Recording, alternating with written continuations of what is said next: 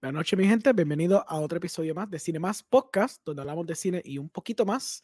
Este, yo soy Alejandro Rengo. Eh, hoy vamos a estar hablando de las películas de los Oscars. Eh, la- el Oscar es la semana que viene, el 27 de marzo. Y para este episodio especial quise traer un chorro de gente que admiro mucho, que yo hablo con ellos por todos los social media, siempre están hablando de películas, pero nunca los he invitado a un podcast. Y yo creo que ya era hora. Y qué buena, qué buena, qué buena oportunidad para hablar de todas las películas de los Oscars y cómo básicamente no nos gusta casi ninguna de las que están nominadas. So vamos a estar basically bashing estas películas a todo gender.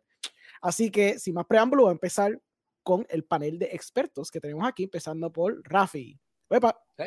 Buenas, buenas noches. La palabra experto a veces me friquea. tranquilo. Experto es lo menos que yo soy, pero aquí estoy. Eso es la, Perfecto. la- Criticón soy, criticón soy, criticólogo soy, eso sí lo soy. Eh, Oh, espérate, es una página.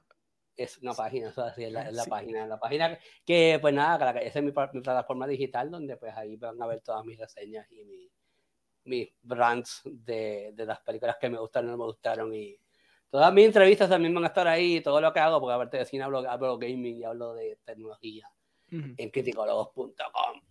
Mira, Perfect. aquí está. Ahí está, muy bien, perfect. Brandy, yo no tengo eso todavía, pero tengo un Godzilla. esta vez. Eventualmente, eso Eventualmente, es importante, sí. pero eventualmente llega la cosa con calma, paciencia y fe, como dice abuela Claudia. Exacto, muy bien. Eh, seguido también con Héctor Ja. Así es, básicamente. Ese es tu brand. Básicamente, básicamente eh, son mis Ok. iniciales Héctor Ander, pero básicamente lo copié de Frances Ha. Oh, pues, ¿esa es tu um, película favorita? No. no. No, es que me, me me gusta mucho, pero no, para nada. ok. Este, Bueno, pues, entonces, ¿qué- ¿a qué te um, dedicas? ¿Qué haces? Cuéntame. Um, soy un freelance writer y crítico de cine este, para Loud and Clear Reviews, In Session Films, Minority Report y otros websites más. Este, no llevo mucho tiempito, empecé en el 2021 y pues, so far, pues lo tengo de backup plan y pienso que me está yendo bastante bien, so far. Yeah. Yo estoy lo mismo. Yo empecé el año, que, el año pasado y lo que tengo es un podcast. so, estamos cool. Todos estamos Uno empezando súper uno- chévere. Uno empieza de algún lugar, eso es. Exacto, muy bien, gracias. Exacto. Eh, también tenemos a Ángel Serrano. Epa. Buenas noches, un placer, gracias por la invitación. Gracias, gracias, gracias por estar aquí. Cuéntanos, ¿qué tú haces? Pues yo soy un podcastero, eh, tengo un podcast eh, llamado 10 a 15 con Ángel Serrano, eh, donde hago um, reviews de películas en un lapso de 10 a 15 minutos. Dentro, de esa, dentro de ese podcast tengo este A4x3, que básicamente es lo mismo, pero hablo de películas y series de años pasados. Además de eso, pues escribo, soy, soy escritor, guionista y pues echando para adelante. Ha hecho hecho también. yes, este, he hecho, he hecho cosas, he hecho cosas y Como, pues, como buen artista, haciendo cosas, creando. ajá, haciendo cosas, creando. Yeah, y finalmente tenemos a MacDiel tarde pero seguro. Tarde pero seguro. Epa. ¡Eh! ¡Eh! Ángel, ¿cómo estás? ¡Eh! Bien. Ángel le faltó decir, soy la bestia. Exacto. Eso le faltó, pero pues yo estaba esperando que lo dijera, pero si no quisiste No, no, no, Ángel es la bestia. Muy bueno. Estaba escuchando ahorita eh, el último episodio de, ¿verdad? de Deep Water y Fresh. Nice, nice. Gracias, gracias. Eh, I'm flattered. Yo, yo no puedo con los comple con los con los cum- con los Tú eres cumplidos. el mejor, Me- déjate show, por favor. me, me, me, me pone como que diablo, ¿qué hago? MacDiel, dime, De- ¿de dónde tú vienes? ¿Qué tú haces? Cuéntame. Haz como si Eh. nunca habías estado aquí antes. so. Claro, ya yo me siento como si estuviera en mi casa aquí. Eh, yo soy MacDiel de CinePR. eh, a veces escribo sobre películas, a veces las veo, a veces hago videos sobre películas. Y a veces hago un podcast sobre películas. Eso Perfecto. soy yo. Perfecto, perfecto. Pues mira, tenemos los comentarios antes de arrancar. Tenemos a Chris Ruiz diciendo saludos, Rafi. Saludos, Chris. Saludos, Alejandro. Hola. Sí, sí, como que después, después, pues, ok, hola. Y más nadie, más nadie le dio saludos. Quiero que vean eso. Disculpen a Chris por Saludos. a más nadie. este, antes que empecemos, empezar con la hits. Este, empezando por Jafi. Dime lo último que viste y si te gustó o no te gustó. Claro, lo último que yo vi fue X, Zumba. ¿verdad? O que por lo menos que puedo hablar fue X. Dale, tira. Este, me gustó, me gustó. Eh, Mm. La quiero ver de nuevo. Mm. Este, no- es- es eh, en cuanto a en cuanto a production design es típico de A24, pero Mm. la temática está bastante fuerte. Pero me Ok. gustó. No va a durar mucho en los cines, pero me gustó. La película- Sí, ¿Tú crees que no? Bueno, no hizo, no hizo tanto show fin de semana. esa- esa No. Me hubiese encantado, me hubiese encantado que hubiese puesto Turning Red en, Mm. lo- en los cines. Sí. Porque la dinámica que se hubiese dado entre Turning Red en una sala y Sí. X en, en la otra es como Sí. que gold. Es, es Yeah. Dos gold. dicotomías totalmente diferentes de público. Eh, eh, pero, pero por eso, pero son dos públicos totalmente diferentes, Por pero tú eso. tienes a- a- en, en un público te están gozando Turning Red y en otro público está escuchando el, los mojitos. ¿eh? ¿Sabes? Para, para, allá. Y entonces, mami, ¿qué está pasando en la otra sala? Y yo, ah, yo te está pasando en la otra sala. nada. No pregunte, no pregunte. Pero me hubiese gustado que Denis estuviese en los cines para que compitiera con X y a ver cómo se daba la, Sí. la, la situación. Pero estuvo buena, a mí me gustó también Deepwater. Yo la Deepwater, Deepwater y X, la, la vida es el mismo día. Este, eso yo me, también me torturaron ese, ese día. Este, y también me gustó. No es perfecta, el guion está fatal. Yo estoy seguro que Ángel hubiese escrito mejor guion que el que escribieron para ti, para Deepwater. Excelente. Pero, pero. Amigo, o como sea, estaba de arma, como estaba de arma, yo yo, la- estoy bien. Sí, sí. yo la vi, yo la vi y a mí me encantó mucho la actuación de Ben Affleck. De hecho, yo Mm. pienso de que eh, Ben Affleck es, Ben Ben Affleck es un buen actor, pero es la primera vez en esta película que yo veo que él tiene el control de la escena. Él es el que básicamente te tiene como que hipnotizado y es el que tiene como que el control de las cosas. Y eso pues me gustó mucho. Y fue como que la primera vez que yo, wow, este tipo, mira, puede handle, Claro. you know, y, Claro. y cargar la escena, o sea, Mm. sin que sea carismático. Las actuaciones Sí. son buenas, Sí. es un desastre, pero las actuaciones son buenas. Ok, ok. Ah, pues chilling. Ok, pues Héctor, ¿qué, qué es lo último que viste? ¿Qué Um, puedes hablar mm. y qué comentar? I mean, I mean, además de, además de ver X por tercera vez, este, Oh. vi el remake. Super fan, aquí Oh. estamos. Nice. Es mi favorita so far del año, so far. Nice. Es mi favorita. Este, además de eso, eh, vi el. Bueno, le di un rewatch al remake de Suspiria del 2018. Oh, Que a mí me encanta Nice. también. está sólida, muy bien. Esa está en Amazon, ¿verdad? Yes, sí. Sí. Mi favorita ¿Te mi gusta a mí favorita- mi favorita- Mi favorita es Chachavior Smooth, que también la vi hace poco, esa también. Ok, ok. Mm, Rafi, ¿por qué no la viste en Sundance? Esa estuvo en Sundance. Porque Sí. este, yo, yo, yo no, no me gusta eh, la manera que son las hacer el schedule, donde los, los headliners son a las 7 de la noche. Sí. El Daylight Saving Time significa a las 8 de la noche. sí. Y yo, ah, yo, yo duermo mucho y cuando duermo quiero dormir. Y pues Claro. también la, hay muchas películas que también son alguna mañana, equivalente a 2 de la mañana de Puerto Rico. Sí. Y ya yo tuve una Eso es experiencia el año pasado, dije, este año no lo voy a hacer. Y dije, claro. si las películas están a la hora que toca dormir, eh, mental health va primero y mi sueño va primero, así que voy a dormir Sí, primero. sí. El que Ya. se quiera matar viendo esas películas de noche, pues mira, usted bien, pero pues yo, yo también vivo de esto, por ende tengo que dormir porque pues Sí. yo vivo de la creación de contenido para mí, para muchas personas y pues Claro, mi- claro. mis días mis días no son fáciles, o sea, son largos. Sí, sí. Ah, pues ok, ok.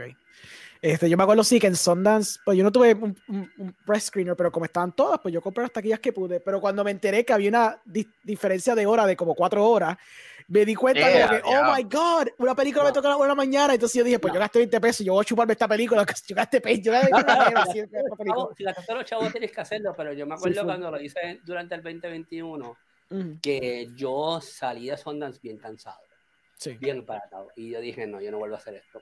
Yo no creo que Sundance, en- el método de hacerlo online screeners es bueno. Me gusta eso porque da más accesibilidad a la gente a ver estas películas. Lo malo de ellos Yeah. es que su schedule para los, para los press screenings está truncated porque tienes que ver película tras película tras película y no te dan mucho tiempo. Eso Lo, es cierto. lo que pasa, yo, eso lo pueden cambiar porque lo que tienen que hacer lo que South by Southwest y lo que hicieron otros otros otros Ujú. festivales que te ponen un time de dos días Exacto. eh, y, y en vez de ponerte lo que tienes que verlo hasta ahora, lo puedes ver en cualquier momento después de este día. Y tienes dos días para verlo. Yo encuentro que eso es mucho más flexible. Yo Sí. puedo ver 14, 17 películas en South by Southwest Sí, en básicamente cuatro No. días, cinco Ujú. días. sí. Y, y, y todo lo hice a mi schedule. Y mientras yo también tenía entrevistas pendientes durante esa semana, porque yo tenía Halo ese fin de semana también, y yo Ujú. tenía que ver todo lo, lo- lo que me dieron de Halo y, y otras cosas. So, que yo pude Sí. cubrir, yo pude cubrirlo todo en mi tiempo. Entonces, a mí lo que no me gusta, me gustó de Sundance, y ob- obviamente este año fue lo mismo. Y ahí fue, yo, dije, yo tiré la toalla y dije, yo no voy a cubrir esto. Yo no, yo tengo que dormir primero Sí, sí. fue eso, dije, no, yo no voy a quedarme hasta la una. Y yo los vi a todos ustedes, yo creo que Héctor cubrió el festival y, Ujú. eh, Ya, yo Gaby, cubrí ambos y- Sundance y- y, y, yeah. y Gaby también de Film Posters, y yo dije, ustedes son las 2 de la mañana, vayan a la puta de dormir. Eh, porque no, lo, que pasa, lo que pasa es que eh, been there, done that, y yo reconozco que no le está sacando nada, no le vas a sacar nada de eso. sí. Eh, no le vas a sacar lo que ustedes piensan que le vas a sacar. Eh, yo estoy claro de eso. Y es una pues, experiencia difícil porque ver películas tan tarde, tu mente no está registrando, como que quizás la película puede haber sido buena, pero tú estás medio dormido, o no estás disfrutándola como se supone que la puedas disfrutar. Yo entiendo eso. Si te, si te diste cuenta, yo terminé viendo Char Charlie Smooth un sábado, un viernes a las 4 al mediodía, con calma. Exacto. Play, Sí, sí. Lloré de, de principio a fin, tranquilo. Después tomé agua porque estaba deshidratado. Y, Y. Sí, sí. No lo vi, no lo tuve que ver a las 7 de la noche, cuando estaba en, en el schedule de, de, a las 8 de la noche, me han dicho, en el schedule de, de- Y típicamente esas son las películas que yo veo. Yo, yo veo todos los midliners, a mí me gusta el, el horror. Ujú. Por ende, yo veo todos los midliners, todos los midliners a mí me gustan. Pero pues es a 2 de la mañana y a 2 de la mañana yo tengo que dormir porque yo tengo que probablemente o estar en. Tengo clientes en Aguadilla, pues tengo que ir a Aguadilla, dos horas de viaje. O tengo que ir al Cibo, una hora de viaje. Tengo que ir a Humacao, 40 minutos de viaje. Sí, sí. Pues, o sea, no, no. O sea, yo, yo, yo tuve la experiencia de Sundance el año pasado y dije, no lo vuelvo a hacer. Sí, O sea, sí. yo dije, obviamente, yo, yo tenía acceso de prensa, pero yo dije, no, no, no, no voy a hacer. O sea, yo dije, si el schedule no cuadra conmigo, carajo. nos vemos. Ya. Bye, bye. Ok, está bien. Pues, MacDian, cuéntanos. ¿Qué fue lo último Mi que ex. viste? Ex, ok. Estamos, estamos en la misma, tú puedes estar ex. Chile, ok, está bien. Como perspectiva de persona que te gusta ese género, ¿verdad? Slasher, este, horror. Your cup of Es tea. definitivamente el mejor slasher que ha salido en probablemente los últimos 15 años. Ok, Fácil, Wow. fácil. nice. Este, Wow. Ahí la única que más o menos tiene break es eh, Behind the Mask, eh, el documentario de Leslie Vernon. ujú. Ah, no, el, el director Ty West claramente conoce el género y lo trabajó tan bien en el sentido de que el main core de los personajes es como si fuera un slasher de los 70. Ujú. Eh, me refiero a Black Christmas, me refiero a The Texas Chainsaw Massacre, quizás The Hill Have Eyes, que es una basura, eh, cualquiera de las versiones. Este, y eh, me refiero a pues, Bloody Night, Deadly Night, Ujú, a, a esos primeros slasher americanos. No, eh, no, Silent Night está la de los 80, si no me equivoco. Siempre confundo los, los nombres. Eh, una del 70 y está la de Silent Night, Deadly Night, esa es la de los 80, si no me equivoco. Eh, pero a la misma vez tiene el fondo de los slashers de los 80. Entiéndase, Friday the 13 para adelante. Que son los slashers en donde los personajes no importan. En esta película sí importan, pero los personajes a ti no te importan y quieres ver el, el kill count, quieres ver Ujú. las muertes. Y tiene un buen balance entre eso y claramente la película cuando empieza Texas Chainsaw Massacre es pura y, y los personajes son mucho más mucho mejores que cualquier personaje de slasher de los pasados 30 años hasta pod- podríamos hablar de ah esto es personajes de slasher quizás I Know What You Did the Last Summer so I really enjoy ese, ese aspecto del filme en, en cómo cuando hablamos de que eleva el género lo que se refiere es que simplemente una buena película Claro. Ok, y no, no una más del montón ok, ok. Este, pues, Ángel, cuéntame. Pues no vi X todavía, pero eh, Be Fresh. Este. Diablo, está. Está mala. Masácrala. Está, mala, eh, no me gustó, you know, lo obvio que son las cosas, o sea, su mensaje es bastante obvio, te lo exponen los primeros que 15 minutos, que tra- se trata de los peligros de modern dating y entiendo, entiendo lo que quería hacer y la metáfora está cool, pero entonces llega a este punto bien pretencioso y no con estos visuales este súper abstractos de cómo gente está comiendo comida, you know, comida, entre comillas, este y I don't know, o sea, llega un punto en que la película es tan dumb, es tan estúpida y es como que eh, se convierte en algo que está like, insultando a la audiencia con, con que los personajes no tienen ningún tipo de, de- de lógica whatsoever.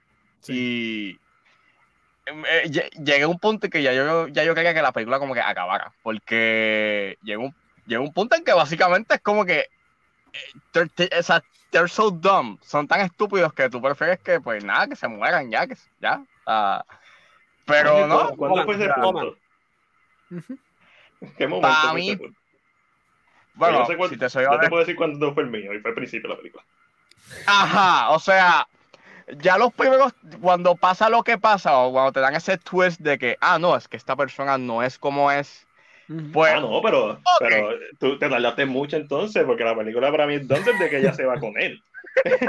oh, ya, ya, o sea, Y, y sobre todo porque la película después hace un, un personaje, el otro personaje, el de la amiga, hace lo que cualquier persona sensata haría. Darle el location. ajá, Exacto. pero entonces, o sea, entonces, lo que pasa es que la, la amiga de ella, o sea, por lo menos hace estas decisiones bastante, you know, lógicas dentro de lo que uno haría, pero después al final termina siendo como que esta decisión de no voy, eh, spoilers, pero voy para la casa y voy a llamar el número de mi amiga y es como, dude, ¿qué, qué tú haces?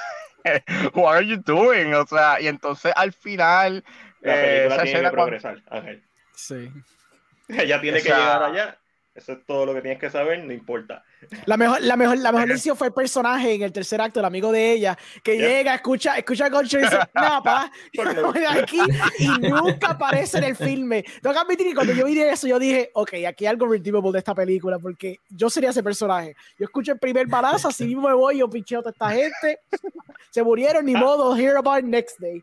Como que no. O sea, la fotografía está bien, está, tiene una excelente fotografía. eh, el principio estuvo chévere dentro de todo, pero para mí lo que me la mató fue la, la falta de lógica, you know, este, y, y muchas de las situaciones que causaban tensión eran construidas de manera artificial, Sí. de que la solución estaba en tu cara, pero decidiste no hacerlo porque tension, for the sake Sí. of tension. Sí, sí. Y, y mano, o sea, it was, it was bad. Y la Sí. forma en cómo acaba con ese chiste al final. eh, o sea, Pero acuérdate, Ángel, se llama Chad, ¿me entiendes? Porque es un Chad. oh, yeah, yeah, mano, sí, o sea. yeah, A mí, lo, a mí lo yeah. que me duele de esa película es que hicieron el gimmick que antes yo solía apreciar mucho, que es cuando la película aguanta mucho su, su opening credits o aguanta el título. Ahí me gusta ese gimmick, que es un gimmick que, que cuando lo hacen bien lo respeto mucho. Y con Fresh me di, me di cuenta como que ya este gimmick ya me está empezando a doler. Porque lo, No, lo hace es como- Drive My Car y Drive My Car me gustó, pero después Fresh lo hizo, me dolió. Y yo dije, no, Ah. A mí no me dolió Fresh, lo que, así, lo que a mí me dolió Fresh una vez la terminé de ver es toda la, la escena de chat, toda la primera escena de chat. sí. Sí, es como que, Esa escena la puedes eliminar. Entiendo No. que obviamente es para que haga el ciclo de toda la mierda y, y el mensaje que sea bien obvio. exacto. de- pero si la película hubiera empezado con ella conociendo el personaje de Sebastián Stan en el supermercado, hubiera sido mucho mejor película. Hubiera cortado. Pero- al principio o ponerlo más, más, más, un montaje más rápido que, que eso, que tener esa escena larga de que el tipo básicamente el peor date del Un mundo. douchebag. Ajá, es como que sí, sí. Yeah, I can get that. Eh, yeah. ¿Tú te vas a comer eso? Es que me lo quiero llevar, you know? Yo quiero llevármelo. es como el que- hipster, el hipster scar. Estoy hablando de que la- las mujeres tienen que ser más femeninas en 2021 y yo, loco, what?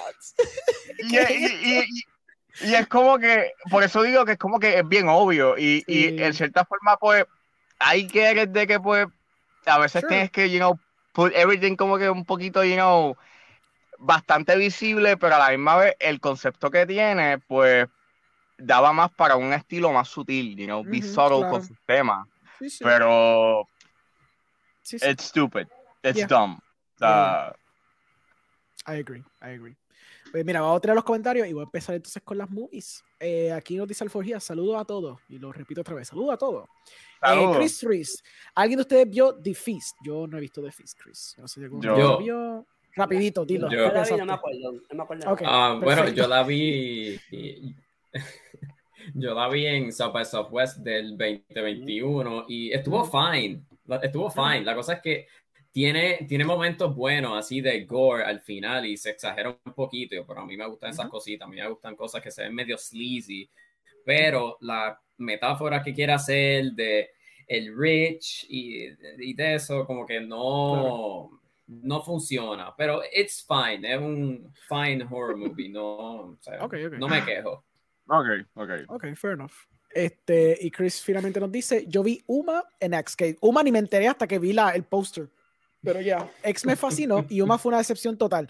Ni Sandra Oh salva este filme. Pues, ahí Yeah. ya saben I entonces. agree. Yeah, diablo. I Ah, pues, agree. there you go. Pues there you go. Yo vi el póster y yo dije como que, eh, horror, haunted horror movie, I guess. Y entonces como que No, pinché y vi otra cosa. A Sony- no le importa. Sí, no, claro. Sí, no, yo sé, yo sé. Oh, I mean, claramente tiene chavos de sobra, so it's fine, yeah. Este, bueno, este, aquí yo tengo unos nice graphics este, de, las, de las pelis. Vamos a empezar con Belfast. Belfast es una película dirigida por Kenneth Branagh. Eh, la película que Branagh ha descrito como su película más personal se centra en la infancia de un niño en medio del conflicto de Belfast de Irlanda del Norte en la década de 1960. Yo voy rápido. Yo vi la movie en Fine Arts yo estaba ya con una piquiña de que esta película era, era my cup of tea. Eh, empieza interesante. El intro me gusta cuando el nene está jugando tranquilo en la cajetera y qué sé yo qué, y de pronto empieza el conflicto. Yo dije, ok, está algo interesante pasando aquí. Después la película se desenlaza en un viaje nostálgico de, de Kenneth y en escenas que se sienten más vignettes, que no están contando una historia. Entonces, como que se acuerdan de personajes, después se olvidan de personajes.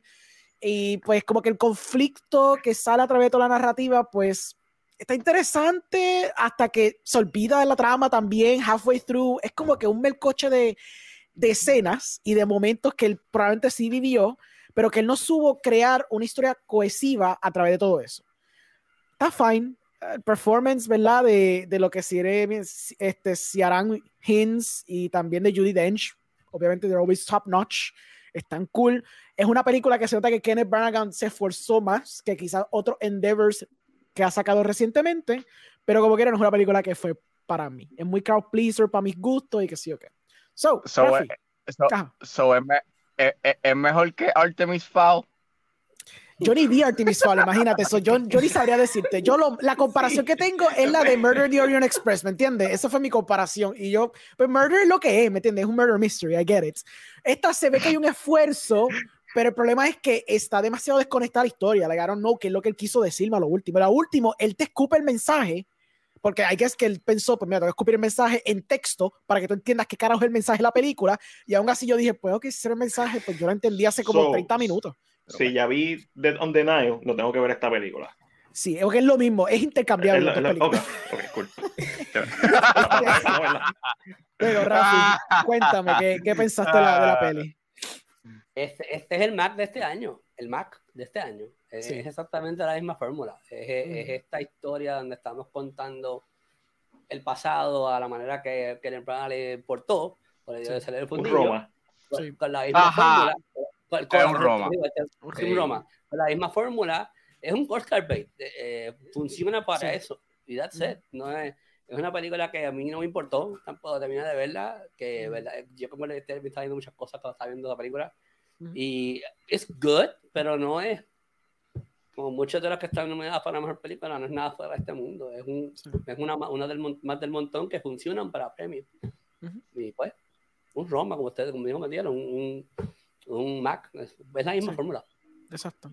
Ma- ima- imagínate, es tan, es tan copia de Roma que utiliza el color amarillo en el eh, con, con el font. Sí, el contraste. entonces sí. es en blanco y negro y. Y Steven Spielberg. Entonces, como tenía ganas de seguir haciéndolo, volvió a hacer la escena de, de donde la primera escena en blanco y negro. Ah, tenía, No. se quedó con la piquiña de- del blanco y Sí, sí, negro. no, vamos a hacer una escena de guerra, Ah. blanco y negro. Oh, wow, se quedó con la piquiña, no sabía. Sí, es que no he visto sí. Defender Niles, no sé. Ah. Y recuerden- ¿Ya la viste? Ah, ya la vi. Ok, No. perfecto. Sí, sí, viste Belfast. Y recuerden de que, de que Spielberg va a sacar su versión de Roma, you know? Sí, sí, todo el mundo Ah, ahora tiene piquiña de contar sus historias en, Ah. en blanco y negro, con fondos amarillos. Ahora, Y a mí me gusta Roma, pero el problema es que cuando vi Belfast yo dije, ok, ya veo que esto va a ser una cosa que la gente va a hacer ahora. Sí, pues, está bien. Héctor, sad. cuéntame, ¿qué pensaste de la película? I mean, ok, yo vi 44 películas cuando cubrí TIFF y Belfast está rankeado en mi número 42.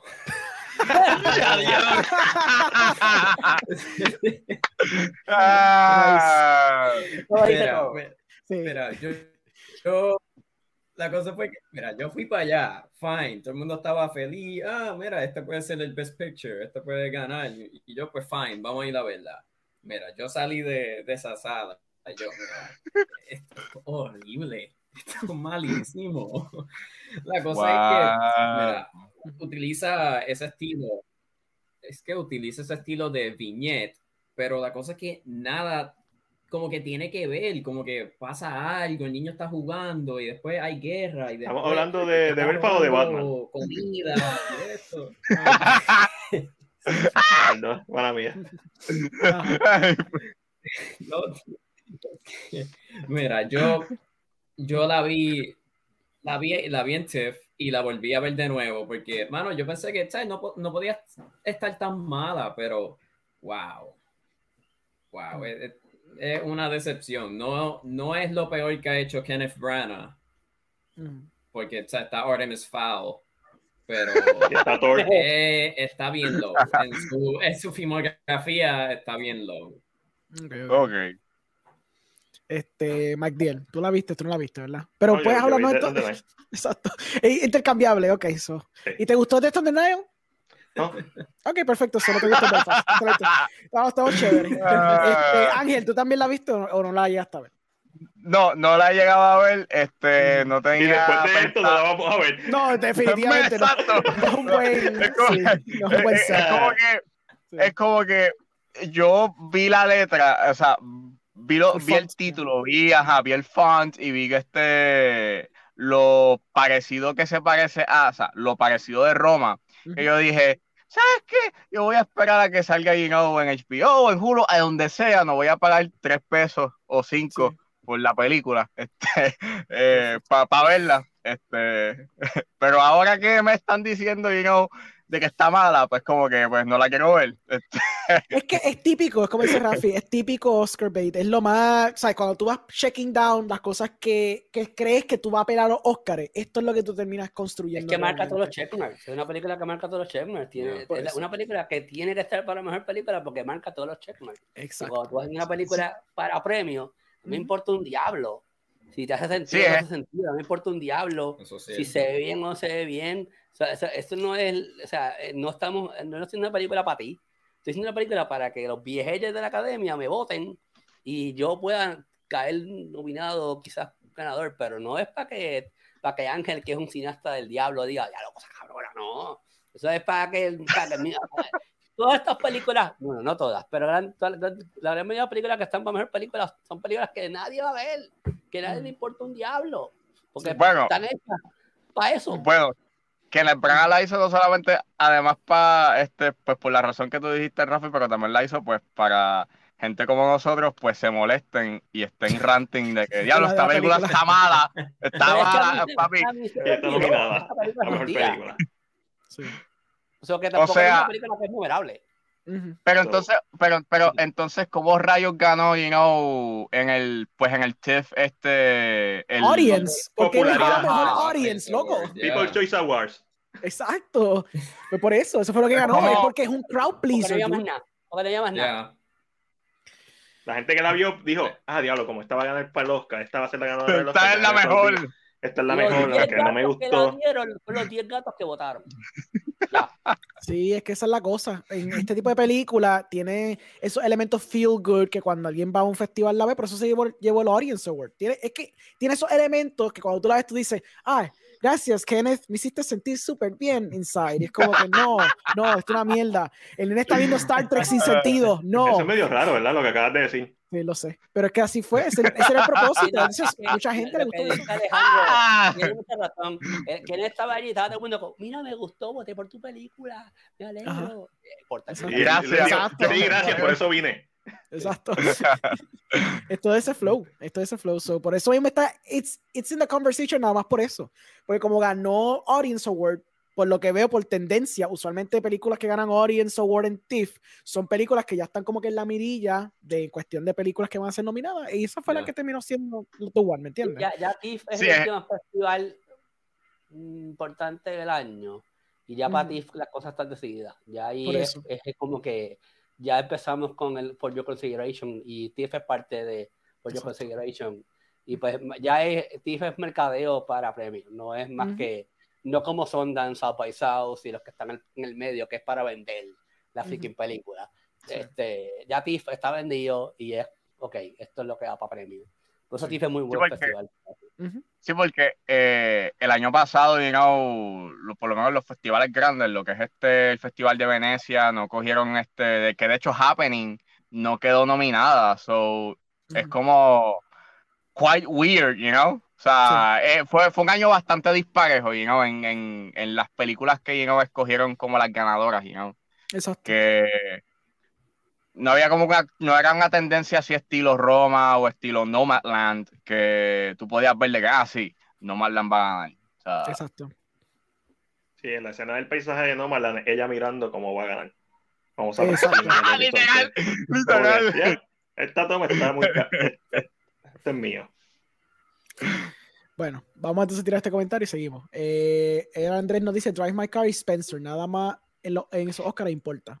Ay, I agree, I agree. I- I- a mí me gusta, a mí Drive My Car es de mi estilo, so yo estoy con, con Edward en ese sentido. Ok, la segunda película, ah, diablo, cogí el- la sinopsis que no era, no importa, está bien. Coda, Coda es una película protagoniz- Mm. protagonizada por Emilia Jones como una niña oyente, con Marlene Mathilde y Troy Kotzer como sus padres sordos y Daniel Duran como su hermano sordo. Este, la narrativa básicamente de esta muchacha que quiere cantar, quiere pursue una carrera en canto y entonces pues tiene todas estas dinámicas con sus padres porque sus padres todos son este, sordos y entonces dependen de ella para algunas de las cosas que hacen en su diario vivir. Eh, vamos a empezar por Rafi porque yo sé que Rafi va a decir muchas cosas lindas de esta película. Ah, Cuenta, zumba. no, no, eh, la Coda, co- ya, yo, ya Alejandro y yo habíamos hablado de esto anteriormente, Ujú. pero Coda era desde que la vi en sonar. Por muchas razones, y yo, y yo sé que a veces soy un poquito bias sobre ella por asuntos personales, pero para mí es la mejor película del año por, por muchas razones. O sea, las actuaciones todas son muy buenas.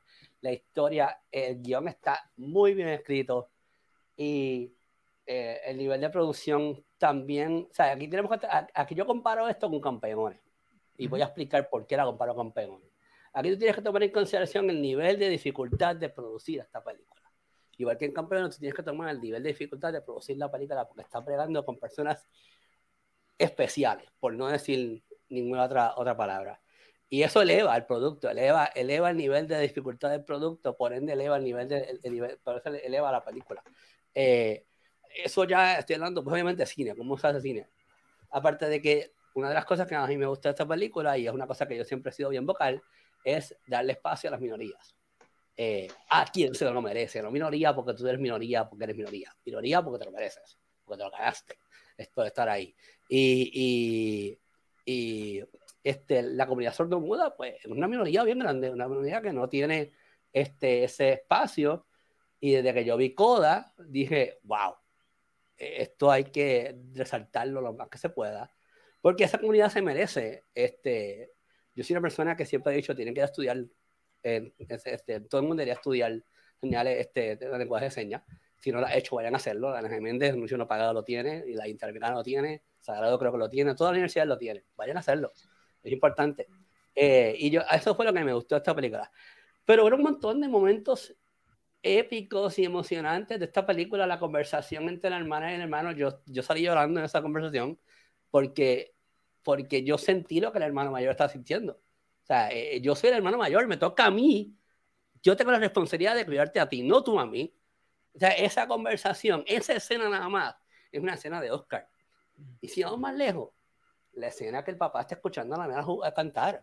Esa es otra escena de Oscar. Aquí hay un montón de cosas dentro de esa película que te dicen que es un Oscar. O sea, esas dos escenas nada más te dicen que es un Oscar. Y, y típicamente, la, que me, también me sorprende que, eh, eh, ¿cómo se llama ella? Se fue el nombre, este, Emilia Jones no esté nominada, porque estas son las escenas que te llevan al Oscar, eh, como Zendaya en, en, en Malcolm and Marie, la escena que te lleva al Oscar. O sea, esta película está repleta de escenas que, que dicen, que gritan Oscar por la manera que fueron dirigidas, por la manera que fueron actuadas, por la manera que fueron presentadas, y, y, y eleva la historia, eleva a los actores con los que estamos trabajando, igual que Campeones, Campeones, yo la vi con 40 veces en, Fine Arts, y me acuerdo que la vi durante el Festival de, de Internacional de Cine Fine Arts.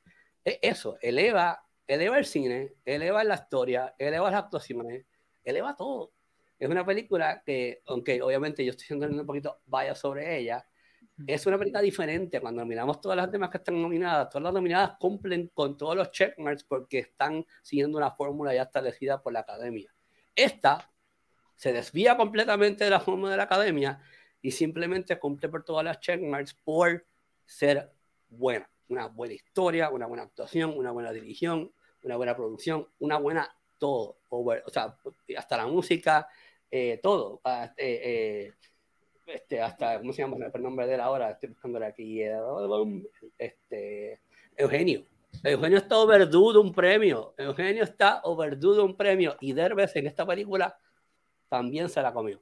Aquí, aquí no, hubo una, no hubo una actuación mala. Todas las actuaciones. Eh, por eso la comparo, por eso comparo a Chachario Smooth con esta, porque Chachario Smooth todas las actuaciones fueron buenas. Pero eso, en esta, en esta película no hay una actuación mala. Todas las actuaciones son buenas. Todo el mundo hace sabe, sabe su rol. Es una historia impactante, es una historia muy real.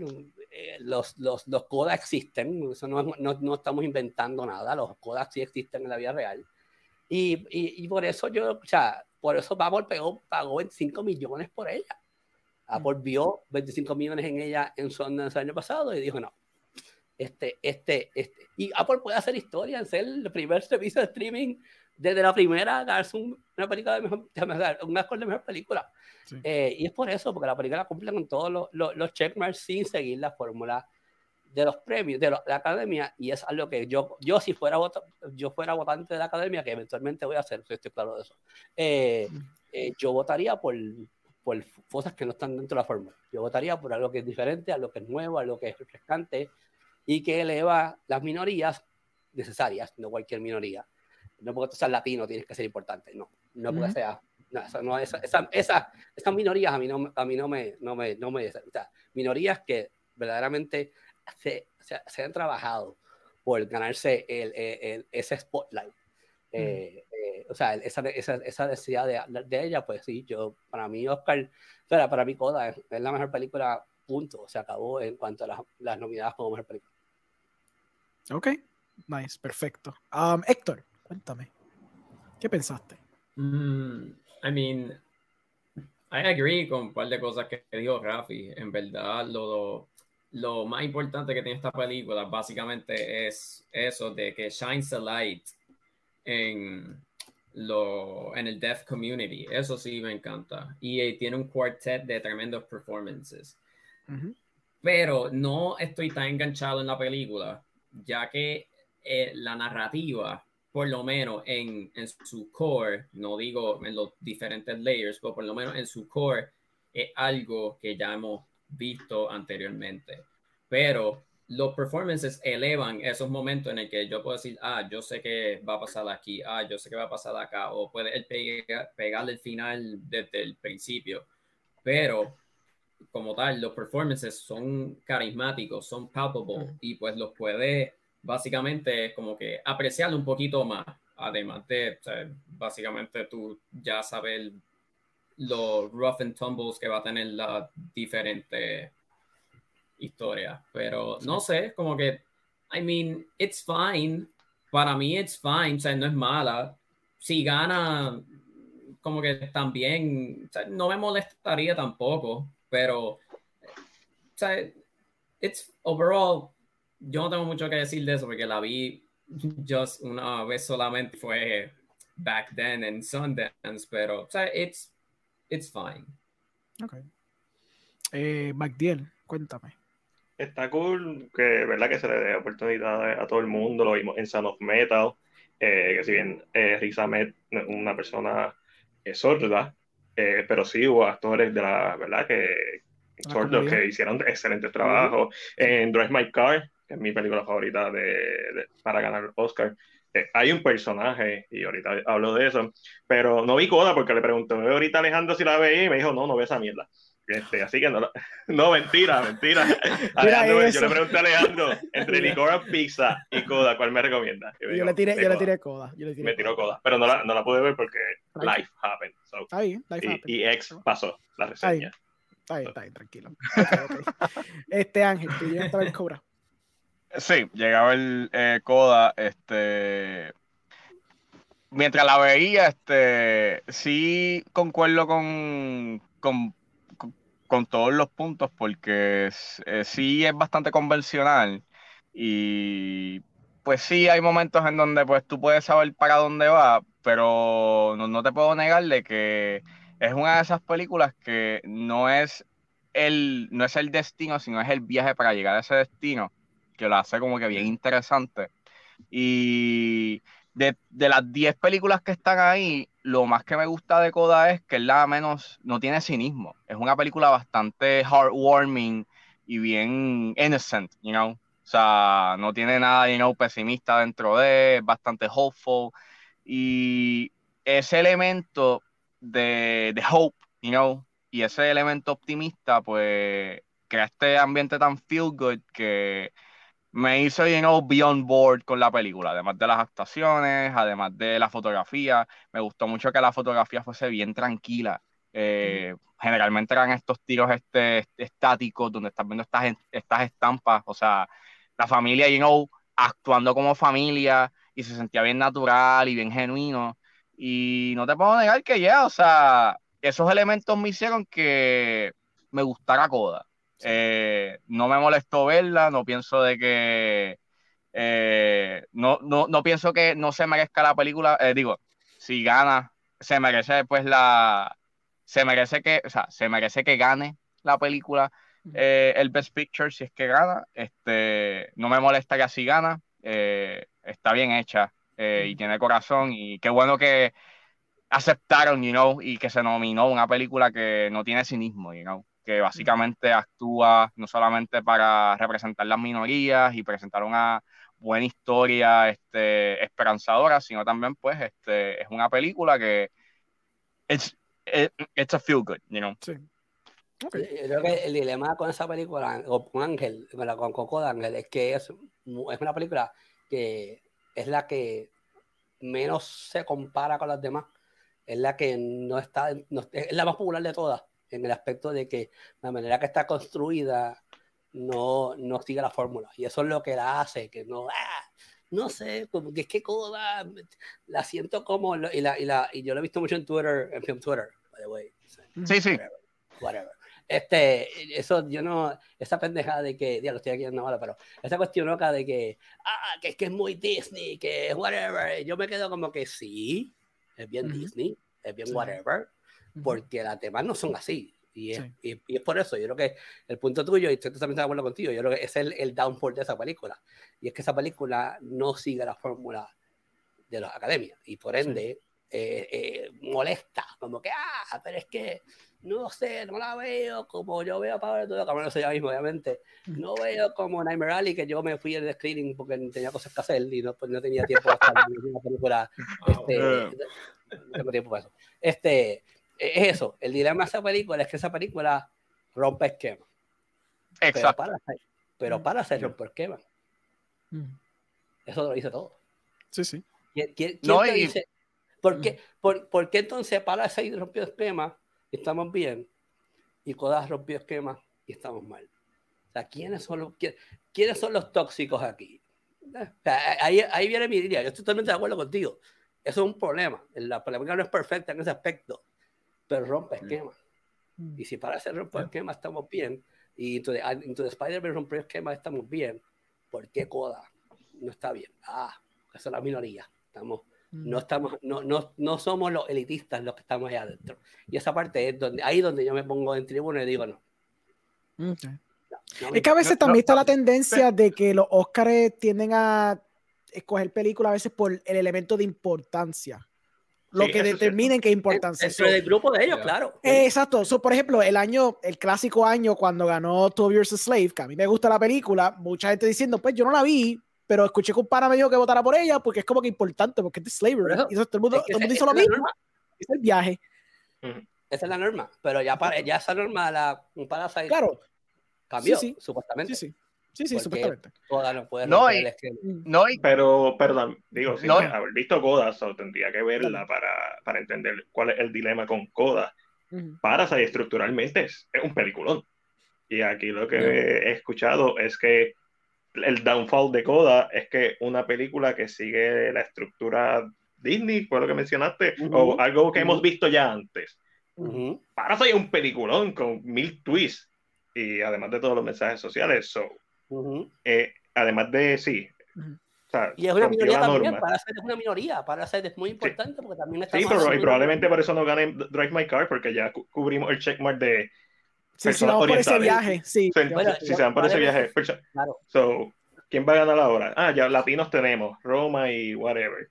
Eh, ¿Qué nos toca ahora? ¿Quién, tenemos que, ¿Quién tiene que ganar ahora? ¿A quién hay que resaltar? Esa es la palabra. Ujú. ¿A quién hay que resaltar? ¿A qué minoría? No, no La, respu- la respuesta real debería ganar la mejor película. Y eso es. Ah, claro, exacto. Claro. Pero obviamente el problema está en que siempre los Oscars siempre han sido este políticos. Desde su, desde su, desde its inception, siempre ha sido político. claro. Y Yeah. este, este año, pues, con, o sea, vuelvo y repito, a mí no me molesta de que Coda gane, porque pues, como dice Rafi, y concuerdo, pues es una película que sí es necesaria, y a pesar de que es eh, hopeful y bien este optimista y no, y no está en el molde de lo que esperarías de una película nominada a Best Picture, claro. no te puedo negar que para mí esa es su fortaleza, porque yo terminé feel good, yo, yo terminé bien, me sentí bien viendo la película y de todo lo que he visto este año, you know, y que está en el Best Picture, es la más optimista, la, la mejor, you know, la que verdaderamente te hace sentir bien. O sea, Claro. y Por mí eso que como no- que- Por mí, por mí que no gane coda, porque yo termino en el hospital. Yo a mí me van a buscar en emergencia, con, con sin aire. sin- no, ya está- yo, yo, yo estoy gato rey. Si alguien, que si alguien escucha un grito, Sí, ustedes sí. estén, yo estoy gritando como un loco asqueroso. ¡Ay, a puñeta, cállate, cabrón! Y Exacto, ya, Oscar goes to. Belfast. Ay, Dios mío, santo. Hacemos un follow-up, Oh, simplemente ranteando de Belfast, ¿ok? Si gana Belfast, vamos a unirnos todo de nuevo y vamos a jantear de Belfast solamente, ¿ok? ¡Oh, Don't Look Lo, tengo que ver. Lo tenemos que ver la Oye, Ángel y yo. Don't Look Up, no, oye, no, no, no jodas con Look Up, pero Up era la- Ah, sí, Don Oh, Luco va a guion loco puede- ganar. Ahí. sí, el- no ganar. Políticamente, por- y Sí. por el guion, por el guion full que lo gana ya. Ya yo creo que eso está locked up. Ese va a ser el chiste. Va a ser el chiste del año. Si gana ese guion, I'm gonna be, wow. Don puede ganar, puede ganar simplemente por tirarse un de media villa y ser un troll. Por trollear Sí, a la, eso es por trollear a la cierto. gente, Don Up puede ganar. Y si Sí. Don Up gana, también yo celebro. Simplemente por trolear. Yo, o sea, o sea, yeah, ¡Brega con eso, Twitter! Este, pues Cobra, a mí, a mí me gustó Cobra, está nítida, es como, concuerdo mucho con ustedes, realmente la- para, para mí era la, la- una historia que ya yo sa- sabía dónde iba a terminar, pero lo que fortalece la película es totalmente las actuaciones, las actuaciones y ciertas escenas como la escena cuando la, la- la niña le canta al papá, que son bien poderosas, impactantes, son bien emocionalmente driven, que elevan la película más de lo que es. Lo cool de la película también es que al ser una película entre todas las que están nominadas, es la más indie, por decirlo así, eh, también tiene ese beneficio de ser como que el underdog, ¿me entienden? En ese aspecto, Ujú. si nos vamos por la cuestión de que te importa cómo van las cajeras, cómo todo eso funciona. A mí yo aprecio mucho que, que los Oscars, aunque no lo hacen todo el tiempo, a veces miran esas películas indie que a veces están en un Spirit, en los Spirit Awards, a veces están en algún tipo de festival y como que dicen, diablo, esto está interesante. Y una película como Cobra, que normalmente en conversaciones cotidianas de los Oscars se hubiera perdido hace tiempo, porque usualmente tienden a pensar más en las películas más recientes, porque pues la memoria uno se olvida las películas. Y una película que tuvo una retención tan brutal como Cobra, eso es bastante admirable. Como dije, es una película que me gustó mucho. ahí Apple fue bien inteligente. Yo lo dije cuando vi Chacha Sí. Smooth. O sea, quien, quien está manejando Apple TV y Sí. las películas en Apple TV es un fucking monstruo. Sí. Porque salió en Sundance, pero esperaron tres meses, seis meses para tirarla. Para que no se perdiera. Ya yo la tiro, en, en Sundance ya tengo, yo, yo me dejo llevar, yo dejo ese ruido, y ahí yo, yo soy un poquito de mercadeo, este, así que Ujú. yo dejo ese ruido ahí por tres meses, y yo, yo la aguanto, y después tiro en junio, creo que es porque salió, Sí. Héctor, me corrija por favor, porque no me acuerdo, en Yo creo que junio sí. que salió en Apple TV, Ujú. y obviamente está muy mitad de camino. O sea, no se va a ir porque está muy mitad de camino. Y ahí, como yo dije, cuando yo estoy en la calle, que me acuerdo que estaba en un screening de algo, yo veo a la gente en la calle diciéndome, coño, Rafi, yo vi Koga, está brutal, lloré, bla, bla, bla. Ujú. Y eso es saber manejar el negocio, saber cómo tú coges una película que, como pasó con Rocketman, que para mí Rocketman es un peliculón, y se perdió la actuación de, de este hombre porque como salió en enero, nadie le importó. Ya para ese Pues, momento, exacto. Pero como no sabían cómo manejarla, pues se pierde, se pierde. Ahí, ahí yo le doy ahí, aquí el crédito de que esa película tenga el éxito que tenga después de Sundance es Apple TV. Apple y, y quien sea quien esté a cargo de eso, Claro. deberán dar un aumento, deberán hacerlo el CEO de Apple, porque va a ser mejor que lo que está haciendo Tim- Cook. sí, Tim Cook. Este, sí. Digo, yo que compro todas las cosas de Apple también soy impernando, Sí, claro. pero pues, eh, pero eso, eh, es, es la manera que manejaron ese release date Ujú. y esa, esa, esa, y óyeme, y lo, y lo, y lo tiraron al cine hace poco gratis. Sí, Dice mucho. O Sí. sea, creo, que, Sí.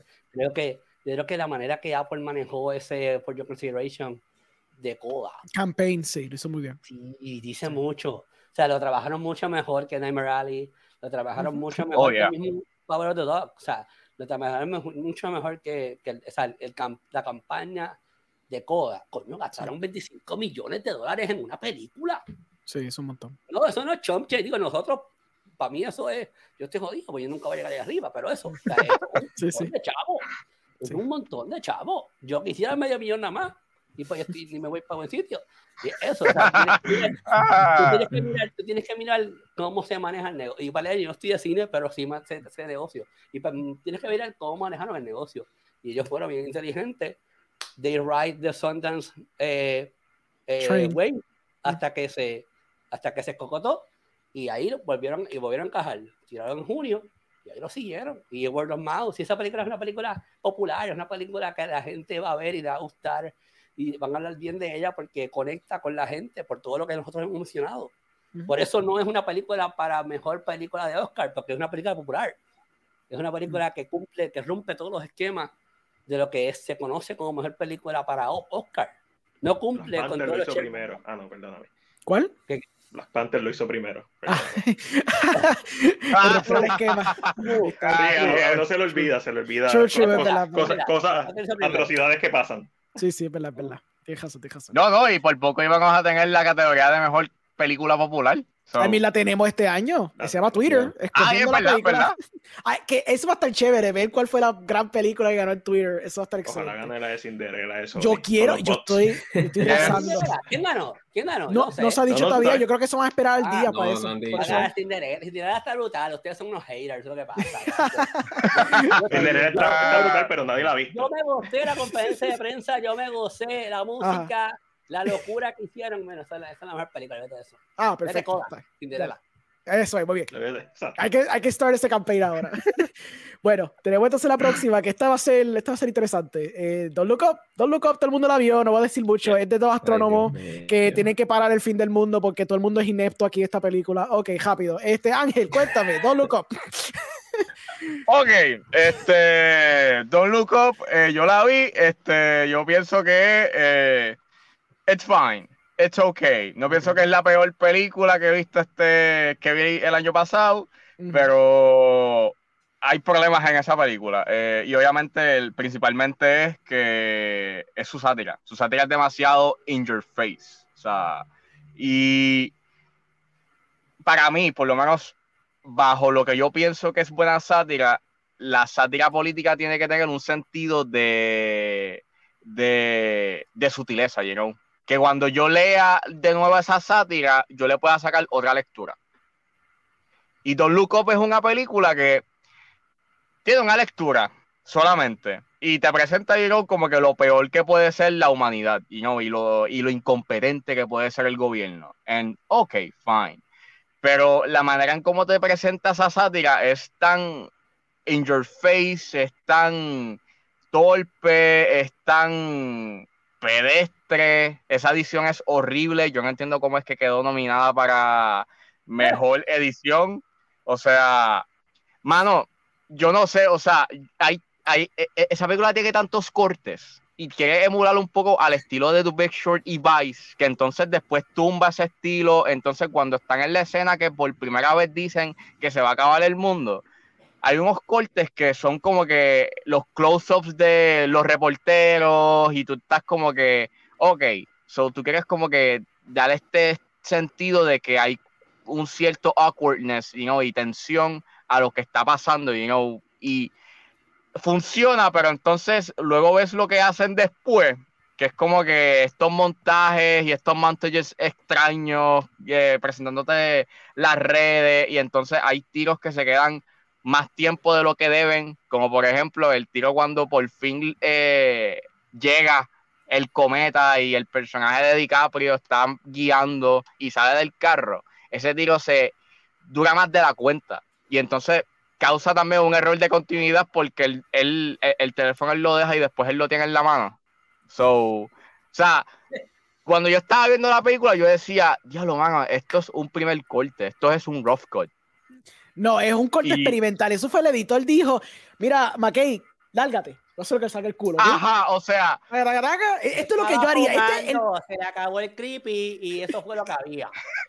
No, no, y entonces luego tiene esto, o sea, luego tiene estos visuales así, bien estilo National, National Geographic, que estás viendo, you know, la tierra o el paisaje o la naturaleza, y tú estás como que, ¿qué, está pasando aquí? O sea, bien, mortal, correcto. Sí, sí. Ajá. Sí. Eh, y it's, it's, it's just strange. Es una película que ya me reí en ciertas parte, pero it's, eh, eh, eh, es un desastre. Te voy a decir bien rápido. la, edición, te voy a decir qué pasó. Yo hice un Google search de, la persona que editó esto. Este uno de los. Voy a tener que tirar mi, director, uno de mis directores favoritos en el medio, pero él, él editó, él fue uno de los muchos editores de Tree of Life. Y a mí lo que me huele, esta es mi gran mm. teoría, a mí me encanta Tree of Life, mi, película favorita, pero the problem is que yo entiendo que es una película que se presta para el viaje experimental esta Don't Look Up no se presta para ningún viaje experimental, pero por alguna razón. Claro sí, es para fumar pasto y ¿qué te pasa a ti? No. Pues sí, para eso mismo. No estás mal, no estás mal. Ay, Dios mío. A mí lo que me molesta, no, a mí, una película perfecta. A mí también, a mí también me molestó el hecho en que tienes estos close-ups digitales cuando, mm. cuando Leonardo DiCaprio está tirándose de que no, vamos a morir. Y literalmente tienes como unos close-ups en su cara. Y es mm. como, diablo, sí. o sea, ya. o sea, un viaje, un viaje. I get it.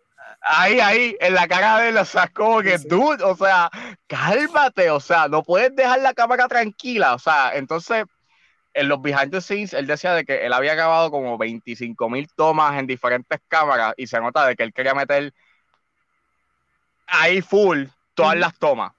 Y es como, ya, Por eso dijo, sí, sí, es una cuestión donde la edición no se prestaba para lo que estaban haciendo, era una edición experimental que no era, no era consistente, porque si por, por, ejemplo estás usando este tipo de, edición experimental throughout, pero entonces haces gags visuales como lo del logo al principio, ¿te acuerdas? Que si el logo, hablando del Space Force básicamente creo que era, y entonces después era un visual gag que nunca implementaste de nuevo en la película, es como que algo extraño, es, un, es algo bien extraño, la edición realmente es una falla gigante en la película, y no sé, like, yo creo que la gente que votó, ¿verdad? Pues yo creo que esa película ganó mejor edición, algo así. Este, yo creo que se fueron en el viaje de que como es, como es una edición tan in your face, es una edición que se nota, por eso es como que una, idea, una, edición flashy, pues por ende una edición buena, cuando ese nunca es el caso. No necesariamente una edición flashy buena. A que, a que era, este año estuvo tan malo que no más nada y pusieron a eso. ok, también se puede ser buena, for sure. aparte de que yo también pienso que esta película rompe, esta película rompe también esquema. Ok, ok. ¿Cuál? Yo, yo sacaría dos o tres por ponerle a pique en esta en mejor Ah. película. Pero Ah, bueno, claro. Pero, pero, pero ese ya, ya entramos, no te preocupes. For sure. Eso va a yo rompe, rompe los Ah. esquemas. que eso- Sí, eso sí. Por eso está ahí. O sea, otra película que rompe los esquemas, que, Mm. que no cumple con los, las- los checkmarks de la academia típicos y pues está ahí. Ahí me gustó. Mm. Yo me la gocé. Este, y por, por- porque yo la vi con, por- con, el- con lo, con lo que lo quisieron hacer. Como dice Ángel, esto es una, una sátira. Esto es un vacilón. Esto es, esto es Mars Attack de este año. Digo, de esta generación, No. porque hace Mars Attack hicieron hace como 40 años atrás. Eh, Mm. Es eso. Este, que debe estar ahí, no debe estar ahí. Te debo compartir, hay 40 horas que puedes poner, pero pues eh, no hay, nada- no hay mucha. Ellos no tenían, probablemente estaban jugando pasto en la academia y pues, pues Netflix Sí, metió suficientes chavos para empujar esta película. ahí voy yo, ahí voy a lo mismo. For sure, Ahí- eso ahí- es. Eso es. Ahí tú ves la misma, sí, Mm. exactamente, la que pasó con Coda, lo viste con John Loco. Se hizo la misma campaña. Mm. MacDiel, cuéntanos. Esto, a mí también me gustó la película. Esta es una película perfectamente para Netflix. Mm. That's it. para verla una sola vez en tu vida y that's it. Y, está, y está cool. No es como que yo diga, no, no- no es de Big Short, que para mí es el mejor trabajo que ha hecho McKay. Este, No, para mí Vice, o sea, yo pienso de que Vice Vice. Está muy buena. O sea, Pero- eh, está bien por debajo de lo que sabemos que él puede hacer. Pero Ajá. es como que contenido de Netflix. Cool. La vi, me, me dio gracia el gas de los 20 pesos del coronel Sí. hasta el final. O sea, eh, me, me dio gracias para la escena, la explosión. Me dio eh, estuvo bien hecho el CGI en cuanto a la explosión eh, final. Hay par- tiene parte de factores redentores como película de Netflix. ¿Qué diablo hace nominada a mejor película? Pues, papi, la campaña, la campaña, los millones que metió Netflix ahí. Eh, ahí no, y que no, y que son, Héctor tiene que tener como 100 películas por encima que deben estar nominadas antes de Oh, Don sí. Ahora viene y dice, no, esa es mi película favorita del año. Diablo, plot twist. ¡Wow! No, Está bien, está bien, Chamalan. No, y no, What y- a y si a-! Sí, y si a alguien le gusta su- esa película y es su favorita, eso está bien, cool. Pero para mí es como que, cool, ok. Sí, sí. Una película de streaming service y para Es adelante. es una película de streaming service. Sí, te Es el equivalente a, a, a que nominaran en el 2000, 2001 a Drácula 2000. Sí, sí. Eh, Equivalente a, a nominar a algo directo a video. Ok. Sí, sí. Ok, fair enough. Héctor, ¿es tu película favorita? Acho, mira, Mira, Eh, um, este, diablo, ¿cómo yo describo Don't Look Up? Diablo, déjame pensar. La cosa es que hubieron, hubieron un par de películas que me dieron dolor de cabeza en la sala, porque yo me pasé mucho tiempo en el cine. Pero, Ah, ese, mano, ese es el primer problema, la vista en el cine. Eso era La para vi- en el cine. Eso el. Eso ya es un problema. sí, esto es. Netflix, o sea, Eso es para darle pausa, ir al baño tranquilo, Eso es para olvidarte que está ahí prendida. Con un par de palos de sistema, la pones en Netflix, borracha como una tuerca, la ves y Ya dices, sé, "Qué man. cosa más cabrón de película ya acabo de ver. No me acuerdo nada, pero cabrón, Exacto. Básicamente. Mano, pero es que, fíjate, es que no fue un dolor de cabeza, yo creo que fue una migraña. Yo creo que estuve, estuve bien desorientado en esa sala. Desde, desde los primeros ya como 15 a 20 minutos ya, ya yo me quería ir, pero, o sea, ya pagué la taquilla, compré popcorn, o sea, como que, mano, ya, ya saqué la tarde, ya estoy aquí, estoy sentado, sea, no tengo nada que hacer, so fine, vamos a, a quedarnos. Y pues me quedé, y pues, mano, no la pasé bien. no la pasé bien. No la pasé bien. eh, eso debe de ser como que un caption, no la pasé bien. No la pasé bien. No, la pasé bien. El. No la pasé bien. Ese, ese tiene que ser el. Ese es el letterbox, el letterbox. Ese es el Letterbox. Eso es lo que tienes que poner el. Letterbox ahora. Full. Eh, Fácilmente puedo decir que es la menos que me gustó de, de los nominadas para Best Picture. Y yo creo que nominadas para los Oscars como tal, like, en cualquier categoría, fácil. Iba a ganar. Fácil puedo decir que es la mejor. Mira, Solamente tu Spite Héctor va a ganar full. Ay, Dios. Mira, es que te lo juro. Si gana, si gana, yo me retiro, me, me quito de Uf. crítico. Ya, No, ya. yo, yo voy a estar brincando también. Hay dos películas que van a poner ahorita a mí: Coda Ajá. y Don Look Up. Ahí Don está. Look Up gana, yo voy a estar llorando y gritando de nada. Don Look Up gana, yo voy a estar gritando y llorando. Y voy a estar en Twitter jodiendo. Todo mafia en Twitter. Sigue, sigue hablando mierda. ¿Cómo será eso, Don Look Up? Ganó, venga. Ganó the best picture, you know. Don't look up best picture. Oye, voy a sacar el, el megatroll en mí y, y voy a estar insoportable en Twitter si Don Loco gana. Eso es, voy a estar insoportable que van a tener que bloquear medio mundo fácil. Warning, ya lo digo. A, a lo mejor gana porque DiCaprio y Lauren se van a ver bonitos. Claro. Sí, se ven bien No, lindos no, cogiendo la- no, no, el no. premio. Sí, sí, sí, sí. Y Sí. McKay y eso, tú sabes. Sí, sí, se ve lindo, se ve lindo. Héctor está como que diablo, esa sería mi peor pesadilla. I like to take I like to take the academy. I like to take the academy. Este, Mm, esta película la hicimos, este, porque pues, climate change is real.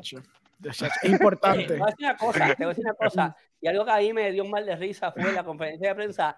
Eran unos científicos los que estaban eh, moderando la, la conferencia de prensa y yo estaba como que, ustedes están, en- Mm. ustedes me están jodiendo. Ustedes verdaderamente están tomando en serio esta película. O sea, yo me No. quedé como que, yo- sí. o sea, ustedes están viviendo esta película. No, porque aquí en esta película están hablando de lo importante que es la ciencia. Y yo, ¿qué película ustedes vieron? Que yo no vi esa No, película tú- que me estaban diciendo Sí, lo importante que No. es la ciencia. Sí, sí. Tú, no, tú, Mm. tú sabes que, tú sabes que la película puede ganar un Oscar cuando Adam Monzón hizo un post de Don't Look Up. O No, sea, no, y un evento en el Escuela Exploratoria en Plaza, en Plaza de las Américas. Sí. Allí pusieron verdad. pendeja. Yo estaba como que, ustedes en serio, se están burlando de ustedes, se los están, se están tirando un R media vía, se los están troleando todos ustedes. Sí, sí. ¿Cómo tú puedes decir a mí que eso no puede ser? Créeme, o sea, no se están riendo de, o sea, no se están riendo con ustedes, se están riendo de ustedes, o sea, eso, sí. pero ellos estaban Ujú. todos en su cuento de que no, que la ciencia, que yo qué carajo, yo me quedé como que. Yo no que que vieron. Yo Yo- que Yo creo Mira, que mucho, pero no que ustedes vieron.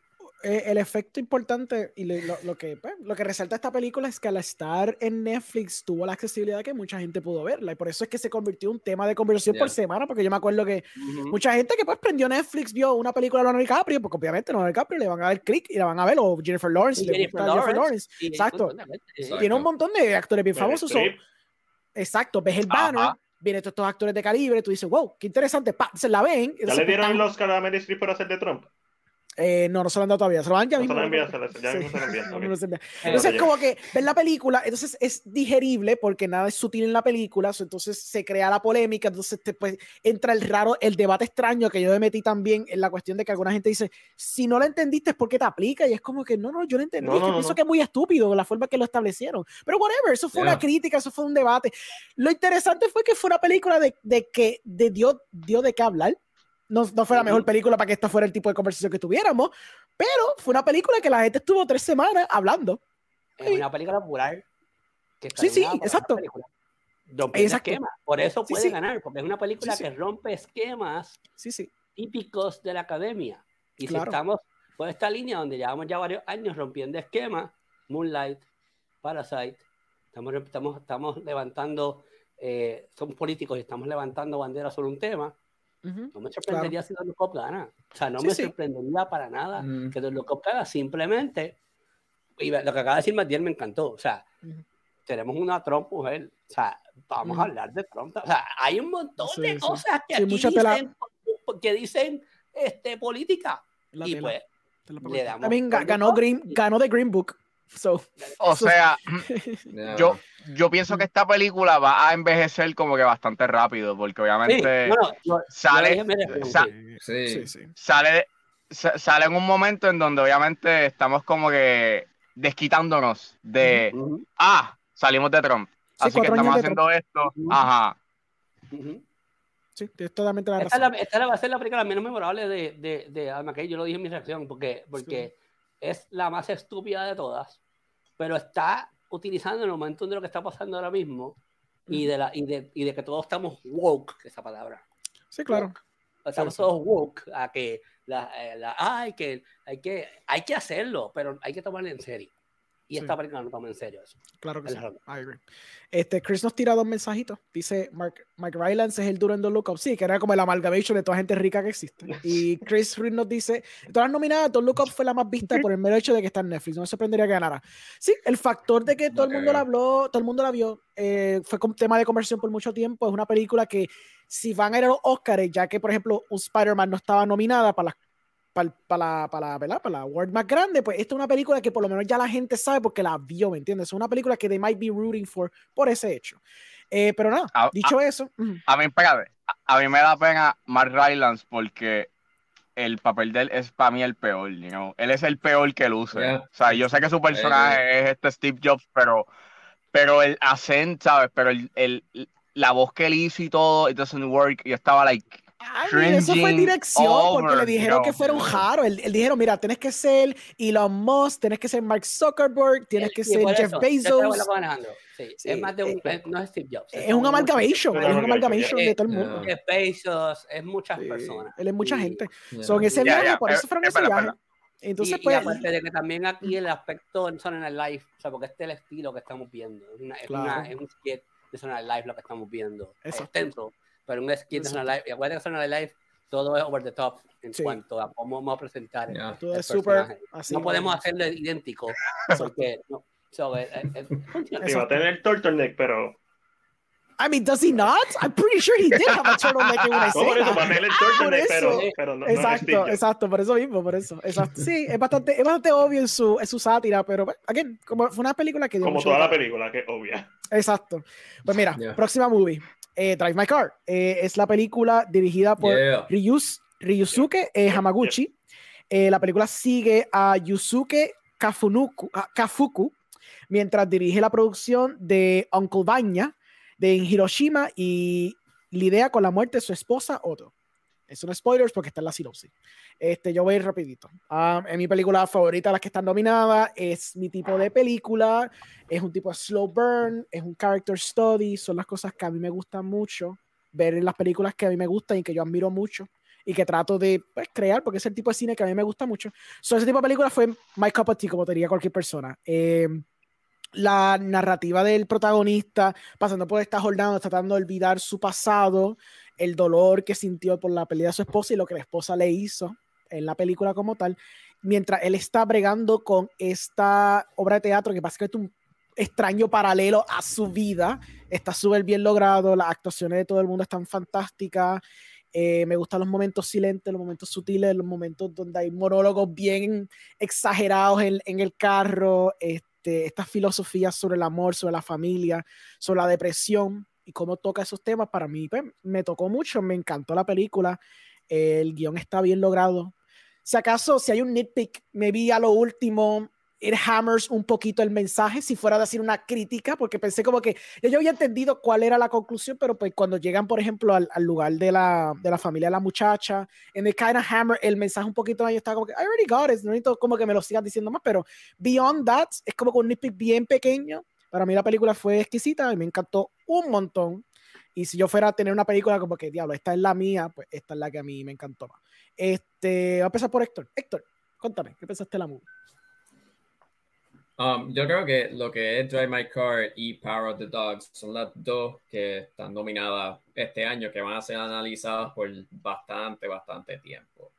Este, esta fue la primera que yo he visto de Hamaguchi este, y me impresionó bastante. Uno, no me esperé que tres horas y media, casi que dura la película, se iban a ir a las millas. Porque yo sentí eso que fue como dos horas, como que la otra hora y media se fue como si nada. Yo, a mí me encanta esta película. A mí me encantó muchísimo. Me tomó dos veces verla y vale la pena durar esas tres horas y media verla, porque, mano, es que Dos horas. Lo Eh, que tres tú horas, ves en- Tres horas. Tres horas dura. tres ya es sí. tres horas, ya.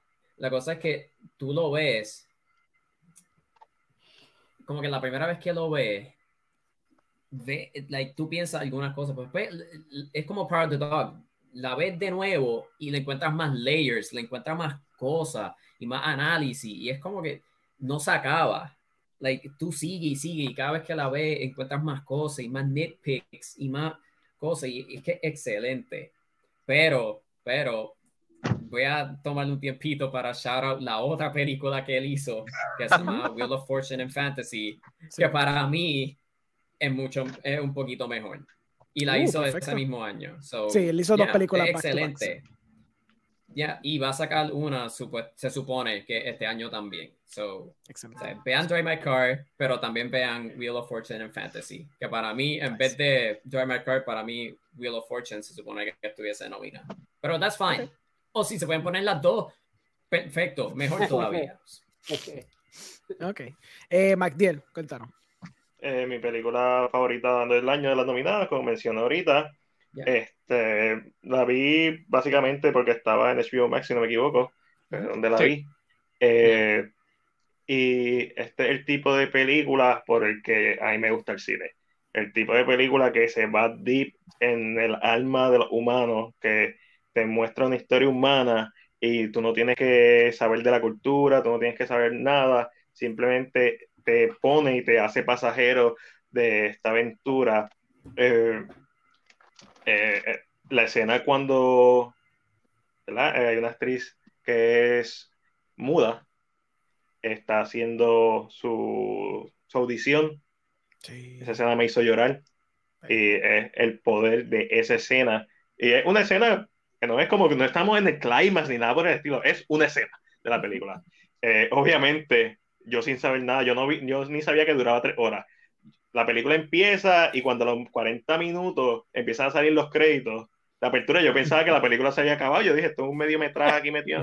Ok, cool, cool, porque uno piensa, uno piensa que va para un lado, si no has leído nada, si no has visto nada, Sí. y de, ah, no, a los 40 minutos que la película empieza. Ajanca. Sí. ¡Wow! Este, Yeah. este fue el open, esta es la, la apertura, eh, el, el prólogo, correcto. Y mi nitpicky sería el personaje del muchacho, Ujú. que si bien cualquier nitpicky desaparece con la conversación en el carro, Oh, claro. Sí. pero el, el hecho de que haya llegado allí es como que, ah, eh, no, para mí no funciona tan bien eso, pero nada, lo resuelven y la escena final, específicamente cuando están en la casa, me dio muchas vibras de Oldboy. Sí. Eh, Mm. Obviamente la de Spike Lee. Sí, sí. No, este, Clásico de cine. clásico Joya. del cine.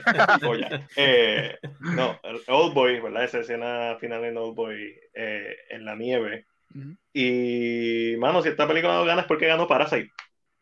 That's it. Sí. That's it. Porque ya cubrimos, ya hicimos ese checkmark, no tenemos que Uh, cumplir sí. otra vez con, con esta, ¿verdad? Con esta etnicidad, con este grupo de personas. Ujú. Ok.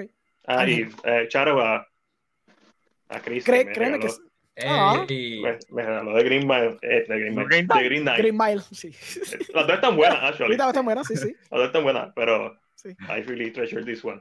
Eh, ma- pero, Miguel, ¿le tienes un poquito más de cariño a Green Knight ahora o todavía sigue igual? ¿Cómo está esto? Eh, mi- no, no, a, a mí no es que nunca me... A mí me gustó Green Knight. Sí, sí, yo sé, yo sé. A mí me gustó Green Knight.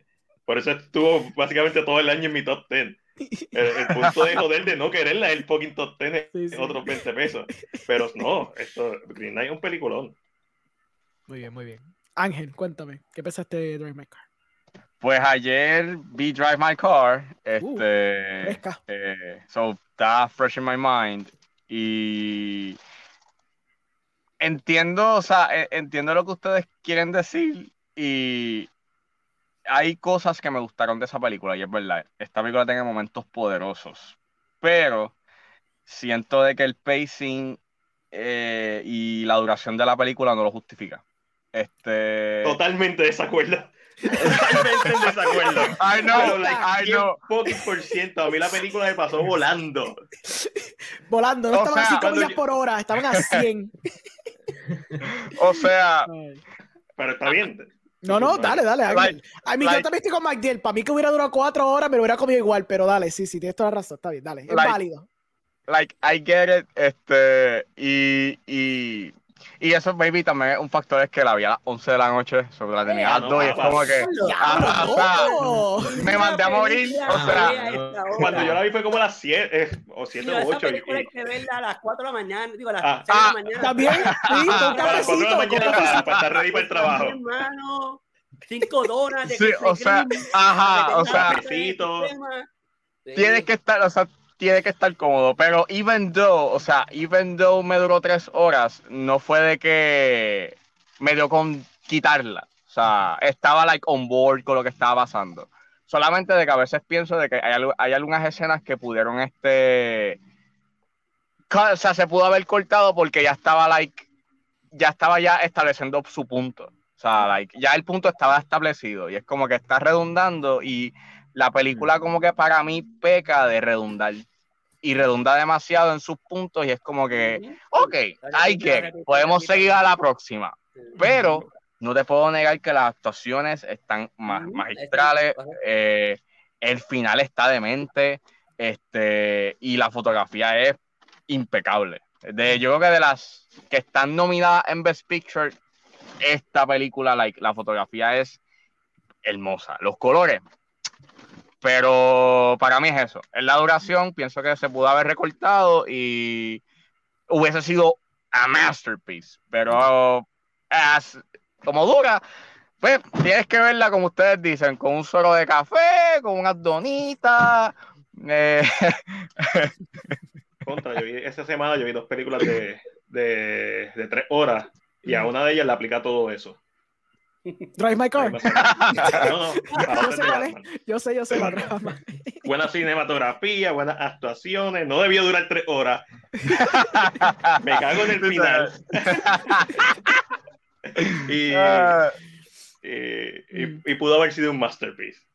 No, pero en verdad, en verdad, o sea, entiendo sus puntos y en verdad, I get it. Like, I get it y, y, y estoy, o sea, y, y tienes razón, o sea, de que la película es una obra maestra, de que, pero Ah, ah, para mí, eh, es eso. Su pacing pudo haber sido better.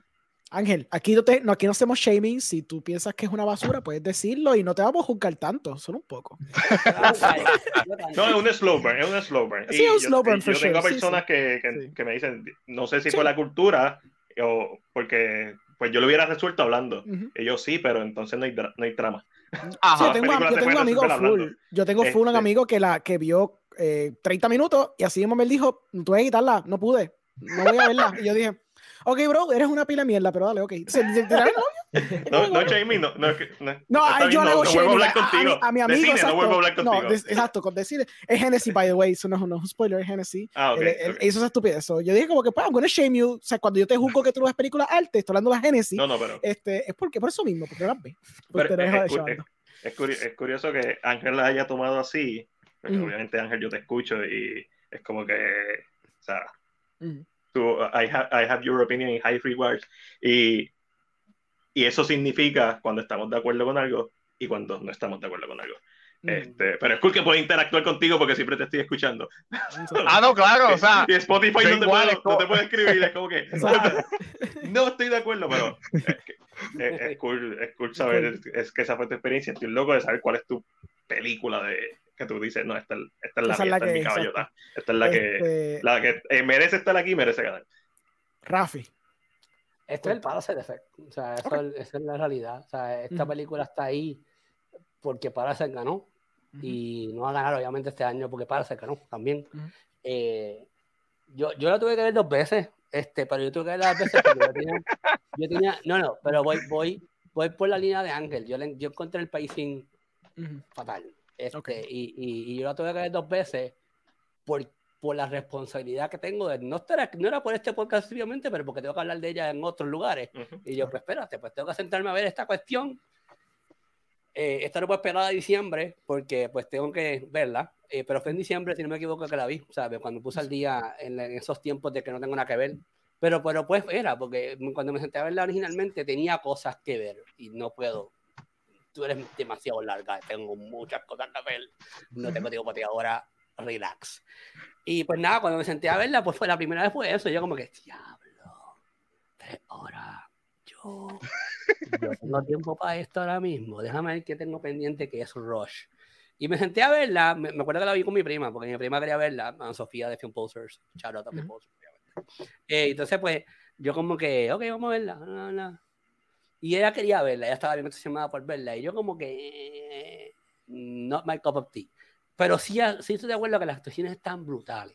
Y ahí, y ahí la comparo con Coda. O sea, aquí es como que es, a mí las actuaciones me, me cogieron. O sea, me dieron, ya, diablo. Pero la historia, yo entiendo por qué ustedes lo. Yo entiendo por qué a Matt Díaz lo- lo- lo- le, le gustó. Yo entiendo por qué a, a Héctor le gustó. Y es porque está targeted a ustedes. O sea, eh, a, a- a ese, es- a, su estilo de. Igual, igual a Alejandro, a su estilo de, de pensar, el estilo de, de, de ver películas. E- Esas películas, esa película cumple, esa película cumple con todos los checkmarks de la academia. O sea, por eso está donde está. Eh, las actuaciones son buenas, la- el- todo, lo, todo el aspecto técnico es bueno. Eh, pero sí, obviamente, una persona normal y corriente, mis tías, mis padres, no se van a sentar a ver eso. Es- Claro, pero es porque hay que educarlos. Eh, no, va más allá. O sea, aquí hay- No, no, no. Hay, hay- hay que hay- no, no, no, me refiero, no, no, tú no le vas a poner esta película. Esta película es para un cinéfilo, punto. Esta película es para la gente que hace, que hace esto, que hace esto que hacemos nosotros. Y eso es cierto, eso está totalmente de, acuerdo. Pero es como otra. Todo el mundo sabe que es la Mona Lisa. Pues, todo el mundo sabe que es la. Mona Lisa. Pero enseñarle a un, un puloco, enseñarle cualquier otra pendeja, o hablarle de expresionismo alemán, o hablarle de, de cualquier de cubismo. Y si no es Picasso, tú no sabes qué carajo, nadie sabe qué carajo Claro, es cubismo. claro, Eh, claro. so, ah, yo, yo iría con, con películas como Parasite, son películas que Ujú. pueden educar a la gente, porque Parasite, Ujú. nuevamente, un, es un thriller y- psicológico. Claro. Mis padres se sentaron a ver Parasite. Cuando las vieron, me Sí. dijeron, Sí. "Ya, puta". porque, Y- porque se entiende que es lo que yo no creo que en Godesta puede pasar. El, el, el tema es diferente en Parasite. O sea, aquí el tema es totalmente diferente y, y appeals a la masa porque es más real. Este es bien nicho, esto es un nicho bien, bien grande el que estamos atacando y por Agree. ende a mi padre le importa un diablo el tipo este, si él logra hacer lo que logra hacer, le importa un diablo. Ahora, en. Parasite, coño, sí es verdad. Eso, eso, ¿tú te acuerdas? Mi padre, sí. ¿Tú te acuerdas cuando nosotros, el huracán Hugo, se tiró para esa vieja, el huracán sí. Hugo, que esto, nos quedamos sin casa, que tuvimos que hacer esto? O sea, Parasite ataca esa, Sí. ese esa audiencia y, ataca ese punto que esta película está ahí porque Parasite fue nominado, como dije, y that's it. No es que esté mala y no es que fue, no es que no es que obviamente al mundo entero no le vaya a gustar, pero cumple con todos los checkmarks. Es una película que cumple con todos los checkmarks. Estoy de acuerdo con Ángel, por no que estoy hablando aquí ocho horas. Este, eh, está, el, el, el pacing en momentos, la segunda vez que la vi, que la vi en diciembre, como dije, tienes que verla temprano, no puedes verla esa noche porque te vas a quedar dormido. No, no, no. eh, Tienes que verla temprano. Ah. Yo creo que la vi como al mediodía. Y era eso, la puse ahí, pam, pam, pam, yo estaba comiéndome algo, almorzando, nada, nada, y ahí se fue el tiempo a las millas, porque yo estoy envuelto en ella, haciendo algo, comiéndome algo, tomando bla, bla. Y aquí, yo creo que una de las cosas que, que, que y la, la escena que, que menciona MacDill, a mí también me fascinó. Eh, Sí, y esa vuelvo a lo mismo, porque es que yo le tengo un soft spot a esas minorías, yo le tengo un soft spot a los, a, la- a- a- a los niños con síndrome de Down, yo le tengo un soft spot a los sordomudos, yo le tengo un soft spot a minorías de verdad, no que esto sea latino, ni que sea comunidades de... No, no, eso no son minorías, minorías de verdad. Ujú. Es síndrome de Down, sordomudo, eh, personas con disability, esos son minorías de verdad que se merecen que alguien los escuche y tenga su espacio. Y esa escena, como el señor Mendiel, yo dije, ok, vamos a verlo con calma porque aquí, aquí voy a explotar de nuevo. feels. Sí. Sí, no, voy a explotar de nuevo, voy a explotar Sí, de nuevo. Yo, yo, yo con campeones exploté 40 veces, porque es que Ujú. digo, esto es overdue hacer una película como esta. Sí. Y con personas de síndrome de edad que no son fáciles de manejar. O sea, e- e- e- es, eso, es- eso es lo que esa película tiene. Pero está ahí por Parasite. O sea, y, y vamos a ver en el próximo año más películas como estas, estando ahí, simplemente por el efecto para, Parasite. Sí. Sí, porque Yo ahora ti- tienen que tener, dentro de las nominadas, tiene que haber una película asiática, tiene que haber una O foreign, película. por lo menos. sí. eh, o eh, eh, tiene que Bueno, haber una Roma. película latina de Guillermo del Toro, de Alejandro Sí, tiene que- Iñárritu o Sí, de, exacto. o de Alfonso Cuarón. Exacto, por eso. Sí, Este, ajá. Tiene que haber una película extranjera, pero tiene que ser Extranjera. extranjera, you know, no puede ser... Sí. Sí, sí. Eh, tiene que haber algo latinoamericano y tiene que haber algo asiático, extranjero. Sí. Ah, tenemos que meter, qué tenemos. Ah, tenemos que meter algo de Netflix porque hay chavos, eh, eh, hay muchos chavos envueltos. Eh, ¿Qué más tenemos que meter? Ah, si hay algo bueno de superhéroes, pues lo podemos meter, por, ¿verdad? Porque Disney también tiene muchos chavos envueltos. Y hay algo en blanco y negro. Uf, ¡Ah, boom! claro. Boom. Claro, eh, adelante. ¿Qué, qué nos falta por cubrir? Mm, mm, hay un biopic, Ujú. aunque no lo sea, Sí. un, un personaje histórico importante. Una Sí. película, espérate, una película de issues, eh, de, de, de issues sociales. So- hay- Ah, obviamente. Tenemos que este punto. A la moda. Y para no perder la costumbre, ¿verdad? Eh, algún director icónico. Ah, Steven Spielberg hizo un, un remake. Ok, Steven Spielberg. ¿La viste la película? ¿Merece estar nominada? No importa, Steven Spielberg. Vamos a nominarla. O sea, Sí, Él, hizo- él hizo es List. como, Siempre va a estar nominado. Como, como la fórmula.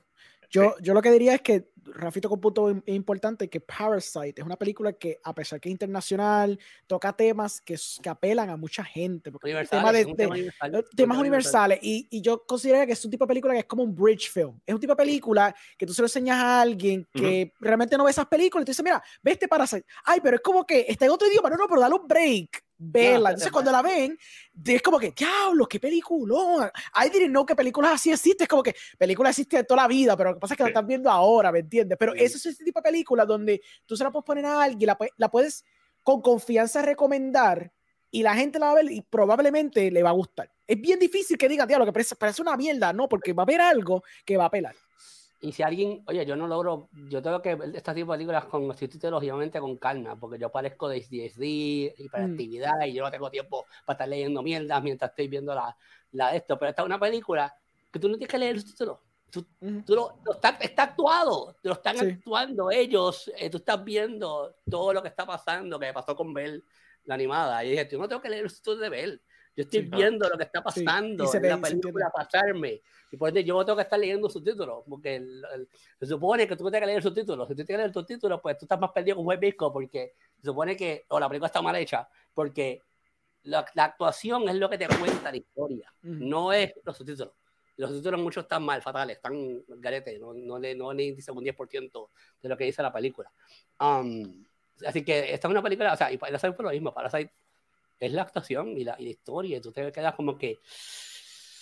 O sea, como dije, yo me acuerdo cuando los viejos míos, mi padre la vio, mi padre como que esto pasó nosotros con Hugo, y yo, yo sé, nosotros partimos todos con Hugo y estábamos en una esquina, eh, bueno, mío, estábamos trabajando, mi padre dejaba un popular, estábamos viviendo en, el, en, el, en, el, en la cancha popular, pero pues, este, pues, lo perdimos todo, ¿qué se va a hacer? No hay que echar Sí, para adelante. Ya, ya. Pues with that in mind, vamos a la próxima película, que esta es una que todos nosotros vimos porque estuvo en el cine, Doom, Yeah. de Denis Villeneuve. Eh, la gran película que él hizo a mitad de una película, basada en la novela. Alejandro, no, estés, vendiéndola, no la Perdón, perdón. No hizo, no hizo la mitad, hizo el primer acto. Hizo un tercio, acto. un tercio, un cuarto de la película, básicamente, este, de esta historia de Luke Skywalker, pero que no es Luke Skywalker, porque esto vino primero. Eh, nada, yo toqué, yo toqué describir Dune para la gente, so, la- ya todo el mundo sabe lo que es Dune. La mayoría eh, la, él la vio. Full. Esta Pues, es la Mac- película popular. Magdiel, Zumba, dale. Eh, Doom. Doom como película es tremendo primer acto. Es tremendo primer acto. Pero Dune es una película incompleta. Sí. Eh, Dune efectos visuales ridículos, eh, cinematografía ridícula, buen elenco, buena dirección. Pero Dune es una película que depende de su segunda y si acaso tercera parte, lo que es de su secuela o secuelas para, para yo hablar de ella, porque esta película se acaba y esta película no es como The Lord of the Rings que tiene un principio, un medio un final en sus tres películas. Sus películas empiezan, hay un medio, hay un desenlace y de- que continúa para la, ¿verdad? el objetivo principal. Nuestra película se acaba ya. Sí. Porque es parte uno. Sí. Sí. Eh, a esta película está nominada en esta categoría porque técnicamente barra todas las demás películas, no tan solo de este año, sino de probablemente los pasados cinco años. Eh, la- nada más la escena de la, are- de la arena, cuando está saliendo el gusano, Que la arena empieza a temblar. Sí. Nada. O sea, eso, eso es ridículo. O sea, el nivel de, de, de estudios que tuvieron que hacer para eso es ridículo, pero El efecto similar fue como lo que pasó con Mad Max Fury Road. que fue esta cosa donde era un technical achievement a donde tuvo que estar nominada como en 70.000 categorías, como pasa con Dune. Correcto. La diferencia es que Max, Max Fury Road es una película completa. No, claro, of course, obviamente, Ajá. sí, sí. Uh, the outstanding, es obvio, sí. Este, pero, mano, Dune es la película, digo, y la, la Don't Look Up y Dune son como que, en realidad este año no estrenaron películas buenas.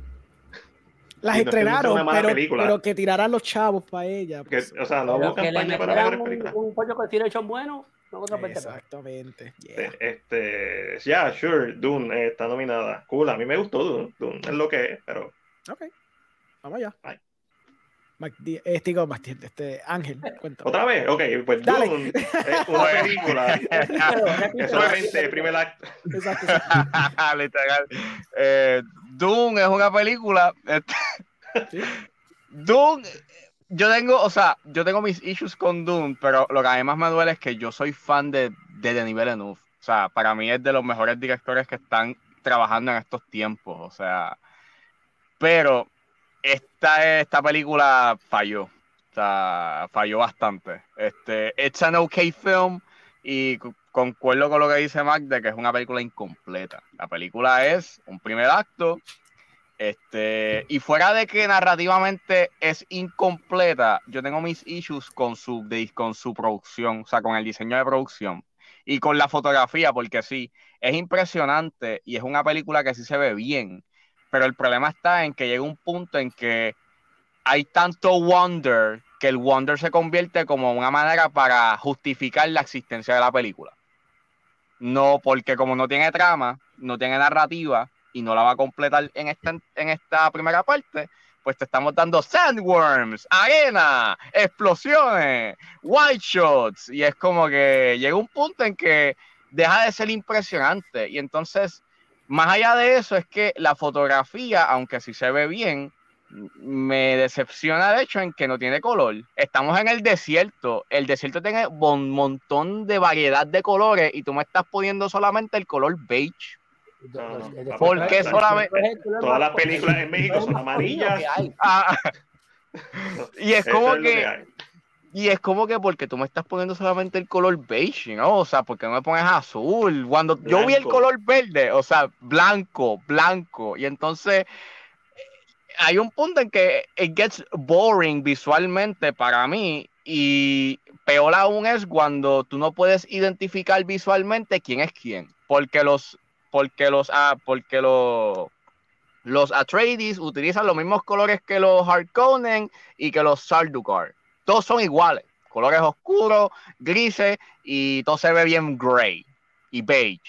Y es como dude, mano, o sea, tú hiciste Blade Runner y es como es como un. Ajá, Arrival, y como que tú le diste un downgrade a ese, a, a ese color y a ese diseño que, pu- que pudo haber hecho ese mundo y ese universo mucho más atractivo.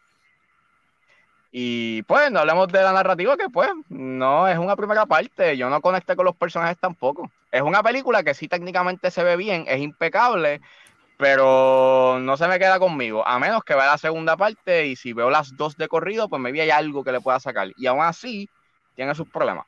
Sí. Este, Rafi, ¿qué pensaste de, de Ah, yo Duna fíjate parte de 1? eso, Esto es una película que no es completa. Yo no me voy a seguir hablando de lo Ok. mismo. Es una película completa.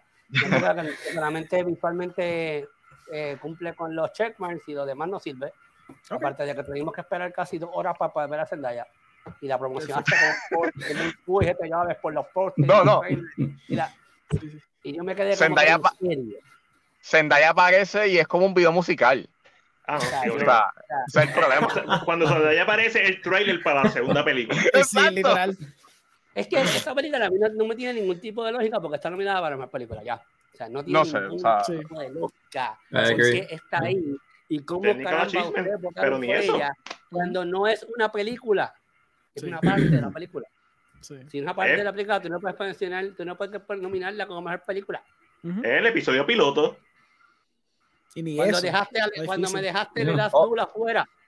Ujú. O sea, no, no. O sea, es, eh, de- Es un este, demo. ¿cómo es? Un demo. Ah, Es un demo, es un demo. Sí. Es un demo para la segunda parte. Mira, ve la segunda, papi. La segunda va a estar buena. El demo más fuera costoso de la historia. Literal. Deja, deja que Héctor hable, yo no me interesa hablar de Doom. Héctor, dime qué, qué piensas de la movie. Si tienes algo que añadir. O sea, fíjate, yo pensé que. O sea, a mí no me gustó. Yo pensé que yo era de los pocos que a mí no me gustaba y ahora me siento mucho mejor que a ustedes. Ah. gusta también. ¡Ey, qué bueno! ¿Hay alguien que le gustó esa película? Yo conozco gente que le gustó esa película, pero yo no voy a decir gente aquí ahora mismo. Dime, qui- oye, No, Héctor, por eso Héctor, Dime que es dime Genesis. quién en- No voy a decir, no voy a decir.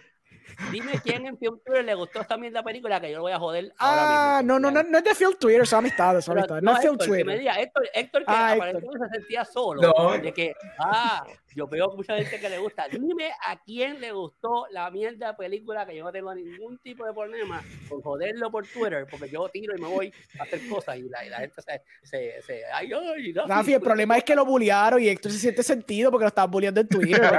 No, no, no, no, no, a mí no- a mí no me a mí no me bullearon, dime yo- lo voy a dejar, Muy bien, pelea, pelea, muy bien.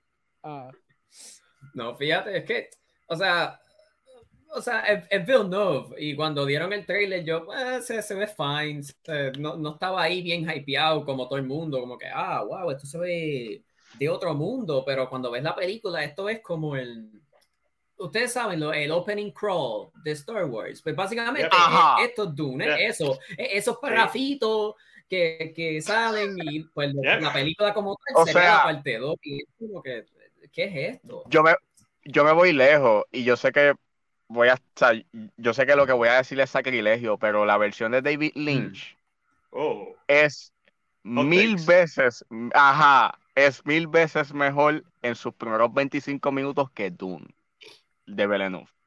En el sentido de que sí, que O sí, sea, que, que, que sí, expone demasiado, sí, eso, eso es indiscutible, pero establece mejor sus bases políticas y el juego político que la versión de Villeneuve. Y, eh, ah, y obviamente tengas una división de colores de quién es quién, que todo el color gray que tienes en, en, en la versión de Villeneuve. ok, ok. Este, ya, yo cuando vi la película dije, está cool esto, Star Wars para los artsy people, para los cinéfilos. Y Yo, yo Este, le doy gracias a Dios que yo vi esa película tarde, porque yo llegué tarde al screen y ya me importa un diablo. Yo tengo cosas que hacer para estar viendo películas de tres horas que no, Sí. no valen nada. De, Denis Villeneuve lo que hizo fue un, un riesgo, un riesgo bien hecho, porque obviamente le dieron la segunda película. eso fue un Él riesgo dijo- calculado. Sí, un riesgo calculado. Voy a hacer eh, un cuarto de una película y se lo voy a tirar a, a- a Warner Brothers. Y Warner Brothers va a tener que darme la secuela porque cuando la gente vea esto van a decir, yo quiero un de mi Star Wars. Y es como que, pues, va a tener que los chavos. Y se va a hacer doble dinero por one story. So, en donde, y tengo que, Yeah. ya, yo no soy el más fan de Lord of the Rings, pero hasta Lord of the Rings, carajo. Cuando tú ves Lord of the Rings, cada película Sí. tiene un principio, medio y final. Y, y es aunque es la Literal. primera parte de una historia completa, fue of the Ring, cuando yo la vi, yo dije, está cool, y entendí una historia completa, pero aquí Vil- Villeneuve hizo un corte de pastelillo bien severo que yo me quedé como que, Yeah. déjalo, de verdad, you're banking, bueno, obviamente era obvio que le iban a dar la secuela, pero you're banking en que la ya gente estaba le gusta, cuadrado, eso Sí, no- estaba no- cuadrado, pero- ya. pero que la audiencia went a ver la película diciendo, ok, quiero ver la secuela, obviamente quieren verla porque quieren saber qué carajo pasa, porque no pasa en la primera, pero- es- Exacto. sí, eh, es que eso no es un argumento, el argumento Sí, ya sí. no es válido porque es- esto por eso, la- eso ya estaba cuadrado de que yo te voy a dar Mm. la primera parte y la gente se va a encojonar porque no entendí nada, me falta todo y pues tienes que hacer la segunda, lo sabía. exacto, Pero no sí, sí, dejar ahí. Y es- eso Exacto. es mercadeo, eso más que nada Sí, sí. claro.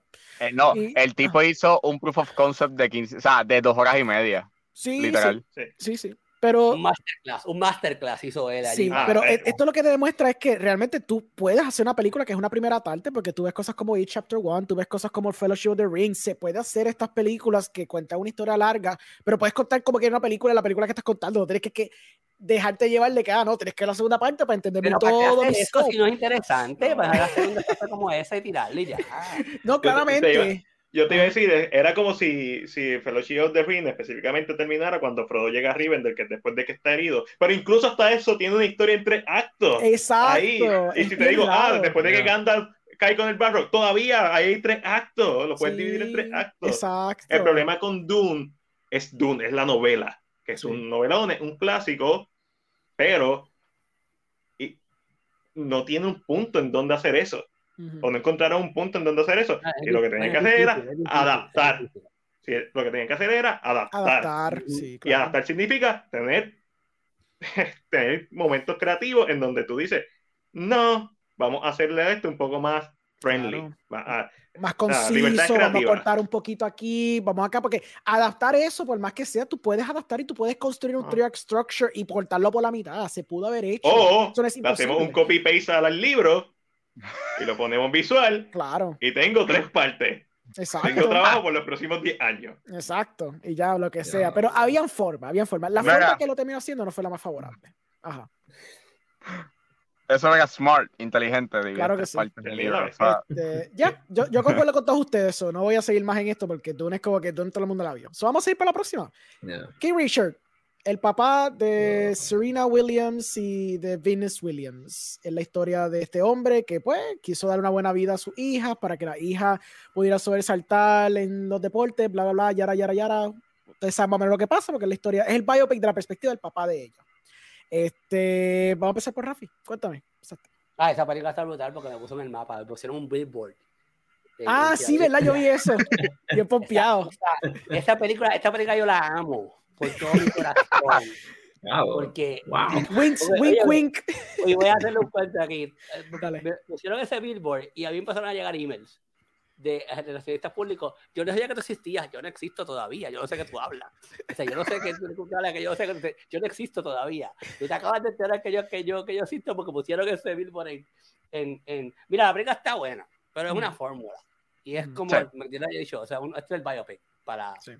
para la, para la, para la, para Este es el vehículo para Will me Smith. encantó, a mí me encantó la actuación de Will Smith, esa es la realidad. O Esto sea, porque eh, no, no se la dieron con Ali.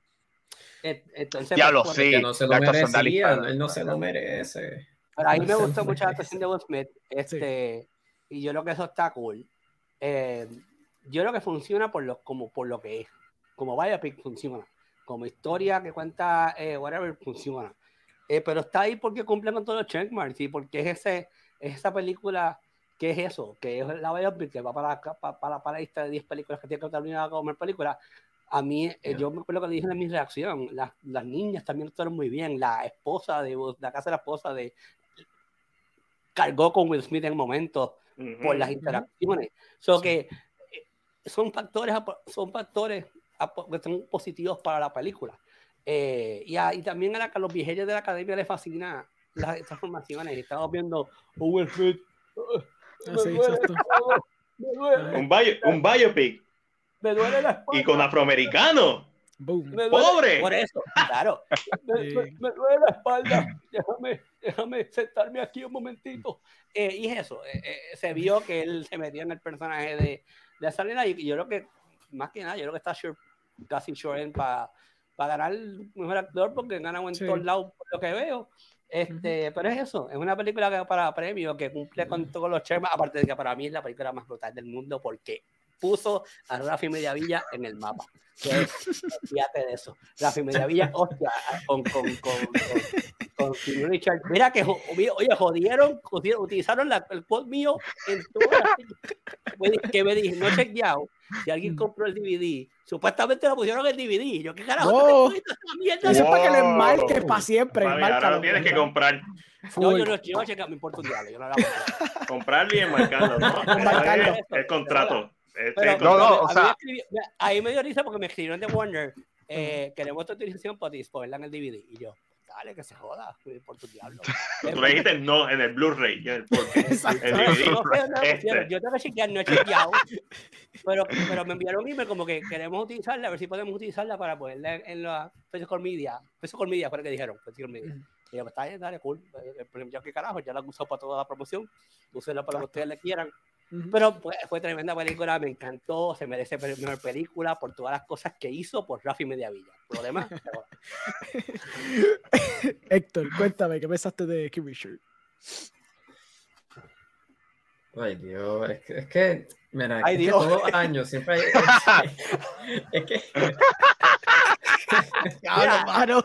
yo me yo me siento mal por Héctor, porque Héctor está en pain. En todo Sí, Héctor está sufrido. Me duele. Tienen que hablar de No, esto. es que. Eh, busca No, unas es que- pastillitas para, la, para el dolor que tengo. Búscame el, el tirar con codeína para poder bajar esto. Ay, Dios. I mean, es que siempre hay ese biopic que, ¿sabes? De alguien famoso, alguien que, ah, no conoces muy bien, pero Espérate, pero el papá de, el papá de ella, de ella es famoso. ¿Cu- ¿Desde cuándo? I mean, No, I- no, a es eso, a eso voy, a alguien que no conoces muy bien y está envuelto de, ¿sabes? Con otras personas. Sí, Bohemian ¿sabes? Rhapsody. Como que- Ujú. es que. Es biopic clásico y pasa y pasan lo mismo y pasan las cosas y ah, ¿sabes? tú puedes hacer mejor y pues llega, llega las cosas bla, y pasa esto y después sale Will Smith actuando de Will Smith y, y- y ahora va a ganar y, y- y- Es que, es que, mano, eh, tú sabes Tú sabes, o- of course, claro que la van a nominar, claro. Y también, claro que va a ganar Will Smith mejor actor, lamentablemente, pero tú sabes. eh, ajá, fine, es una película mediocre, que el biopic que al, al Academy le va a gustar, tú sabes. Es mucho mejor que Bohemian Rhapsody, pero o sea, se puede hacer mejor. Se puede hacer mucho mejor. Hay otras cosas que ver, hay Héctor otras está en cosas. pain, Héctor tiene, necesita, búscate una, una pastilla, ¿verdad? A ti te duele todo. Fíjate, no pensé que King Richard era la película que iba a dolerle más a Héctor, porque yo siento el dolor de él ya. Es que me aburrió. de- Es acumulativo, yo creo. Vamos a hablar de, todas las películas. Sí, es verdad. de, te duele todo a él. Es verdad, le duele todo, A mí, ey, ey, hay, hay varias que me gustan, hay varias que me gustan, hay varias que me gustaron, pero pues Ok. tam- hay una, hay unas que son apestositas. Sí, sí. Está bien, está bien.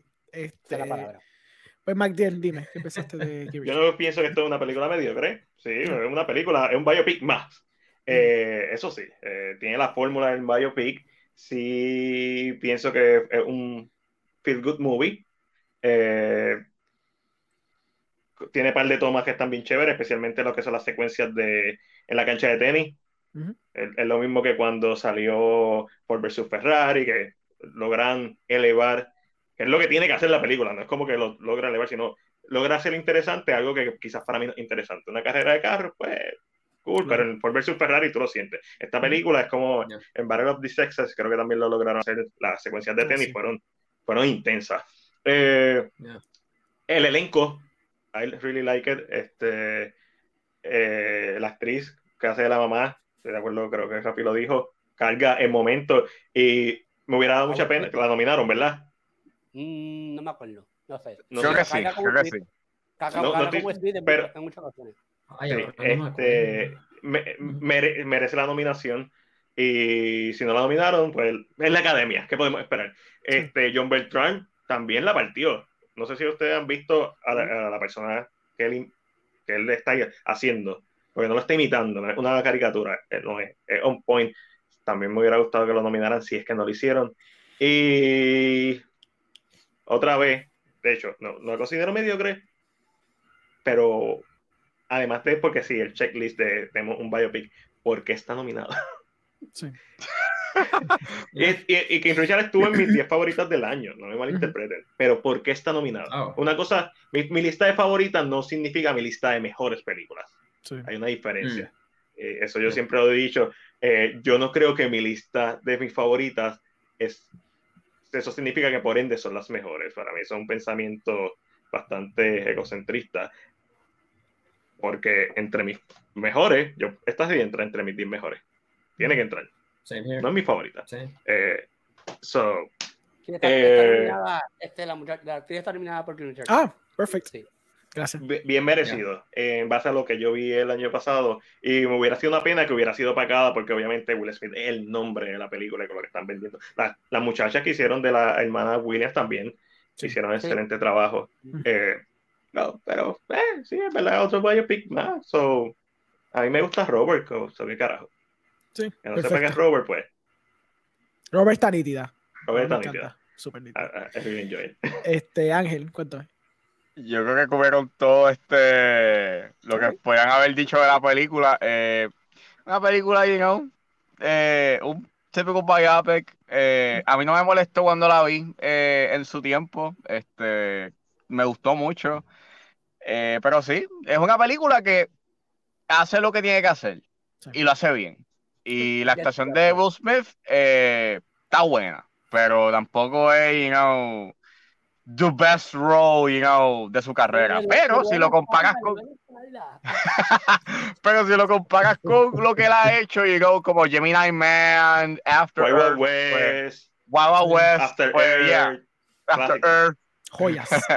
ya. pues ya, eh, eh, es lo mejor que ha hecho. Si le dan el Oscar a él, pues lo voy a pensar que se lo están dando por Ali. También, por acumulación. Sí, para acumulación. No, Sí, por la ok. espalda. Sí. Sí. Ah, que Richard sí está, está nítida, está, es un biopic, como todos ustedes dijeron, bien estándar. eh, la actuación de él está chévere. La actuación de cada todo el mundo lo hizo bastante. ah, De satisfactory a bastante bien hecho. Eh, es una historia feel good, tiene ese final feel good, aunque la muchacha pierde, pero después, claro, puede acabar la película en un downer, o tener la secuencia al final para terminar como que en dar happy, upbeat, whatever. Este, y está, está nice. Este, se sentía como que la última en la película no sabían cómo acabarlo. Y hay que es que dijeron, eh, este momento es bueno para acabarlo. Entonces escribieron rápido como que ese haphazard text a lo último Ajá. de que, ah, sí, ella consiguió el contrato. Bien cabrón. No fue un contrato bien, un contrato bien bueno. Y es como que, ok, cool. Muchos pues, chavos. muchos chavos para ella, chévere. Y muchos chavos también para esta gente por ver la película. Hicieron Yeah. historia, se convirtieron en las Exacto. hostias del año. Exactamente. Eso es como que, ok, cool. Este, ay, mire, es una película que se la puedes recomendar a tus padres y todo el mundo, todo el mundo que la vea va a decir, wow, qué buena película yo vi. Como que sí, yo sé, yo sé. Sé que te va a gustar. Es como que yo siempre tengo películas que yo digo, like dad movies o like family movies. Esta es una película que tú se lo pones a tus padres hace un domingo por la tarde y la ven y dice, diablo, qué peliculón. Y ya, sigues para adelante con tu vida. Esa es la que hay. Este, vamos para una que por lo menos Rafi y yo eh, tenemos sentimientos bien encontrados de esta película. Eh, se llama Nightmare Alley. Ah, Oh, Nightmare yeah. Alley. Una, una pregunta, una pregunta. Ay, ¿Alguien exacto. vio Nightmare Alley? Una- tengo una pregunta, Rafi, vuelve, vuelve. Rafi, Ah, Héctor, ¿tuviste Nightmare Alley en el cine? En el cine, ya. Ah. Ugh. Pues, sin contar a Héctor, ¿alguien logró ver Nightmare Alley en una sentada? Pero yo no. yo la vi porque estaba en la sala del vi. cine. Yo estaba en la Ah, sala del pues cine. tú tampoco, na- no- nadie que la vio en el cine, en el Mira, cine Ah, uno. ok. Pipea esta película, esta, esta película, porque tenía que hablarla de ella, pero eh, eh, Alejandro sabe, yo tenía como Sí. 40 entrevistas y yo fui bien caripelado. Le dije a, a los que manejan esta película, ¿sabes qué? Tengo dos entrevistas bien importantes, vengo ya mismo. bye". Sí. Sí. Yo creo que él duró media hora en la sala y se fue. Yo dije, ay, good. Yo me tengo que chupar esta película porque quiero, quiero Oye, ver la, que quiero hacer la reseña. so. Y, y, y, y, pa- y- y para dar claro, traté de verla en, en, Sí. en Hulu, era que está, no sé dónde carajo Sí, está en Hulu ahora No, mismo y HBO. No, ajá. Y tampoco la pude ver, no tengo tiempo, no Sí, tengo está- tiempo. La película una hora y media y no arranca, y yo tengo cosas que No, no hacer. arranca. Sí, está O, difícil. o sea, Yo tengo cosas que hacer. está difícil. o sea, pensando ahora es como que Drive My Car no me hizo eso como Nightmare Alley. Yo por lo No, menos pude terminar de, Nightmare Alley- ajá. Las actuaciones son buenas, Nightmare Alley se ve hermosa, pero una hora y media para que arranque, una hora y media para que arranque, O sea, Sí, una hora y media para que arranque. Papi, yo tengo tiempo, yo tengo cosas que hacer. difícil. Sí. Y, y, o sea, mi- y Kate mi- Blanchett y- sale en el póster y ha pa- pasado la primera hora y todavía ya no sale. No sale. No, Sí, porque tienes que establecer el, personaje de Bradley Cooper por una hora completa. Sí, sí, sí. Tranquilo. Sí, está. O no, sea. Nightmare Alley es.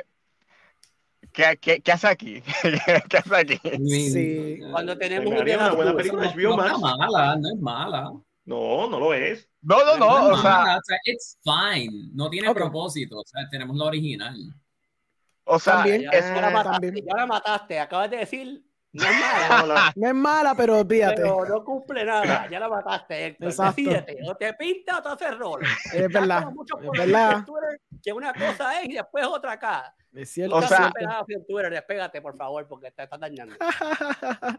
es una Ay. película sosa. Yo la- es una película sosa y pico. Yo creo que de las peores dentro de lo que se puede decir peor de Del Toro en el aspecto en que, de que no son mejores. ajá, no es su Porque mejor. no, no es, no es una mala película. Es una película con un personaje que soso, eh, aunque charming, y es una película cíclica. Y pues si la viste pensando que era una cosa y a la media hora todavía la película no fucking arranca, pues jódete, te jodiste. Media. No, no, Porque- o sea, Porque te la vendieron como lo mismo que hicieron con, con Pinson Creek, te la vendieron como si esto fuera un misterio en No, es del toro, quería hacer una película en un circo, probablemente porque habla de Cabin of Dr. Caligari y quería tener esta toma en fuego porque se va a ver bien cabrón y se ve bien cabrón indeed. Eh, y quería tener esta imagen cuando con los ojos porque eso es una referencia a otra película y pues cool. La lo hizo del para, toro. que- para coger los taxes de la, de la planilla, porque eso, como es perdida, pues son taxes para la planilla. David, este. Troll, Hunt, eh, Troll Hunter que se llama, eso le deja más chavo. Sí, pero es Netflix. Diablo. Sí, eso es Netflix, sí. Sí, Sí, es una película, yo, yo cuando la vi, la vi completa, yo, a mí me encanta Guillermo el Toro, pero esta es una película que, como tú dices, se tarda en arrancar, eh, la tesis de la película que es Man or Beast, este hombre que vamos a ver esta decadencia de personaje a convertirse básicamente el villano de su propia historia, pues ya yo sabía que iba a pasar del primer acto, solo no entiendo por qué entonces la película toma una hora y pico para que Bradley Cooper empiece a reírse al final, para entender como que diablo, sí, se volvió malo y loco, es como, que, loco, sí, pero si yo Soy vi eso. Ajá, es como que yo vi eso en el primer acto. So, no entiendo qué es lo que tú quieres darme por tu hora y pico. So, una va- ¿Cómo te volvió loco al final? ¿Qué tú, qué tú entendiste al final, Alejandro? I, I believe that he turned into the monster. Y ya está. Sea, la tesis, la misma Ajá. tesis, lo que dice, lo que dice William Dafoe en un momento dado. Sí, ah, exactamente, man or ese, ok, beast. sí. Pues eso mismo, es eso. Yo digo loco Eso, porque a hacer la a carcajada a los Joker, él- pero Él va a comer gallina. ahora- Exacto. adelante, Sí. gallina eso es lo que yo digo. Pero, pero es como que es para. Exacto. Por eso, porque es redundante en lo que está tratando de hacer. Entonces, si hubiera sido, o sea, si tú me estás vendiendo esa premisa de que esto va a ser un character arc, donde tú vas a este personaje que it's like lawfully good, a chaotic, chaotic evil algo así, pero no, tra no trazas esa línea, pues entonces no importa, ¿me entiendes? Esto no es como Breaking Bad, cuando tienes a Walter White, que es una persona buena, entonces moralmente se corrompe a través de millones de años, pero ¿vete? la película no hizo eso tampoco. Es una película que es un personaje misterioso que de la soltada ya es sketchy el tipo, ya para el primer acto ya tú entiendes que el tipo es malo y lo que le hace la película es demostrarte que es más malo todavía o cuán malo puede la ser. Primera- ya la media hora estaba durmiendo ya, tenía cosas que hacer. Yo no tenía Sí, tiempo para por eso. Pero chicos, es que- Del Toro quería grabar algo en un circo, quería grabar algo en Sí, un Yo, carnaval. yo eso es entiendo, todo. él quería hacer un noir, como, Él como, quería como quería hacer hacer un- un, sí, un- sí. con Crimson Peak, que quería hacer una película gótica, un romance, un romance gótico. Gótico, o sea, sí. que se hizo un noir, and I get it. Admiro a Alejandro que la pudo ver y admiro a Héctor que las pudieran ver porque yo me hubiese pagado ahí. Gracias. Él dijo, o sea, él dijo, yo quiero hacer una película con bonitos visuales. Sí, full. Y eso fue lo Y que lo hizo. y, y Guillermo hizo. no falla. Yo él lo hizo súper bien en ese aspecto, pero pues, una película que I can't recommend. Yo sé que hay No gente que le película. gusta. Sí, no, yo no sé que, yo sé, hay gente que le gusta, bendecidos a esa gente que le gustó, pero fue una película que realmente a mí no me, no me gustó mucho. No, Como no tenemos mucho que decir, pues yo voy a poner aquí a Tabey que nos empezó a escribir un par de cosas. Eh, a Tabey nos dice que tengo que hacer para ser parte de este grupo de eficiencia. ¿Eficiencia? ¿Dónde? ¿Dónde está la eficiencia? Porque yo creo, busca, búscame la definición de eso primero para ver si cualquiera que esté aquí cumple con esa definición. Bueno, puso el emoji de, de risita, yo creo que es eso. Este, David nos dice, mano, la película al final inspira a ser mejor. Por lo menos, al menos yo estoy saliendo diciendo, puñeta, quiero ser él. Esa de Keith Richard. Keith Richard, sí, Este, no te Porque creas, es Andrew- Nightmare Alley, No, no, no, yo esa creo que no, te esa no dormiste y viste otra película. Exacto, exacto. sigue diciendo no, que no, ese Eric. Este, no te creas, Andrew y Benedict podrían llevárselo. Es verdad, porque yo he escuchado como esas conversaciones de, de ellos dos. Y él la vio en el cine, es verdad, porque él estuvo ahí también. Y cinematografía, pero no mejor película del año. Sí, cinematografía es linda. Hay muchas películas este año que son visualmente appealing, pero es como Rafi siempre dice la historia. La historia también importa y Magdi también lo dice. Todos nosotros lo decimos. Lo La historia es es que- es importante. que lo que yo no entiendo, y es la parte que yo llevo con la academia, que no me encojono y lo mando por el carajo y menos nada, es que estamos evaluando. No se supone Claro. que ustedes sean expertos en cine. Yo estudié cine. Yo no estudié un carajo. Eh, Ujú. Yo estudié negocio. Yo Nuestra audiencia negocio. del año pasado fue 33% latina. ¡Uh! Eso, eso es lo que están estudiando. Eso es lo que están estudiando. Es el marketing. pero Marketing. el dilema es que lo- ya no estamos premiando No. talento. Estamos No. premiando quién es pana de quién. Esto No, otro, esto otro. Choice Award. pues, Esto People Choice pues, Award. Así. Pues yo, yo, yo premio talento. Yo, Ujú. Y yo apoyo talento. Yo Sí, no sí. apoyo quién es pana de quién. No me importa un día tú eres pana de, del Papa. Claro. El Papa a mí no me debe nada. El pa- eh, Allá vete con el Papa a buscar pon. Ya. Yo apoyo, yo apoyo a nivel personal mi persona. Yo apoyo talento. Yo no apoyo que tú seas pana de nadie. Me da, me da igual si tú puedes ser pana del gobernador. Y pues, Ujú. esas politiquerías a mí conmigo no van. Y, y- y yo, estaba, yo estoy viendo un montón de películas con unas historias hijos de la gran puta. No. que se quedan en el aire, que a nadie le importa un diablo, que a la academia le importa un diablo. Y yo me quedo como que, que ustedes están evaluando. Ah, que tú eres pana, que, que tú eres pana de porque Matt hizo la película, no, yo para porque me importa un bicho. Si la película es buena, pues bien, si la película es mala, no. Sí. O sea, es Sí. mi pensar, la verdad. No, no, I agree, I agree.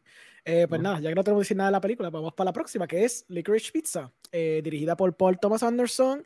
Es una película protagonizada por el hijo de Phil Seymour Hoffman, que se llama Cooper Hoffman, y Alana Haim. Es una película que está situada en los 70. Es básicamente, yo siempre lo digo, es la respuesta de Paul Thomas Anderson de Once Upon a Time in Hollywood. Es su Once Upon a Time in Hollywood, pero de su forma, de su estética, de su estilo, de su approach. Es una serie de vignettes de estos dos muchachos, un muchacho de 15 años y una de 25 años, que tienen aventuras en LA, exacto. Este, tienen aventuras en LA, donde conocen gente famosa, hanguean, hacen cosas setentongas, con soundtracks quirky, con cinematografía quirky, groovy, todo ese viaje. Y pues, you know, es como que una historia romántica, bien entre bien comillas, I don't know, es algo raro. Es, es una película, un viaje raro que hizo Paul Thomas Anderson. Eh, yo, yo voy a decirlo rápido. A mí, Paul Thomas Anderson, yo lo he dicho muchas veces, a mí me encanta Paul Thomas Anderson cuando él hace sus películas más dramonas, cuando hace su There Will Be Blood, cuando hace su The Master, su Phantom Thread. A mí me gusta ese tipo de Paul Thomas Anderson. Ese es el Paul Thomas Anderson que a mí me gusta. Cuando hace sus viajes como Inherent Vice, Boogie Nights me tripea, pero por ejemplo, Inherent Vines o como Li- Licorice Pizza, ahí yo estoy como que, ah, no me gusta cuando haces tus viajes. Son cool porque tú lo, haces, tú lo sabes hacer bien, porque tú sabes dirigir actores, tú sabes mover la cámara, pero las historias no me agarran para nada. Este, pero ya, cuando vi esta, la vi por, con la muela atrás porque dije, pues voy a verla para ver que si quizá esta película es la que me motiva a apreciar más ese tipo de película cuando la hace. Realmente no. Lo único que yo aprecio es que vi al hijo de, de, de Philip Hoffman actuando y quiero ver más de ese muchacho porque ese tipo la partió. A mí pienso que lo hizo súper bien para hacer su primera película este, y quiero ver más, ver, más de él. So, nada, este, Rafi, ¿qué pensaste de la, de la peli? Este tipo tiene un hard on por los años 70. O sea, Sí, todas sus películas son. o sea, el tipo Son de se lo para los años 70. Él está obsesionado con esos tiempos. A las Y, de los que- pies, a él los años 70, está bien. Bo- Boogie Night, yo creo que para mí sigue siendo una de las mejores que más que yo más me he disfrutado de él. Este, pero él tiene un freaking hard on con estos tiempos. Eso fue lo primero que yo vi cuando vi esta película. Dije, él está obsesionado con estos tiempos. Y estoy de acuerdo con él. Yo nací en los 80, pero yo- eh, aquellos tiempos son muy buenos. Eran, eran bien diferentes ahora. Eran, eh, todo era como carefree. En aquellos tiempos todo era bien carefree. Y, y obviamente hay otros conflictos sociales, pero eso siempre él lo, él lo presenta. Dije quotations like cuando hablaste, porque pues aquí hay un elefante bien grande en, en la, en la mesa y es, es el que yo, cuando lo, cuando lo he visto anteriormente, lo digo, no podemos, o sea, de la misma manera que lo refutamos de los hombres, no, tenemos que refutar de las mujeres, no podemos dejar pasar nada, porque no podemos crear estos, estos, estas, estas nociones en la cabeza, que esto esté bien o mal. Este, y es la única parte de la película que a me preocupó. O sea, eso nunca estuvo claro si verdaderamente estaba diciendo la verdad de su edad. Y si verdaderamente esa era su edad, pues esto no está bien. Punto y se acabó. En el contexto legal, justicia real, punto y se acabó. No podemos crear esa, esa perspectiva. ¿no? Esa no, no, no es que. Y óyeme, yo, yo no voy a entrar en asuntos personales míos ahora, pero yo no, yo no tengo nada en, en contra de edades porque para mí la edad es un número, pero hay límites. Hay límites. O sea, hay límites. No puede. No podemos quedar. Y yo, pues, yo tuve problemas con eso nada más. Yo tuve problemas porque o, esto, o me está troleando ella, lo está troleando a él. Ese aspecto nunca lo estuve claro, pero es una típica película de, de PTA. O sea, e- e- es, es, su estilo, es su, su dinámica, es su 70. Eh, también esto es, él cogió muchas de las cosas que le había hecho anteriormente en shorts y las puso en esta película. O sea, que es un compendio de muchos shorts que él había hecho y le dio más contexto en la historia. A mí me gusta PTA, es la manera que hace sus películas, porque a mí me gusta los años 70, eh, pero no es una película que tampoco debería estar ahí. Eso no es una película que no es la mejor película del año. Sí, sí, sí. Yo, yo creo que esa fue obviamente la polémica de la película, en la relación entre los dos, porque obviamente hay una discrepancia de años, además de que él es un menor en la película, so, obviamente eso fue el tema. Sí, sí, porque el muchacho está en la escuela. Yo creo que, yo creo que es bastante obvio que hay una discrepancia de edad y él es un pero- menor. Pero pues nunca estamos claros de nada. Sí, nunca estamos claros, pero se presume bastante que él, él es menor, ¿verdad? Entonces, pues esa es la polémica. Porque A mí puede, lo que ser me... un troleo, puede ser un troleo full, Sí, sí, que claro. tampoco me extrañaría, pero en la manera que lo presentaron, él es menor de edad, ya tiene 27, él tiene Sí. 15, Sí, sí. No, no, Pero claro. en los 70 era socialmente aceptado eso. Eh, eso nunca ha sido, eso, bueno, no, no voy a decir nunca, y porque está mal. Mm. Este, eh, te voy a explicar, eh, yo lo veo de esta manera, y son eventos a mí, yo no tengo, o sea, yo no, yo no soy, ni nadie en mi familia, lo que entra en conceptos personales, es de hablar de, de, de edades, porque aquí mi madre y mi padre todos pues tienen, hay discrepancia de edades, y, y, y yo, en concepto personal yo también, te- tengo discrepancia de edad con, con, con mis significadores, pero eh, hay límites. O sea, hay, hay, hay ciertos límites que hay que, hay que, hay que, hay que como que tratar de, de, hay que hablar claro. Entonces, pues yo vi que en esta película en ningún momento hablamos claro. Sí, ese yo creo que fue el problema que yo tuve, sí. En aquellos tiempos eh, eran tiempos más liberados, no existían las redes sociales, era bien difícil probar todo esto. En aquellos tiempos no existía tecnología de, de, de, de DNA y toda esa pendeja, ¿entiendes? Que en aquellos tiempos eh, esto no es que estaba ok, continúa estando mal, dependiendo del lugar donde tú estuvieras, ¿right? Pero mi preocupación es que en estos tiempos, hoy día, tú no sabes quién está viendo la película. Si no está viendo la cabeza, piensa, ah, mira, eso está bien. No. La, la tesis de la película es que esto está bien. Sí, que no lo esa es la cosa. Bueno, yo siento que sí. Yo siento que la película te está romantizando mucho su relación. ok. Por eso. Y ese es el dilema, el dilema que no está claro todo. Te rom- como dice Alejandro. Pregunto porque yo no la he visto. No, yo sé, yo sé. No, yo tampoco. No es válido, es válido. Ah, Eh, y pues, por ende, mi problema con esta película y tenerla como mejor película me preocupa grandemente. Porque Es que no podemos nominar a, a Woody Estamos- Allen ni a. ni a Por eso, so. no, por eso, no, pero es que So- está dando un buen punto. Estamos, estamos, y yo, y esta palabra pea, pero estamos promocionando la pedofilia y pues eso está bien. Eso no está Sí, sí. bien. Pero por lo menos en mi libro no está bien. Sí. Este, y pues, y pues como no sabemos cuál fue la cabeza que, cabe- que tenía PTA en su cabeza y que estaba, y que qué contexto, como no está claro en qué contexto lo está escribiendo, pues yo me quedé, cuando me terminé la película, me gustó, y me acuerdo que estaban con mis primas y, y Juan de su esposo y yo, me gustó, pero me preocupa grandemente, me acuerdo que otra, The Cure, The Cure for Wellness, al final, Ujú. la escena, al final donde el papá Sí. hacer lo que iba a hacer con la hija. Yo me quedo, I no was- puedes poner ese tipo de cosas en películas porque eso no está bien. Ujú. Y, y yo bien Mm. liberal, yo tengo muchas cosas, pero pues hay Entiendo. Sí, cositas sí. que son feitas. Yo, yo Sí, lo pero. vi. Ajá. Hazlo, Eh. Eh, ah, estamos en una época donde hay mucha, tú sabes, todo hay que hacerlo con cuidado.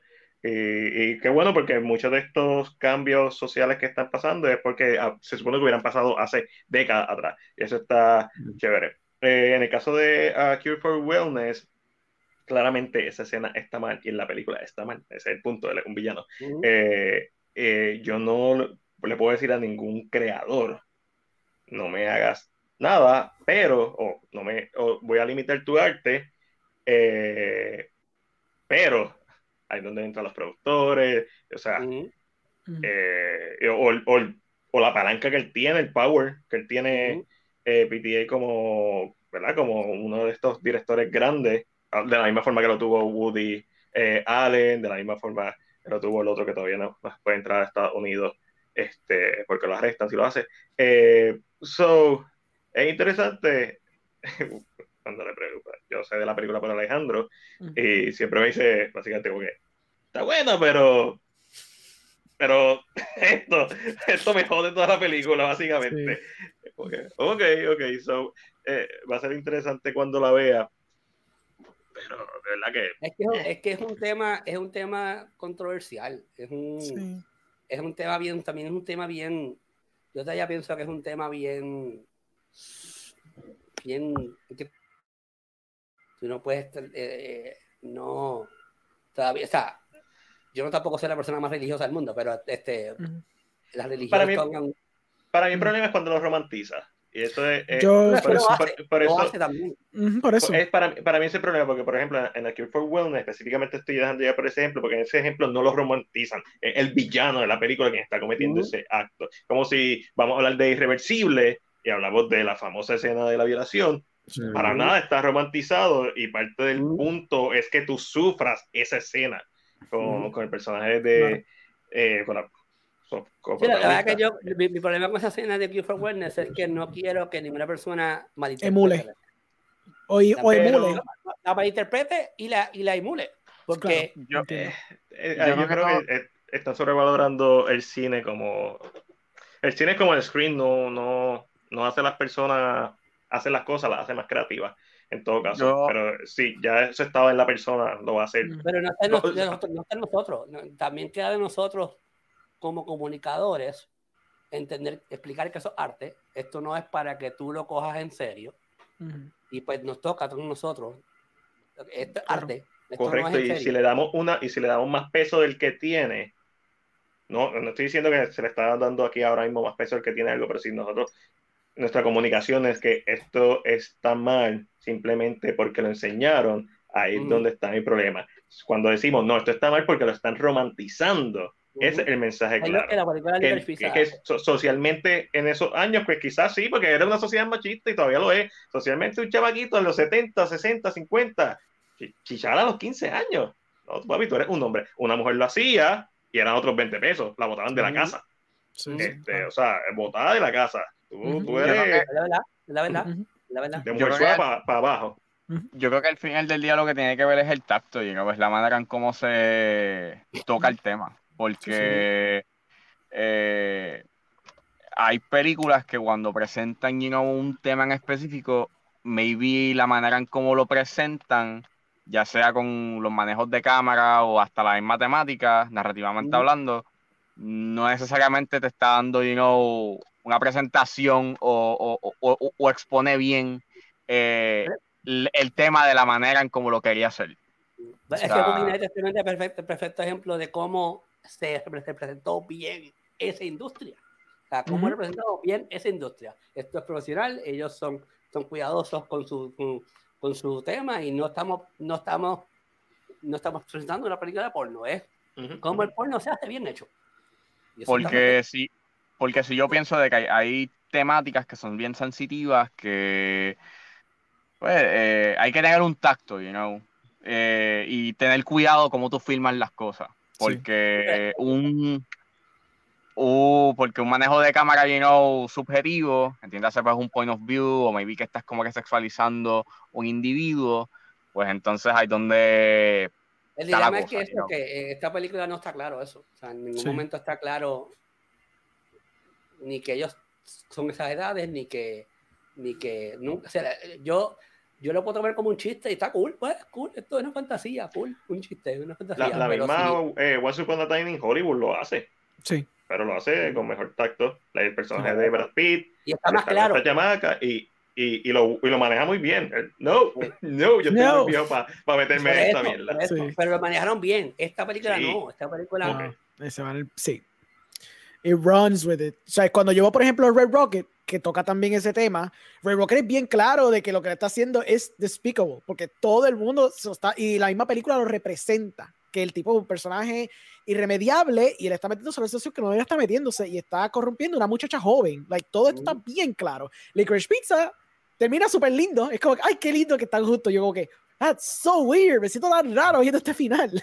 Es bien raro. Hasta Call Me By Your Name, que esa película es bien claro que el muchacho o sea, está Claro, casi 18, pero, pero el, el elemento de que cuando Hop pega, el tipo se siente como mierda, toda la cuestión, te da a entender que como que, diablo, ve, esta relación no fue buena porque mira cómo terminó la cosa, ¿me entiendes? Porque te dieron el aftermath, te dieron las consecuencias y, y se cerró, lograron cerrar el ciclo con un nudito bien lindo. Se tiró curlas porque tú, tú podías pensar que no iban a terminar juntos, pero pues al Sí, final. Entonces termina al blanco y final- al se final va negro y te tira un texto y estuvieron casados por 50 años. Ah, ok, cool. Básicamente, sí, de esa forma. So, es interesante, la película está interesante en ese aspecto porque da de qué hablar de sobre ese tema. Y es bien curioso entonces cómo uno, en film Twitter o whatever, pues cómo la gente va a interpretar mucho de lo que Paul Thomas Anderson quiso tratar de contar con esta narrativa. Este, Héctor, Cuéntame, ¿tiene algo que quieres decir de la movie? Nos quedamos en el viaje hablando de todo menos de la movie, pero no sé si quieres decir algo. Fala, Es que papá. le, le duele, Mamá. le duele lo de, lo de- También te duele, todavía te No, duele. no, no, no, es que, o sea, a mí me gustó. Zumba, pedí que te gustó, no tengas miedo. te No shame, te gustó.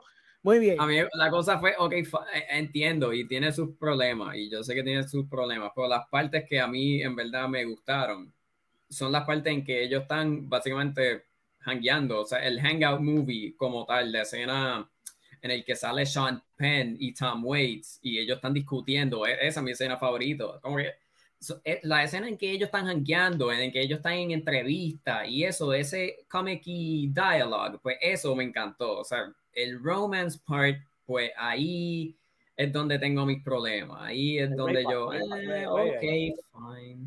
Ujú. Ya, pero el final yo, yo no lo veo como un happily ever after, yo lo veo más como un como un The Graduate, básicamente, como que ellos mismos saben que esto va a terminar fatal.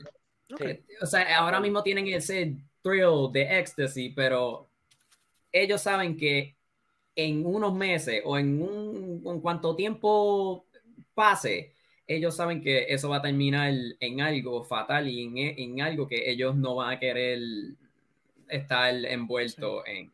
Pero a mí me gustó, a mí me Es reí. una relación cuesta arriba, lo que pasa. Sí, claro. Y toda la- eso sí, la película te da a entender que they shouldn't be together, no por la edad, realmente porque no son compatibles. O sea, parece estar compatibles porque se llevan bien, pero también pelean tanto y tienen tanto choque que como que se nota que it's doomed already. Como él dice, un tipo final graduate, donde ellos piensan que tienen final feliz, pero realmente no lo tienen. So, bajo esa perspectiva, es verdad, tiene un mérito el final que tiene, porque si tú entiendes bien el contexto de su relación, entiendes Ujú. que eso no es sustentable lo que va a No pasar. funcionar. O sea, a- a long term no Exacto. Long term no Yeah. funciona. Y, So, y en los 70, so, no, probablemente la, la verdad, la, la mujer es más liberada, este, el empoderamiento femenino sí, es sí. más, es más poderoso en los 70, Claro, especialmente. sí, mucho más poderoso. es mucho más poderoso. Si, hubiera, Sí. si se hubiera desarrollado en los 50, pues el final hubiera sido Ah, básicamente, no, no, pues, él la va a preñar, se van a tener que casar y van a vivir infelices los dos criando sí. hijos infelices. Pero Claro, quizás claro. aquí no. Sí, sí. I mean, yo veo los dos characters, como es que en, durante Pasalit, mala mía, spoiler, spoiler alert, para Mira, ustedes dos eso que, es. que no lo han visto, my bad. No, I'm sorry, pero es que Ah, durante, durante mira la movie. Durante la movie, ellos dos están buscando un form de escape, un form de, o sea, una vida mejor. O sea, este quiere acting y ella lleva trabajando en lo de lo, lo de las fotos por un montón de tiempo. Y ellos quieren, ellos quieren un form de escape y de una manera, pues ellos dos piensan que si se juntan, pues pueden formar ese escape, pero cuando te das cuenta al final, pues va a ese graduate-esque finale que básicamente no va a terminar en el escape que ellos están buscando, pero Ujú, va a terminar correcto. en, en o sea, un broken relationship, básicamente. Ujú. Ya, No, ya, es verdad, pues, lo que tú dices es cierto, lo que tú dices es 50 cierto. Sí, sí, sí. Esos son mis 50 cents. Está bien, está bien, perfecto. Pues ya, um, es como dije, la película tiene su elemento bueno. Me gusta un poquito más que Inherent Vice. Para mí, Inherent Vice, Yeah. no tuve una experiencia tan pobre viéndola. Este, y me ese era el punto, pero realmente it went over me. Si él tiene un propósito con la película, pues, se fue por ahí. Pero por lo menos con Licorice Pizza, hay sus elementos, los vignettes, momentos espe- escenas específicas son bien memorables. Quizás el whole es lo que a mí no me, no me gustó mucho, no me encajó completo la historia Mm. as a whole. Este, pero dicho eso, tenemos la próxima peli. The Power of the Dog. Eh, nada, se, eh, si no soy sencilla, es un ranchero y su corillo eh, responden de manera burlona cuando su hermano trae a la casa una nueva esposa y a su hijo, hasta que llega un momento inesperado. Es Súper ambigua la sinopsis, pero el que la vio, la vio, sabe más o menos lo que pasa en la película. Este, protagonizada por Benedict Cumberbatch, eh, Jane Campion es la directora, este, una directora que pues, ha hecho películas esporádicas a través de los años, de las décadas, básicamente. Eh, esta, ¿verdad? Parece ser lo que esto y Cora parece ser las que están batallando por mejor filme y eso. So, nada, empezando por Rafi, cuéntame, ¿qué pensaste de The Power of the Dog? Yo vi esta película dos veces, la vi en TIFF una vez Ujú, y después tuve que volver a revisarla en Netflix cuando salió ujú, porque me dio mucho trabajo verla. Este, Hmm. no estoy diciendo que es mala en ningún aspecto, simplemente que este, yo haya visto esto ya, esto lo he visto 40 mil millones de veces en películas que están nominadas para la mejor película. Lo vimos en Cali Negro, lo vimos en Moonlight y más Moonlight que más nada. Este, yo creo que, o sea, está ahí, eh, y como dijo, dijo Alejandro, yo creo que esta es la, otra película que está, tiene el, el tiene, debe, debe ganar mejor película porque, pues, porque cumple con todos los trademarks. Pero por eso, toda la película cumple con todos los trademarks. El pacing, para mí, es un snooze fest en muchos aspectos. Este, por eso la tuve que ver dos veces. Eh, cuando la estaba viendo en TIFF, el time constraint de, del tiempo para verla, y dije, no, quédate ahí, yo la veo cuando yo tenga tiempo para dedicarte a ti, a verte. Y cuando yo, cuando yo pueda verla a mi, a mi propio país, sí. Cuando la veo en Netflix, pues la veo más con calma y, las actuaciones están brutales. Eso, nadie se lo puede quitar. Y es, es, una película donde esas cosas son las que brillan.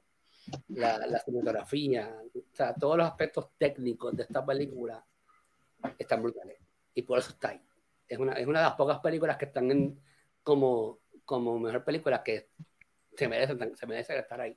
Y yo creo que ella y Coda son las dos películas que yo digo, deben de estar ahí. No, no, las, las otras están coladas. Pero mi problema, con, mi problema ahora con ella es que no estamos siendo tan in your face con la temática. Tenemos, we're playing it safe en momentos y, y, y yo entiendo que después, como, estamos, o sea, como hicimos con Liquor Pizza, pues si estamos siendo in your face sobre esto, pues vamos a estar in your face sobre estos otros temas que son un poquito más importantes y un poquito más relevantes a los tiempos.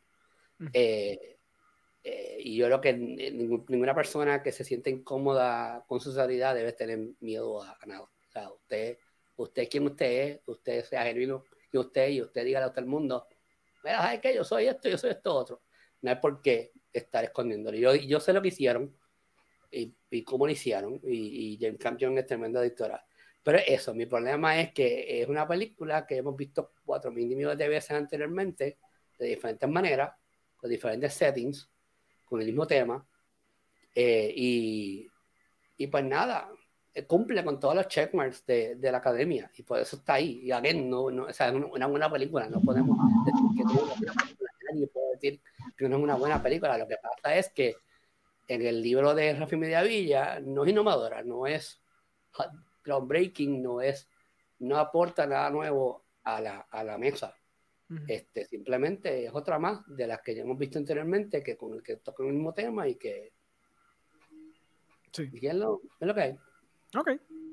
Héctor, ¿qué pensaste de Power of the Dog? Bueno, pues para mí, o sea, esta, esta, no solamente es mi película de, de las 10 nominadas, pero es de mis favoritas del 2021. Si no me equivoco, fue mi segunda o tercera. Para mí es, me tomó, me tomó dos watches para decir esto, pero para mí es una película perfecta. Para mí es un five star movie, five out of five. La cosa es que, uno, yo amo a Jane Campion. A mí me encanta The Piano, me encanta Bright Star, me encanta In the Cut. Es que para mí no hay de las mejores que está trabajando hoy en día. La cosa es que la primera vez, a mí me encantó Power the Dog la primera vez que la vi en TIFF, pero había algo y yo sabía que me estaba faltando algo. Yo, hmm, ok, aquí me está faltando layers, aquí hay mucho que encubrir, pero me está faltando, so la vuelvo a ver. Y ahí, ahí en esa segunda es que tú ves y tú aprecias lo que es la película, mano. Porque es que lo puedes ver de primera que es de Toxic Masculinity, pero en la segunda te das cuenta en los diferentes, en el background, en todo cosas simples. Sea, que en, en hands de otro director pueden, pueden ser algo sea, que algo que, que, está ahí porque está ahí, pero aquí en, con Campion, ella siempre pone las cosas por alguna razón. Ella siempre, eh, cualquier toma, cualquier, like, los roces, las miradas, es que ella, ella sabe qué ella quiere hacer, like, eh, suena medio bobo eso, pero ella sabe lo que está haciendo y mano, es que la forma de que ella dirige y le dice, mira, tú vas a hacer esto. Eh, es que también es difícil de hablar de películas que a ti te encantan. Es difícil hablar de películas que básicamente tú amas, mano, pero Power the Dog, eh, eh, excelente, eh, para mí excelente, para mí algo, I disagree con eso de que, eh, in a way, sí, I agree con lo que dijo Rafi, que es una historia que hemos visto anteriormente, pero mano, de esta manera, de, de esta manera tan delicada y tan, ah, eso sí, tan bella, es que pero, hay... pero yo, me yo hubiese preferido que fuera más interface. No escondas las cosas, tíralas. Y ya, eh, tú tuviste que verlas dos veces para poder entender todo lo que estaba en el background. que, que, hacía mucho sentido, que hace mucho sentido. Tíralo ahí. Tíralo a la gente en la cara. ¿Qué puede pasar? Que te van a criticar, te van a criticar. También es la época en que se desarrolla la película, está basada en una, una novela. También añade ese, ese layer. So. Es que yo pienso que, es que si fuese más in your face, yo pienso que el efecto no sería el mismo. Yo pienso que, no sé, es que esa, ese, esa delicadeza que tiene, yo creo que la pierde si lo pone más in your face, si lo pone más obvio, porque hay escenas como, o sea, que la escena, estoy pensando, estoy pensando cuál, cuál decir ahora, porque hay, hay muchas que puedo decir, pero la escena en que está el dinner party, básicamente. Está el dinner party y de la nada tú escuchas los Spurs de la bota, el pan, pan, pan, y todo el mundo, todo el mundo está callado. Tú lo único que escuchas son los Spurs y eso es que e, e, esos momentos, e, eso, ese force, ese, es que, mano, es puramente excelente eh, hermosa. A mí, yo siempre voy a defender a Campion. Ya, yo no, no voy a decir más no voy a decir más. Me gusta, me gusta que hablen con pasión, eso está bien, eso me gusta. No, está bien, está bueno. Este, MacDiel, cuéntame, ¿qué pensaste? Esta es la primera película que yo veo de Jane Campia y cuando la vi, lo que dije fue, ¿dónde esta mujer está en mi vida? ¿Dónde carajo estaba yo metido? que no la había visto. Este, So, creo que es, si no la mejor, una de las mejores direcciones de, del año pasado, solamente en dirección, olvídate de que sea una adaptación de, un, de una novela, bla, bla. La dirección, pura dirección, esta mujer la, la, la botó del parque. Eh, yo no tuve que ver la película dos veces, la vi más que una vez, y, y para mí fue obvia, y fue bien delicada, y me gustó ese aspecto, donde para mí la película pierde es que el personaje básicamente principal, que es el chamaco, desaparece de la película y vuelve a aparecer cuando él debió ser el Norman Bates de esta película, porque él básicamente es Norman Bates en esta película. Y esto pudo ser incluso mejor si él hubiera estado todo el tiempo en el filme. Al mandarlo a la escuela, que entiendo por qué lo mandaron, porque probablemente así está escrito en la novela, aquí es donde vienen las libertades creativas. Para mí el problema de esta película es que pudo ahorrarse minutos y mejorar su ritmo narrativo eh, manteniéndola él en la trama. ¿Por qué? Porque tenemos, qué sé yo, 20 minutos de Kristen Stewart siendo una borracha. Para después tener 20 minutos más de ella siendo una borracha con el hijo al lado, me hubiera ahorrado esos 20 minutos de ella sola y le hubiera puesto con el hijo y hubieran tenido el mismo impacto. O sea, ver una persona caer en estos vicios siempre va a ser doloroso. Verla sola, ok, ella se sentía sola, cool. Eh, y de momento, pues tira el, el twist, que un twist para mí fue bien obvio, y porque la película te lo telegrafea como lo debe hacer un filme, no, no en tu cara, pero bien hecho. So, eh, yo estoy de acuerdo en que esté nominada esta, esta película y sobre todo la nominación de mejor directora se la merece, mejor director, whatever. ¿Por qué Benedict Cumberbatch está nominado a mejor actor con esta película? Con ese acento horrible. Tiene un acentito, exacto, es por el acentito. No, pero el acento está horrible, él es el peor acento en toda la película. Este, fuera de eso. Sí, sí, fuera, fuera de eso.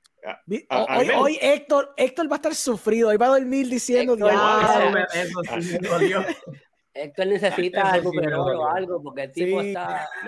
De Dorita. No, no, este. Ah, no, a mí me gustó la película, fue una buena experiencia y tiene toda esta sensación ishconiana, pero vuelvo y digo, el personaje del chamaco no debió desaparecer de la trama y eso es donde yo pienso que es un problema de adaptación, no de dirección, no de actuación, no de... No, no, no, el único problema fue cuando la escribieron. Ese es mi gran problema con el filme porque entonces desaparece este personaje que va a ser integral en la trama, que integral al principio, integral en el medio, pero tenemos un 20 minutos de Kristen Stewart siendo alcohólica para después tener 20 minutos más de Kristen Stewart siendo alcohólica con el hijo al lado. Solo pudiste haber, te pudiste haber ahorrado eso. Fuera de eso, a good one. Ok. Ángel, dime. Yo entiendo que ella va a ganar el mejor directora. directora Ojalá, porque se lo merece. Es que, no, es que no hay más nadie, tipo. Es que, sí, sí.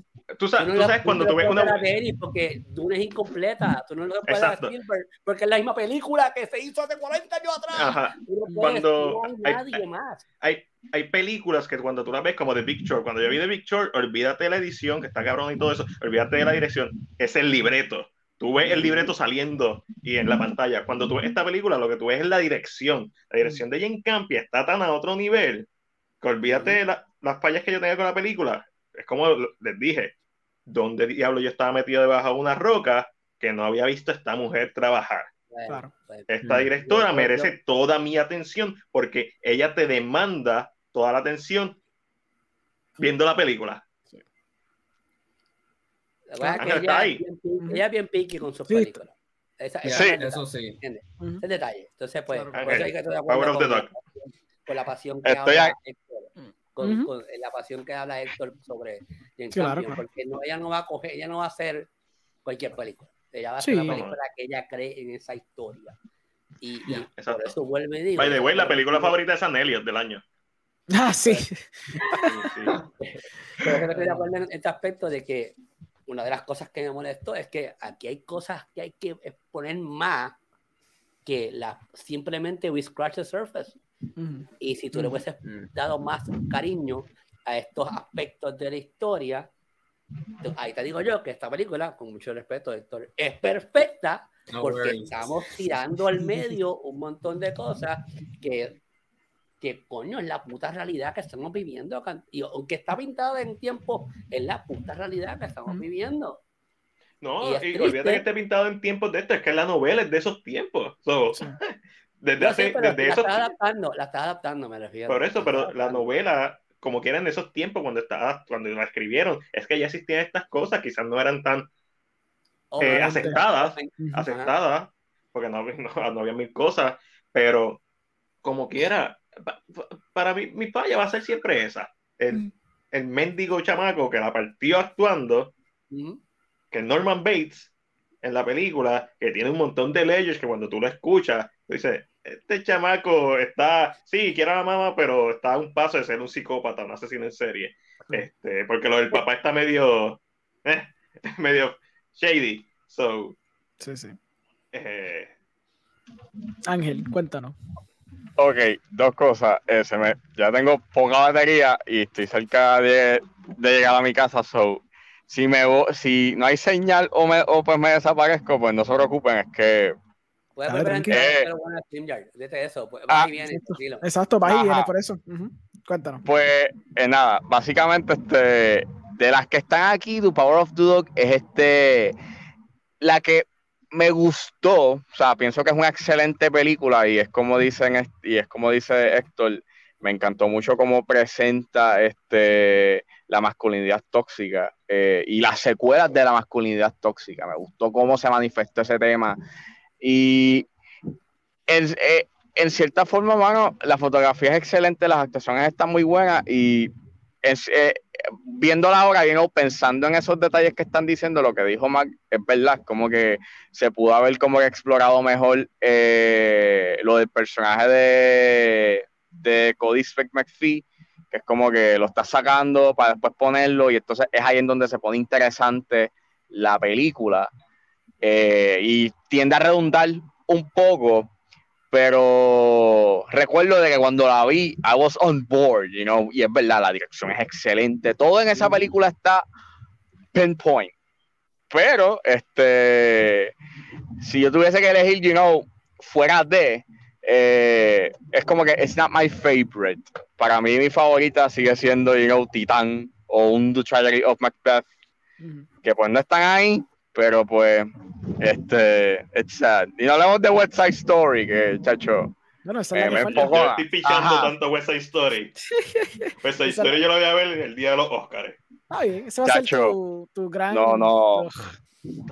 Pero, pero, Ah. pero entiendo, entiendo las quejas, entiendo las quejas que tiene este, que, que están diciendo. Y ahí es, y cuando tú haces como que re- retrospectiva, porque no la he vuelto a ver por segunda vez, it makes sense, you know, Sí. como que, yeah, eh, hay cosas que se redundan y es verdad como que el segundo acto es en donde la película como que tambale un poco y lo que la salva bien magistralmente es ese, ese tercer acto y cómo manifiesta, se hace, ajá, con el Bronco Henry y con esa manifestación y esa secuela de la masculinidad tóxica, porque yo veo el personaje de Cody McPhee como este personaje que se está buscando su identidad y como al final termina siendo como que el que tiene que actuar como el hombre de la casa y básicamente salva a la mamá matando al personaje de Benedict Cumberbatch. Y al final del día es como que, Y the same thing. también.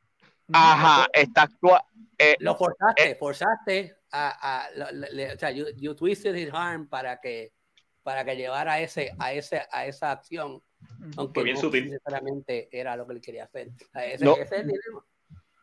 No, y que está magistral, o sea, estamos hablando de que te está hablando de, de que el hombre, pues básicamente, pues lo ponen en esta posición de no tienes que ser hombre, porque si algo pasa, tú tienes que responder.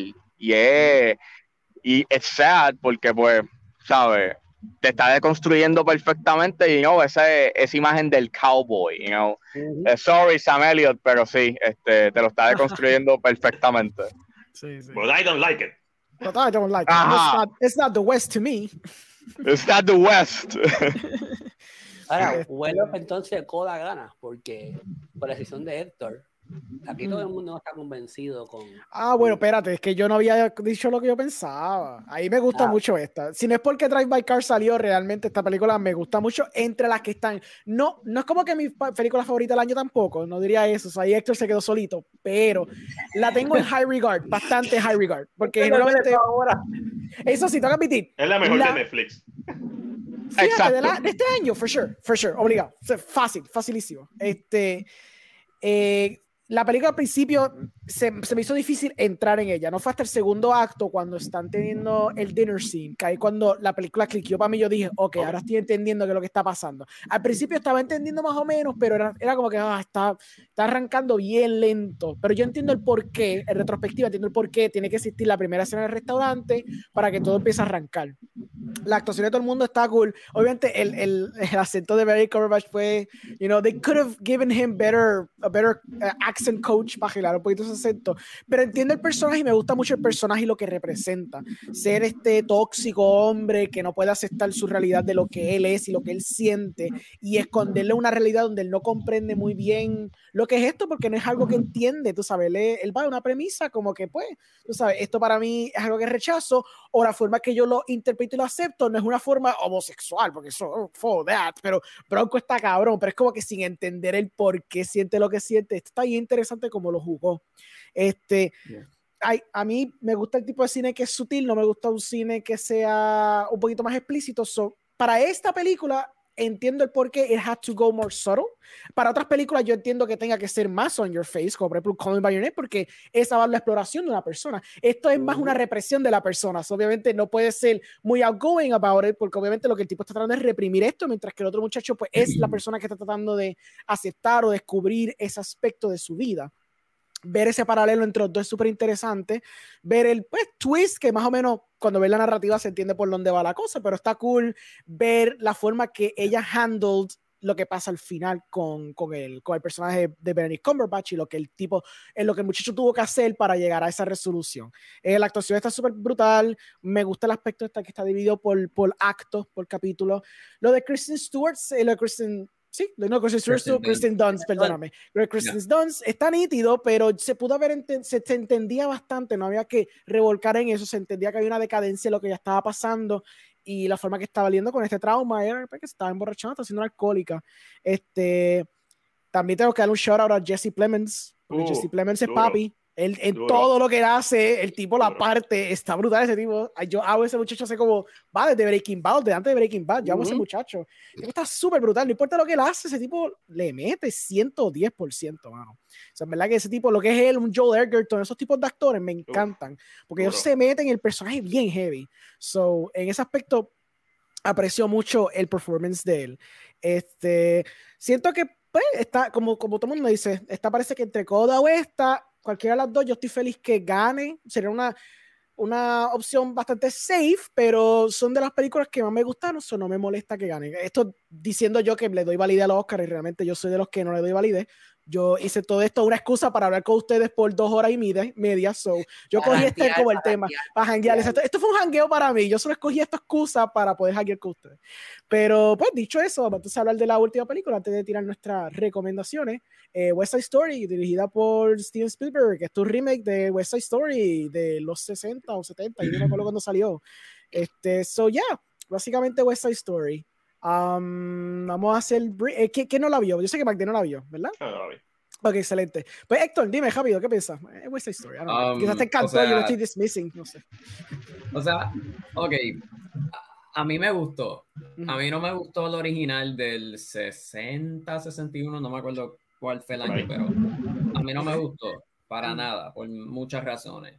Pero esta, es que, es que, mano, to- todo el mundo, un montón de críticos de aquí me han dicho, mira, a mí no me gusta, a mí no me gusta, y yo la vi yo, a mí me gustó. Ujú. Y, y tú sabes, como que a veces, um, cuando hablo con otros critics y eso, pues, de la forma que ellos hablan de eso, me hace sentir que, o sea, nada más la he visto una vez, me hace Ujú. sentir que I missed something. Yo, hay algo que no pude ver, porque hay gente que habla bien eloquent, un poco, pero eloquently against it de, Sí. de la película, como um, un shout out a Josie de Film Yeah. Posers. Ella ha escrito un bonche de um, articles de la película y la forma que ella habla de esa película me hace pensar que I missed something cuando yo la Mm. vi. A mí me gustó, pero hay algo que no capté, hay algo que me faltó y no estoy viendo, no estoy seguro, pero honestamente a mí me gustó, tiene buenos performances, es el, si no fuese por Annette, fuese el musical del año para mí, porque a mí, a mí me gustó mucho más Annette, Sí. pero ah, me gustó, es tremendamente dirigida, tiene performances excelentes, el- la cinematografía, Dios mío, es- cinematografía bellísima, los costumes, production designs, todo. O sea, no es perfecta. Todavía tengo muchos problemas con ese final, o sea, Romeo and Juliet finale, a mí no Sí, me sí. gusta. Eh, Trato, traté, no me gustó para nada, pero Claro. overall eh, me entretuvo bastante y me gustó. Ujú. Sí, sí, yo, yo cuando la vi, yo ya yo estaba de entrada no gustándome, pero yo no he visto la original. Yo fui a verla y yo dije, No. ya, ya de por sí, tras que nunca vi la original, pues vamos a ver la nueva y veo la versión fresca que Steven Spielberg me va a proveer. Y yo no soy de la gente de que como que, mira, necesito verme representado on screen. Yo como que, pues yo estoy para la historia, whatever. Um, yo no estoy en ese viaje. Yo no estoy como que, ah, diablo, tiene que ser una puertorriqueña en el papel. No, no estoy de ese viaje, no estoy, no estoy mal. Um, pero me resultó curioso que cuando cantara la borinqueña, interrumpiera la borinqueña, pero entonces al mismo paso, la, ya eso más tiene que ver con el mercadeo, quizás no la película en sí.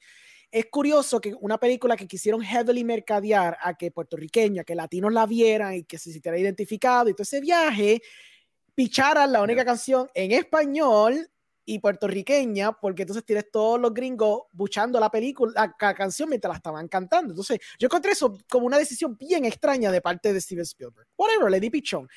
De por sí la narrativa no me capta, porque obviamente él en la cuestión del Starstruck Lover y toda la cuestión, entonces también tienen la, la cuestión de que, spoilers, por una película vieja de la Guácara, eh, el muchacho mata al hermano de la muchacha y entonces ella en la próxima escena dice, diablo, qué estúpido tú eres y mete en mano como si nada y es como que algo tan extraño y, y, y you can shock it up a que ella es joven y, you know, unwise, estás tomando decisiones ¿sabes? emocionales, pero la cosa es que la película, si no me equivoco, te pinta esta muchacha, una muchacha de 18, 19 años, una muchacha que ya es más adulta. Creo que en la original se supone que ella sea mucho más joven, lo cual añade a la cuestión del Romeo y Julieta y de hacer cosas bien abrasive por ser jóvenes. Pero aquí se me hizo más difícil comprarla porque yo veo a, a Rachel Segler, ¿verdad? y yo la veo tan mayor, o por lo menos mayor para el papel, se me hace difícil digerir ese momento que es como que el turning point de la narrativa. Eh, la actuación de, por ejemplo, a Adriana DeBose, si no me equivoco, y Michael Feist, estuvieron súper excelentes. Eso, de, la, eh, de, resaltaron mucho para lo que la película era. Y elevaron mucho sus personajes, más de lo que tenían que elevarlo, porque eran personajes bien sencillos, pero le dieron bastante. Eh, la música pues está, está cool, it's catchy, si te gusta ese tipo de música, a mí no me gusta tanto, yo soy como Héctor, a mí Annette, por el aspecto experimental, por la trama, por los mensajes que trajo Annette, me capturó mucho más, y la escena final de Annette es un sacho, ver, ese, ver, a Drive, Adam Driver cantar con esa nena fue una cosa impactante y poderosa, con cojones. Este, pero no fue ese mismo feeling con West Side Story. En un aspecto técnico, pues sí, eh, se nota que es un Spielberg que estaba reinvigorized otra vez en hacer cine. Eh, Yo siento que Spielberg a través de los años se ha puesto dormido behind the wheel. Él está como que medio George Lucas sentado, dirigiendo así, como que, bueno, aquí se siente que está como que pompeado. ¿Ah? George Lucas siempre ha estado dormido. George Lucas ha dirigido solamente cuatro películas. Es eh, Perdóname. PHX, eh, American, Graffiti, Star Wars y la trilogía. Seis películas. Sí, es verdad. Sí, es verdad, exacto. Mal ejemplo. Sí, sí, vale ejemplo. Siempre sí, estaba dormido. Sí, sí. Pero que te quiero decir que Spielberg en las últimas películas no se sentía mucho la pasión. Aquí se nota que él tenía mucha pasión lo que estaba contando. No sé si porque le encanta un montón esta historia, no sé si porque al fin quería hacer un musical y se le dio, I don't know, no sé cuál es el barómetro que él percibió donde él tiene que meter el 110% y se nota el, el aspecto técnico. Se nota que él le metió fuerza y caña a esto. Este, él ha dicho. Uh -huh. eh, él ha dicho, y mala mía que, que, que interrumpa, este, él ha dicho de que él es fan de West Side Story, de que él cuando era chiquito escuchaba eh, la banda sonora de la, del musical. Y, y yeah, este, I just, I just can't. Yo en verdad odio West Side Story, esta okay. película, no sé. No sé por qué existe. ¿Por qué? Porque a la gente le gusta una película romanticona, trágica como Romeo y Julieta. A Tale as Old as Time, man. ¿Por qué Titanic hizo tanto chavo? Porque a la gente le gusta Ajá, esa historia. Romeo, porque literalmente el pitch de Jim Cameron fue Romeo y Julieta en un barco. En un barco Ajá, y te va a dar la acción cabrona, pero con la historia más trágica del mundo. Pero, el, pero, pero el problema está para mí de que ninguno de, la, de los dos elementos funciona, ¿no? A mí no funciona el elemento musical porque, pues, la, pues, a mí That's not my thing. Y número dos, pues eh, tienes este, este elemento Romeo y Julieta, pero it's so bad. Entonces, no hablemos del elefante okay. del cuarto de que te... Ángel, en este mundo existe un musical, y no me refiero a la película, un musical que se llama Cats. Sí, yo sé. I know, I know. Y el musical es una basura. Yo, y, y, y, tiene fanáticos. La única razón por la que existe esta película es porque hay, hay un nicho. Hay, no, hay, ni es un, ni un nicho, es el musical más famoso, ¿no? Ese no es el musical más famoso. Pues esa historia, ¿no? Papi, le falta los tíos, hombre,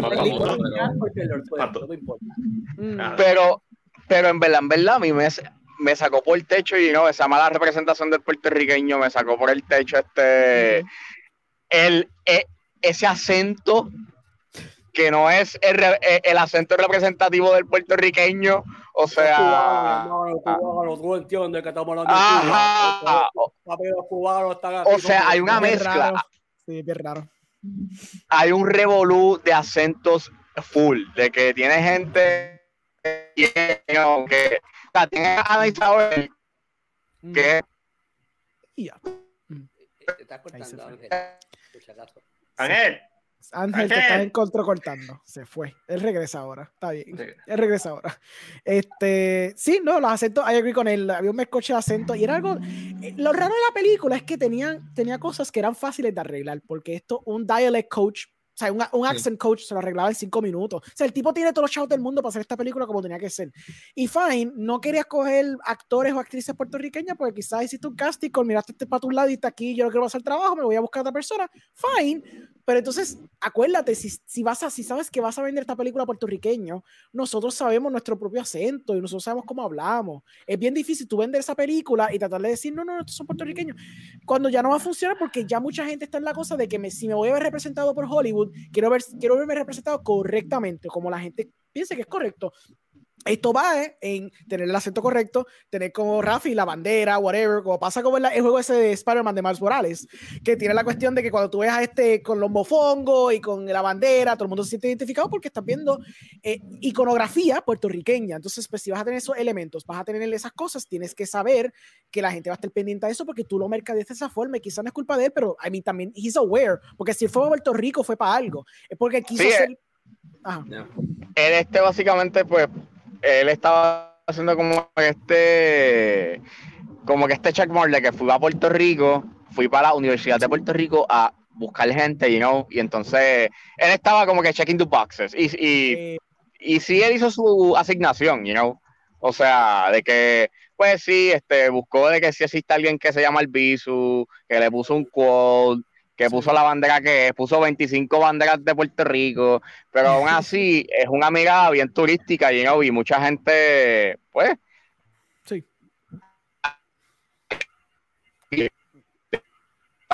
Bien iba. Steven, eh, Steven. Spielberg está tumbando la señal, papá. Sí, Spielberg no está dejando, Este, Spielberg no está este, dejando que Ángel, Ah, que Ángel no. hable Se- negativo. se- se- está pasando, se está pasando, Sí, déjame. Está pasando, sí. Déjame cortarlo, sí. Sí, no, lo, lo que él dice es verdad, es, es algo muy superficial, son elementos muy superficiales que la película añadió. So, lo que Ángel dice es muy cierto. Yo, en un aspecto personal, la película no me gusta. Yo traté de sentarme y decir, ok, no voy a dejar que mis emociones de este gringo haciendo esta película me afecten, voy a tratar de verla. Obviamente, la boriqueña me dolió porque cuando se tiró esa pendeja, yo me quedé como, ah, loco, está bien, fine, va a seguir viendo la película.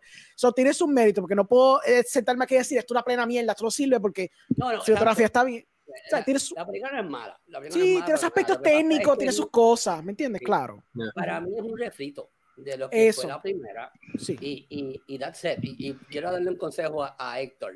Las Zumba. opiniones son narices, todo el mundo tiene una. Eso no significa como el culo. que la, que la opinión tuya difiera. Tú no tienes que sentirte mal por lo que yo diga. Claro que sí, exacto. No tienes que sentirte mal por lo que yo diga. Ni por lo que diga nadie. Ujú. Mi problema con esta película, esta película a mí me fascinó. Eh, cómo la hicieron. Y, Mm. y vuelvo a que esto fue, yo cuando salí del cine dije, esto es Damage Control 101, esto es, vete a la universidad, cógete una casa de relaciones públicas y te van a decir, Damage Control, cómo se maneja un, un, un, un problemón que te, que te causó. Ujú. Eh, y, y, y es lo que hizo con esta película. Yo estoy totalmente clarísimo que Rita, Rita Moreno metió la cuchara en que yo quiero que esto cambiarlo y que esto se vea de esta tal manera para que se vea lo menos, lo, no que no se vea el mal, lo menos mal posible. Sí. ¿Cuál es mi problema con los críticos que hablaron de esta película? Es que a mí me importa un diablo tu- tu- tus sentimientos personales tú como crítico de cine, mm, tu trabajo, y esto te doy como consejo, Héctor, tu trabajo es evaluar la película en el contexto en el que fue hecha. Te importa un diablo si tú te viste afectado por, por la manera que se representó. Así es que se hizo en la película, así es que ese fue el contexto que tuvo el director y el guionista para ese personaje. Y a mí me, a mí no- a mí me, me, me molestó mucho que la, le, le- le cajeron encima como que, ah, que no es como yo me represento. A mí me importa un diablo cómo yo me represento en esa película. Esa película no me representa a mí. Esa película representa este, la visión de, de, de, o sea, su visión anticuada o whatever de, del director en aquel momento, de lo que él piensa que es un puertorriqueño. Sí. Y Maxime para los tiempos que salieran, que los puertorriqueños no éramos los más santos tampoco. O sea, no éramos los más, los más buenísimos. Y, y, y a mí no me gusta eso. A mí, me, o sea, a mí no me gusta estar culpando una película, que ahí es donde yo siento tu, tu, tu dolor. Yo no quiero culpar Mm. una película porque, ah, porque no, no me representaron bien. A mí no me representa ninguna película, vamos a pasar por ahí. Por ninguna película me representa a mí. Yo veo la película en el contexto en el que fue hecho, me gustó o no me gustó, ya se acabó. Y, y pues mi problema con esta película es que esto es un refrito. Esto no es nada nuevo. Esto es lo mismo que vimos anteriormente, con un tone down sentiment de los personajes que lo, que lo, que lo, que lo rodean. Que, que, que, que se crecieron Sí, muchas y- cosas. Se crecieron muchas cosas. Y una fotografía más, Por eso, Ah, exacto. voy mía, a- este, y, Sí, es que eso es lo iba a mencionar. O sea, que y una fotografía más, Dale, la fotografía. dime. más bonita. Por eso, pero eso. Es que eso es lo que es. Ujú. Es que Estamos, estamos en el delay. Sí, sí. Pero eso, esta, esta es una película que se ve más linda, tiene la musiquita está cool, este, eh, todo lo que es vestuario, todo lo que es técnico, brutal, brutal, brutal, brutal. Pero lo que hicieron fue que cogieron la primera, que yo me acuerdo que yo vi la primera antes de ir a ver la segunda para acordarme, hacer un refresher. Y cogieron la primera y dijeron, ok, vamos a bajarle, vamos a tone it down este, esta crítica de cómo se representan al boricua, de cómo se representan a las de esto. Y that's it. Eso es lo que hicieron. Sí, Eso sí. es lo que hicieron. O sea, no puedo- tranquilo, esto, esto es un HD remake de Sí. West Side Story. exactamente. Es- Ah, eso no era yo- yo como- Yo como crítico de cine, como comunicador crítico de cine, no puedo empezar a gritar, ¡ah! porque no me representa la minoría. Yo que hablo de minoría. No, Ujú. no, esta película no es para eso. Eso no es la manera que se hizo. Eso no es el contexto en que se hizo la película. Me importa un diablo si tú no te representas o te representas. Me importa un diablo tu sentimiento personal sobre ella. La película, ¿está bien hecha o no está bien hecha? Mm, Cumple con todos los checkmarks. sí, sí. Pues en, el, en, el, en el- caso de Héctor, cumple con todos los checkmarks. Está, la vida está cabrona, puñeta. Cumple con todos los checkmarks. Es una baby hijo puta. Está cabrona. A mí, quizás en el contexto, pero tú puedes hacer el argumento. Quizás en el contexto personal, no siento, me siento identificado como puertorriqueño con la película, con la manera que me representaron, sí. Pero no puedes dejar de decir que la película está buena en este Ujú. X, Y, Z, W. Como crítico de cine o comunicador, tú no puedes Ujú. dejar de decir la película está buena en este aspecto, en este aspecto, en este aspecto, en este aspecto, y en el aspecto personal mío, me, me siento como que atacado por la manera que representaron. Eso está muy válido, pero no puedes Ujú. decir que es una basura en total, Claro. simplemente No. Porque a ti no te gustó en el aspecto personal. Son- Eso es irresponsable de cualquier crítico de cine. Punto se acabó. Mm. Pues vamos a poner a Eric aquí, que se quedó pompeado con nosotros. Lleva- llevamos tres horas en vivo, holy shit. Sí, Eric, Eric, normalmente yo hago esto. Me pregunta la MacDiel, esto es cotidiano para mí hacer esta, esta locura. So, esto es normal. Él dice West Side Story, vomitito emoji. Nadie habla como boricua, lo más boricua que tiene West Side Story es Rita Moreno. cubano, cubano, Lo único que bueno que tiene la movie es la cinematografía, lo demás es emoji de vómito. Steven lo puso ahí para limpiarse las manos y decir que le dio voz a los que no tenían voz. Seguimos. Dude, la canción más happy después de la escena más triste. Para ¿no? mí- Eso sí fue un weird, un weird este, change of scene, como que la canción más happy. Él creo que cambió la escena donde estaba la original y la puso en el peor sitio. La interpretación fue rara. Disculpe, Ángel, ¿qué dijiste? Por lo menos, este, lo que yo, eh, o sea, sí coincido con lo que dice este Rafi, pero para mí en mi caso, como que fuera de que a mí no me guste, sí, obviamente sí le respeto el, el, el ámbito técnico. Porque técnicamente, Ujú. al César lo que es del César, esa película se ve Claro. bien, o sea, es, es ambiciosa. Solamente que a mí narrativamente, fuera de ese componente, este, pues que es una mala representación, narrativamente ese elemento Romeo y Julieta para mí no me funcionó por la química de los actores principales, que en realidad pues la vi bien lacking y es una historia bien absurda. Ese, ese último Ángel. acto se alarga más de lo necesario. O sea, Lo estás diciendo bien, o sea, lo estás argumentando bien. El- lo que yo quejo es, ah, que no me, que no me están representando bien. Me importa un diablo. Eso no es importante. Eso no es importante. Argume- dime, por, dime por qué no estás representando bien. Dime, argumenta en tu reseña por qué no te están representando bien. Porque como te estoy diciendo ahora mismo, yo estoy totalmente de acuerdo contigo. Tú no te gusta esa narrativa por la manera que fue presentada. Ese- esa es la crítica. O sea, pero decir que simplemente, ah, los puertorriqueños no son así. Eso no es una crítica, es un pensamiento positivo. Es No, pensamiento- eso, eso, eso se basa en, en lo que tú, tú en tu burbuja piensas que es, que es un puertorriqueño. Eh, eh, mi opinión sería, nuevamente una película que no he visto, eh, escuchándola a ustedes hablar sobre el filme, sería en base a todo lo que se vuelve ruido en tu cabeza cuando tú estás en la experiencia de viendo una película, ya sea durante la película o después de la película, no antes. Para mí eso es una falta de respeto a cualquier película. Tú criticar un filme sin verlo, puedes criticar un trailer en base a un trailer, puedes criticar una sinopsis en base a una sinopsis. Pero una vez tú te sientas la- en el cine, en la butaca, es tu relación con la película. Sí. Todo lo que es en ese proceso se vuelva un ruido de mm, ese acento. Por eso, Power of the Dog, Benedict Cumberbatch, la actuación está buena, es el acento, threw me off. Pudo mejorar.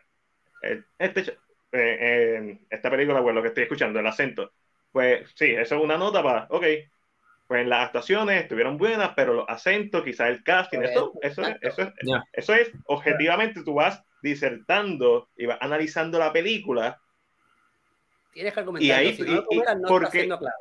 Exacto, porque el problema es de las críticas de hoy en día, y no- pueden ser emocionales, pero ¿por qué te causa esa emoción? Y no te vayas superficial. El problema de las críticas hoy en día es que normalmente critican a las películas por ser superficiales y las críticas son peor o más superficiales que la misma película que están criticando. Cuando tú te vas al centro, ¿por qué no me gustó? ¿Por qué no me gustó esta o por qué me gustó? Esta película me gustó, ex, esta película me gustó porque yo soy fanático de los slasher. ¿Por qué me, gust- por qué me gustan los slasher? Porque representa esto, esto, esto y esto y esto. Porque el director se nota que vio esto y esto y esto. Estéticamente tiene esto, ut- utiliza estos. X tiene un, un zoom out que yo no veía, que yo llevo como 15 años sin ver. Cuando el personaje Miyagot está en, en la plataforma, hay un zoom out. Eso es súper setentoso. Like, eso tú no lo ves hoy en día. So, pues tú puedes hablar de, de, de, de una crítica que es- puede tener todos tus argumentos de pasión y, y etcétera, pero hay que justificarlo. El problema es que hoy en día es todo face value, nada se justifica. Nada se No, justifica, correcto. Nada se justifica. No me No gustó por los acentos, no es suficiente para mí. No me gustó por los acentos porque esta película, al ser un refrito, perdió la oportunidad de elevar el concepto original y presentarnos, whatever, lo que quieran decir. Whatever, yo no he visto la película. No, no está no es una prioridad para mí ver esta película, honestamente. No he visto la El- original. El problema es- hoy día es que el 90% de los críticos, esto lo digo sin ningún tipo de problema, lo que acabas de decir, se tiran por el face value. ¿Qué es lo que me, yo voy a decir que me llama la atención sin argumentarlo? Simplemente porque me llama la atención. Me va a crear auge.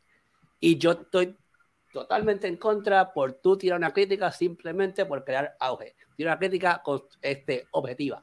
Dime por qué. A ti te afectó personalmente. Es que lo hace, cuando Mandiel lo hacen un montón de críticos de cine. No, no, no. Pero objetiva y honesta. Porque tú puedes ser objetivo, pero tienes que ser honesto. Porque Ah, la objetividad claro. tampoco se puede confundir con. pues, Yo tengo, yo le puedo dar muchos price a una película, pero si a mí no me gustó, a mí no me gustó. Y ahí es donde entra la parte en donde sí tengo que ser objetivo y tengo que. Todo es blanco y negro hoy en día. Y la realidad siempre se encuentra en las áreas grises. Debemos ser más gris, debemos ser más conscientes como comunicadores a la hora de representar nuestra marca o a representarnos a nosotros mismos, es nuestra opinión. Al final del día, nuestra opinión, como el culo, todo el mundo tiene uno, pero eso no significa que tú tengas que serlo. No, no, no, tienes que ser un culo de persona, no tienes que ser una mierda. No, no, no todo el mundo tiene culo porque hay personas que los operan y. Ah, no, claro, no, no, pero en la hipérbole, en la hipérbole, tienes toda la razón, Rafi. Es verdad, estaba viendo. Cuando yo YouTube. dije mi, cuando yo dije pues mi, cuando yo hice mi análisis de de West Side Story, pues yo dije eso, es como que si hay alguien que le gustó la película y puede lidiar con los problemas, pues ok, fine, porque le gustó, mira, le- le- maybe le pude encontrar algo que yo no le encontré, Ya. pero también es mucho, eh, lo mucho que se, que, que se ve mucho, algo que se ve mucho en estos días es que o, o te gusta o no. Y si no te Ajá, y, y si te gustó algo que maybe a la gente, ajá.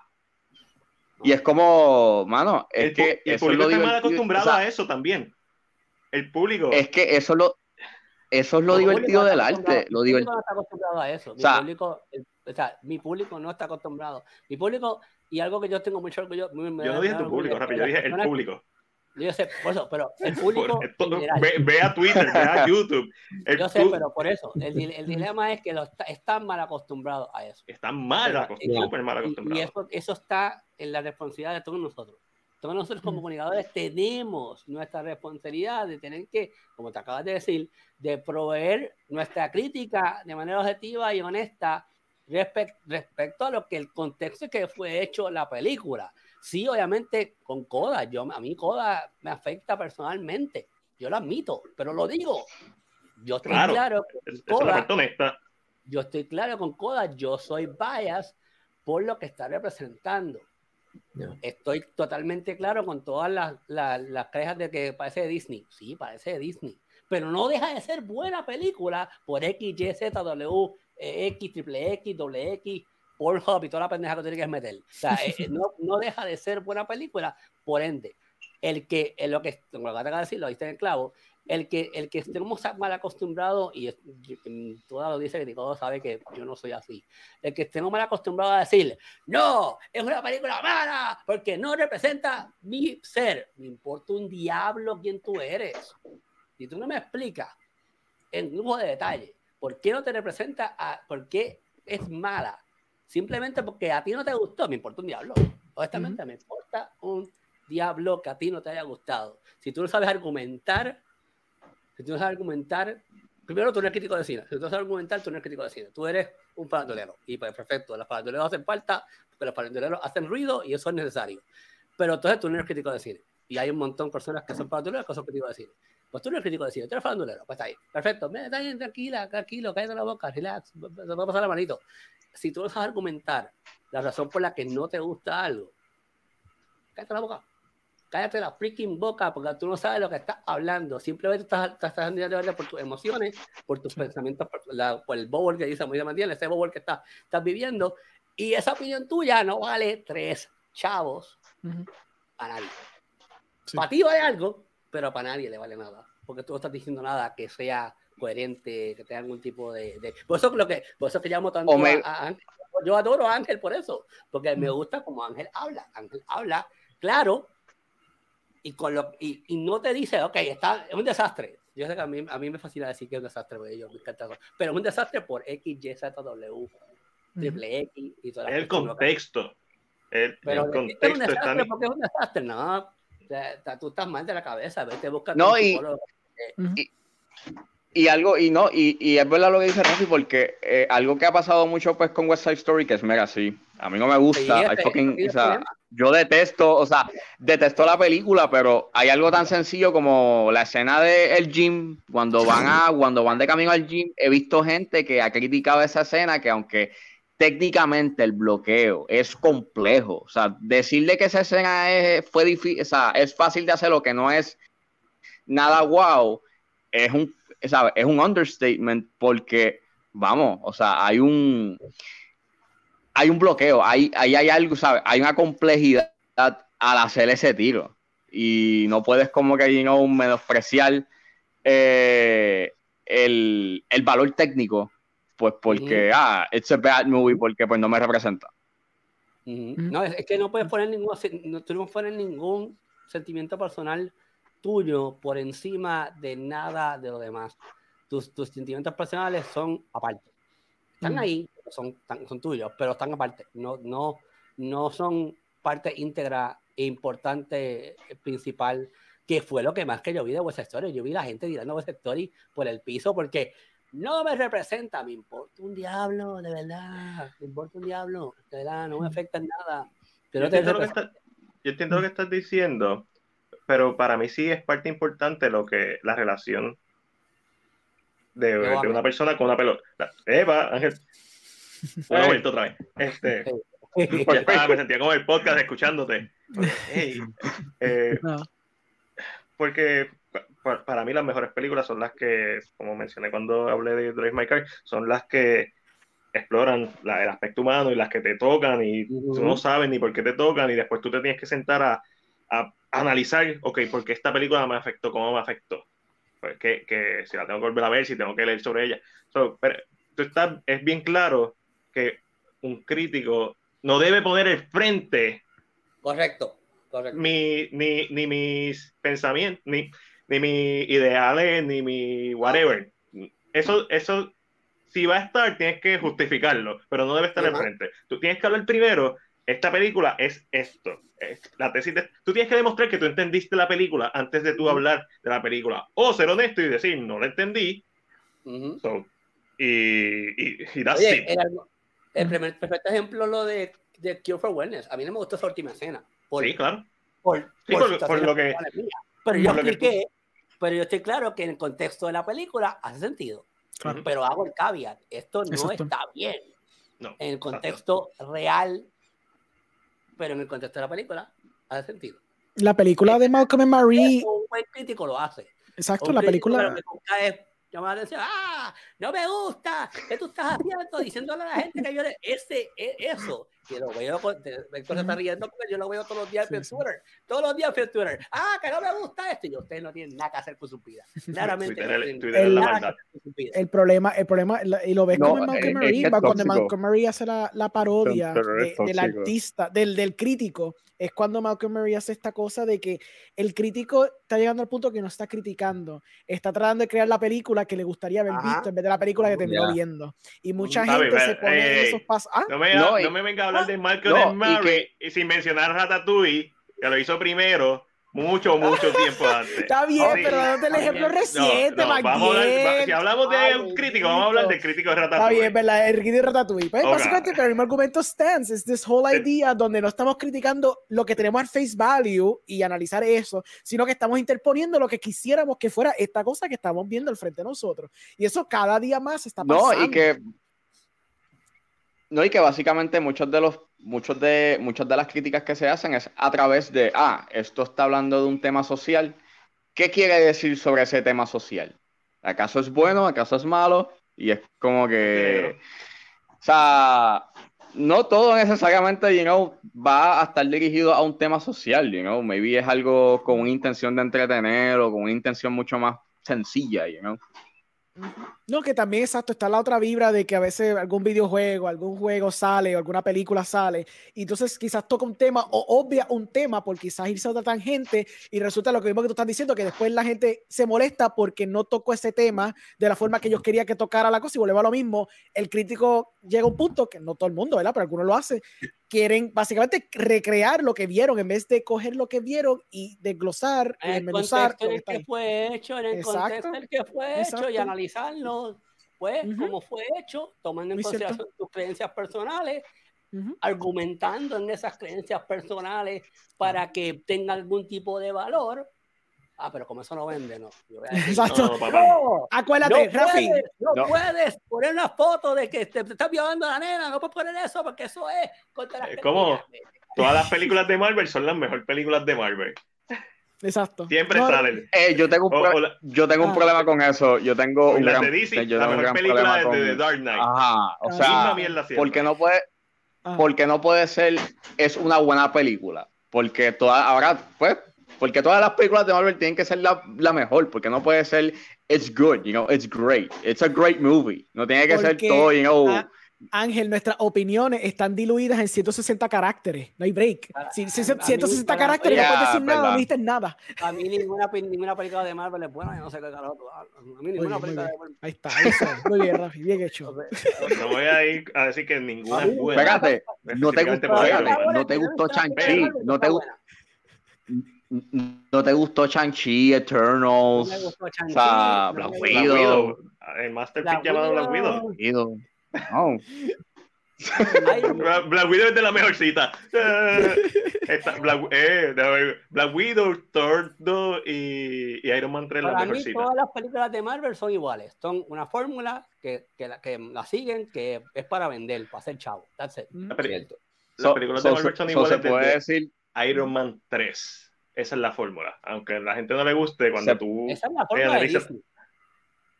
Sí, es, se esa es la fórmula de todas las películas de, de ahora en adelante.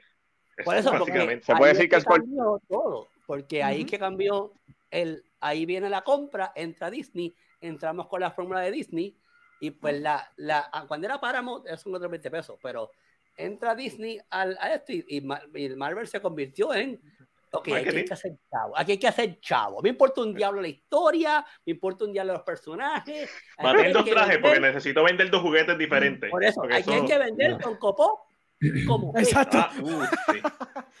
Pónmelo, pónmelo pendejas como sea. Y pues, oye, yo que tengo una maestría en, ne- en negocio, yo estoy de acuerdo con Disney, hay que hacer chavo.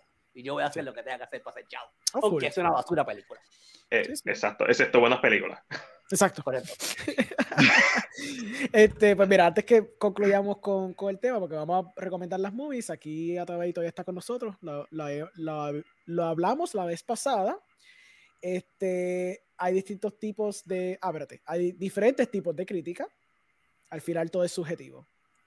El, el, el crítico comunicador tiene una responsabilidad bien grande. Yo me considero un crítico comunicador. Yo no, yo no, yo tengo que estar claro de lo que estoy. Y, y Ángel también lo considero un crítico comunicador. Yo, eh, el crítico que no es comunicador Thank no tiene. you. Gracias.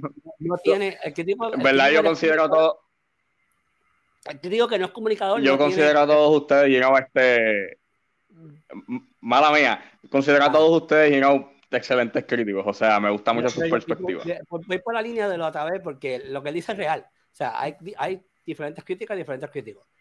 Y el crítico comunicador, el que tiene una responsabilidad, pues tiene que, tiene que, tiene una responsabilidad. O sea, yo soy crítico comunicador, yo tengo una responsabilidad grande. Y pues, yo no soy crítico de, de simplemente de fanático y de fanático y de y esos son los otros críticos que están por ahí. Y pues, eh, todos esos son los críticos. Hay críticos de todos tipos.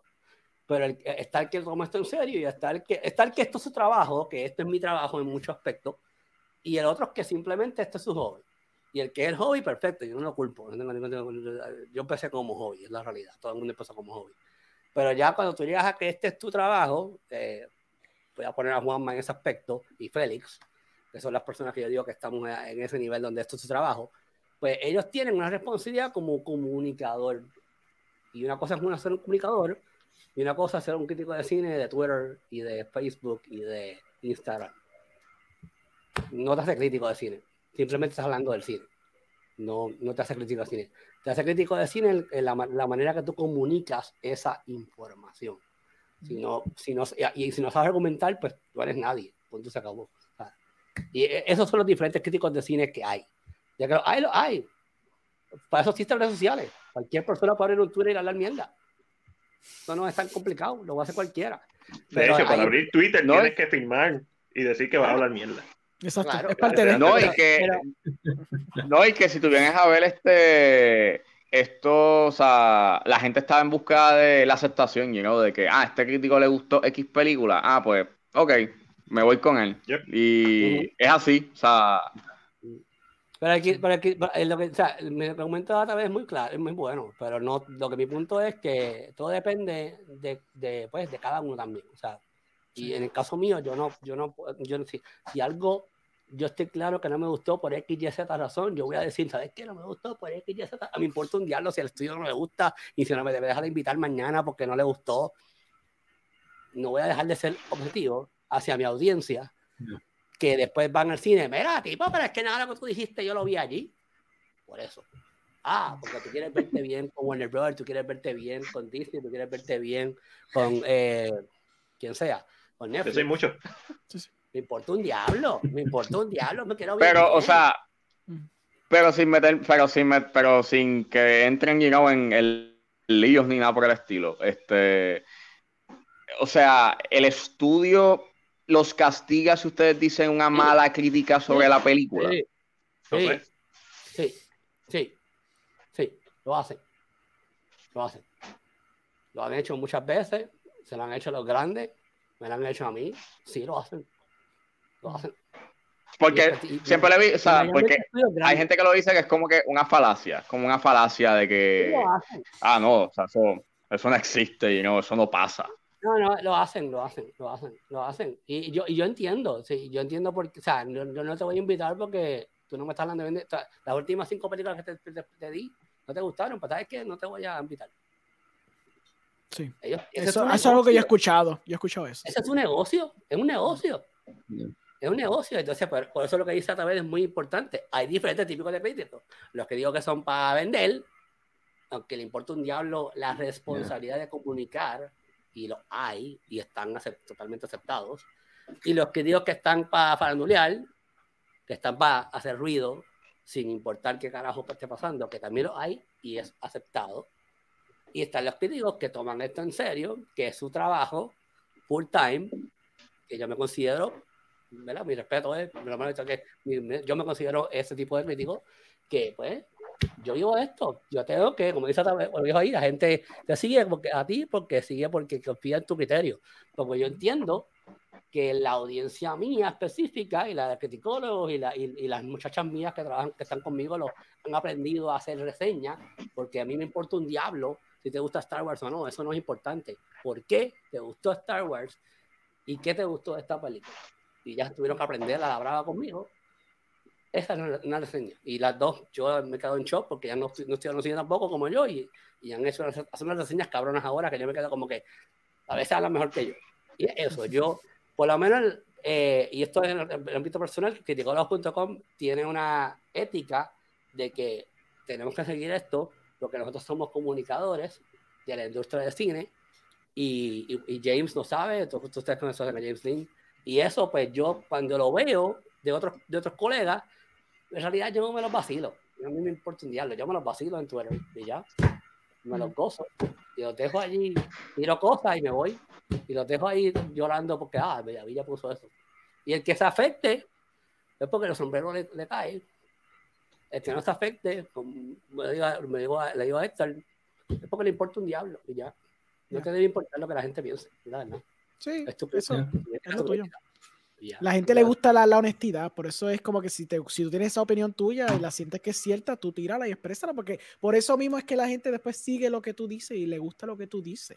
Yo a veces con recomendaciones random, a la gente ha ido literalmente por mi recomendación estúpida de tal película, van y la ven y dicen, diablo, mano, si no era por ti, honestamente no la había visto. Razón, eso, tiran. eso- ese es el mejor sentimiento Full, que que cualquier sigue. crítico de La- puede recibir cada vez que lo tengo en la calle, me, lo, me paran en la calle y yo me quedo como que.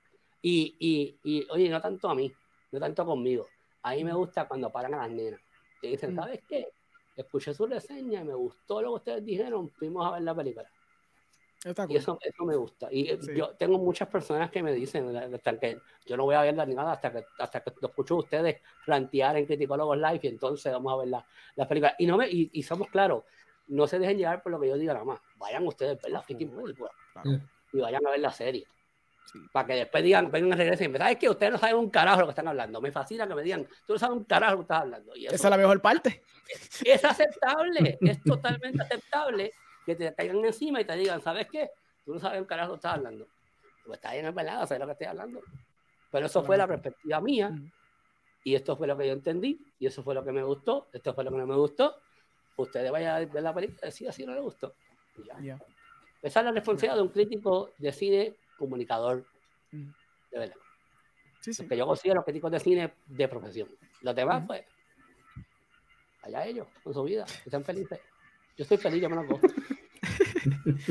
Este, Ellos bueno, me dan vida. Yo entro a Twitter, yo- y yo no estoy todo el santo día, pero yo tengo tiempo. Pero yo entro a Twitter y yo lo que veo es gente llorando y quejándose, y yo como que. Ya, ustedes no tienen nada que hacer, de verdad. No hacer. Este, pues, vamos entonces a terminar. Ah, pues voy a poner lo, lo- lo de, lo de Eric y entonces pongo. Te digo porque me pasó con The Batman. Alguien Ah, me dio ya. un mensaje preguntándome Laguito. que porque lo que dije es aburrido en partes. Pensando que estaba hating. Le dije a Juanma, dijo lo mismo, pero más fino. Y él me dijo, mano, yo te, yo te sigo a ti y no a Juanma. Y me dio un tapabocas, jaja, so Jafi, razón. So, pero es verdad, cada uno tiene su audiencia, tiene su corillo de gente que los ve y los, ve, Yeah. aunque no lo crean, aunque ustedes no lo crean, por más ustedes que piensen. Y me pasó a mí porque hasta yo pensaba, ah, yo, porque Mac lo sabe, Mac- viene- todo el- nos ven, no, no sí, nadie. o nos sea, ve, es verdad. Yo pensaba lo mismo, yo se lo decía a MacDiel, yo decía a MacDiel, ah, MacDiel, nadie me hace caso, yo posteo, No, yo, no, no. whatever, yo hago esto, yo esto porque estoy en pandemia, entonces cuando la gente empezaba a decir, no, mira, yo vi esta reseña, que sí, lo otro, yo, wow, hay gente que le importa lo que yo tengo que Sí, decir, ven, diablo, que lo garete, pero eso es Lo súper cool, Yeah. Y súper nice. Y Yeah. yo, yo llevo ya 12 años haciendo esto y todavía me sorprendo. Pero los Sí. Like, yo- Sí. Yo te voy a ser honesto, yo no pensaba de que eh, el podcast estaba teniendo una resonancia hasta ahora, like, eh, o sea, sin, sin pregonear, pero este, ni, ni echármelas, pero en menos de un año Échatela, yo tengo ya mil, échatela ahí, échatela, lo que tienes que hacer, Mil- échatela. tengo 1100 plays y yo me y, y yo estoy como, ¿cómo es que hay gente que quiere you know, escuchar mi Sí. opinión? Eso está, Yo- está like, Yo wow, o sea, Yo me Nice, quedo en shock nice. con los números del podcast también. Yo no entiendo cómo la gente se Sí. sienta a escuchar dos horas, tres horas como nosotros ahora. Pero Sí. lo hay. Yo me Lo quedo hay. en shock. Los iPhone. en. Ay, mira, Eric. Eric está literalmente ahora mismo soñoliento ahí diciendo, ya no puedo parar. Está escuchando ahora mismo. Y si, nos escuchan, no se ve Sí. tanto en las redes sociales, no se ve tanto, pero están. Los Sí. están. Yo estoy ya, en ya, shock. ya. Sí, sí. Bueno, dicho eso, Este, Rafi, dame, vamos a hacerlo lightning round style. Tres películas que tuvieras preferido que estuvieran aquí en Best Picture. The Last Duel, es Sí. una de ellas, eh, este, Titán, es la segunda, y la otra es de Tragedy Macbeth. Háblame de por lo menos de Last Tour, porque yo sé que esa tú tienes mucha pasión de esa. Eh, esa otra que no hablo, no, no, yo sé que es, soy bien, no, no es que sea poco objetivo, soy objetivo, lo que pasa es que esa historia es real, lo vemos todos los días, probablemente no estamos pendientes tanto en las noticias porque no queremos escuchar más noticias, pero todos los días en, en el cuartel general hay 40 millones de, de, de querellas de que este me violó y aquel me tocó y aquel me tocó. Y esa película a mí me tocó, o sea, yo vi esa película y yo, yo, yo- y he escuchado críticos de cine decir, no, porque como hay rape. Mm. ¿Qué le That's the point. importa? Sí, ¿Qué me exacto. ¿Qué me importa un diablo que hay rape? Es No. parte de la historia. Tenía que haber el rape para poder contar la historia. Este, y a mí me gusta, esa película, eh, eh, Ridley Scott, eh, eh, está bien actuada, está bien creada, está todo. O sea, todo, en todos los aspectos está bien hecha. Y la historia es una historia eh, igual que Goda. Es una historia que, que, que todavía es la hora. eh, y yo también soy bien, por eso hablo mucho de mis chicas, yo soy bien pro mujeres y quiero que las mujeres sean las que, las que, las que tengan el spotlight. Todavía, todavía las mujeres no tienen, son, todavía las mujeres son una minoría, aunque no se sienta como una minoría, son una minoría en muchos aspectos, son una minoría en este, aquí no hay ninguna mujer representada, no, no, no te culpo este Alejandro, pero es eso, o sea, aquí no hay ninguna mujer representada. Alejandro, eres sendo machista. Sí, lo peor. Eres lo peor. Ah, No me vuelvas a invitar a tu podcast. Te espero el viernes que viene. esta película, esta película- esta película, pues, de- como, como, como hablé de, de Power of the Dog, este, esta película, bien in your face, te tiró. Mira, esto es lo que pasa todos los días en la calle. Y todos los días, yo sé que no estamos pendientes de noticias, yo tampoco estoy pendiente de noticias porque no quiero estar escuchando noticias, pero estoy claro Sí. que todos los días, en todos los cuarteles, se reportan ese tipo de cosas. ¿Y, el- y, y qué pasa? Que el- el- la justicia está tan mal escrita que tú vas a una corte y en la corte escuchar las dos partes, o las tres partes, como se presentó en la película. Y un jurado va a decir, ah, no, no, no, no, tú, tú tenías la falda cortita, tú estabas, lo estabas, lo estabas amedrentando. Ujú. Y no necesariamente. Eh, Y una cosa que me encantó de esta película es que eh, algo que no hubiese pasado y no pasa típicamente hoy, hoy día es que el novio o la esposa o el esposo defienda este 100% a su pareja. En ese aspecto de que yo vi como eh, Matt Damon, no, no, yo estoy con mi esposa. Yo voy a dar la vida por mi esposa porque estoy totalmente de acuerdo que ella dice la verdad. Eso me encantó. Eso a mí me llegó un montón porque ningún, bien pocos hombres son tan hombres para decir, ¿sabes qué? Es verdad, a ella la violaron. Y ya podía, tener la, podía, podía andar desnuda por ahí caminando y no significa que tú la puedes violar. Ella puede andar desnuda, tú mírala y te vas para tu casa y te haces una cabecita con ella, pero no significa que la puedes tocar porque ella anda desnuda por ahí caminando. Y eso es algo que me encantó de la película, que, que en esos tiempos, estamos hablando de eso ahorita, ahorita, mundial, o sea, aquellos tiempos que es tan complicado todo, Sí. que esa mujer haya decidido, mira, ahí me violaron. Y yo me acuerdo que hablé con Alejandro, la abuela, la madre que dijo, a mí me violaron también, y yo lo acepté. Y yo, yo, a mí se me pararon los, se me pararon los pelos ahora, o sea, a mí se me pararon los pelos con esa película, porque yo dije, ¿cómo es posible? Y, el, y, el, y mi mentor, Chris Stockman, que es el único crítico de cine que vale algo, La bestia. con, comparado con todos los demás que se creen que valen algo, no valen nada. Este- Shelby Oaks. Lo, lo dijo, lo dijo, esto ya está, yo- Yes. está- no, pues ya- yo, yo Claro, espero que pase, claro. yo poder- Claro. Me vas a ver en los créditos, ya tú sabes. Este, sí, también. Entonces, pues yo, yo, yo lo dijo, es una película, o sea, no se hacen estas películas porque la gente no las apoya.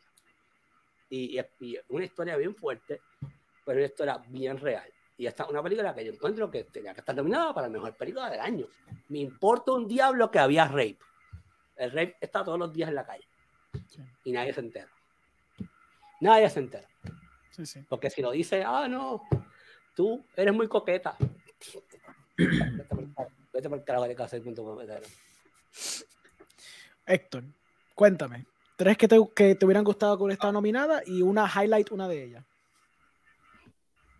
I mean, bueno, ya Rafi mencionó a Titan. Titan es mi número uno del 2021, pero me quiero ir con tres um, picks que yo creo que no, se van a mencionar. So, mm. uno, The Souvenir Part 2, dos, Memoria y tres, Bergman Island. Este, Anyone que quiere highlights. Habla de memoria, sí, es la película que nadie ha visto. si no me equivoco, en Blu-ray. Sí, está, yo sé, yo sé, yo sé. Sí, sí, yo sé, yo sé. Nadie. Ah, wow. ¿Vas a ir en Blu-ray? ¿Cuándo? salió, en, digital ahora, si no me equivoco. Salió en digital, salió en digital. Sí, sí, porque iba a ser el gimmick que no le iban a sacar digital, pero después, como que hay que sacar y se arrepintió y lo hicieron. Pero está digital. Sí. Yo recibí un email, yo recibí un email de 24 que salió en digital, pero whatever. Sí, sí, sí. sí. Mm. Yeah. I mean, quería hablar de Bergman Island, pero fine. Ah, pues dale, no, no, no, no, este, habla de la que tú quieras, Héctor, la que tú quieras.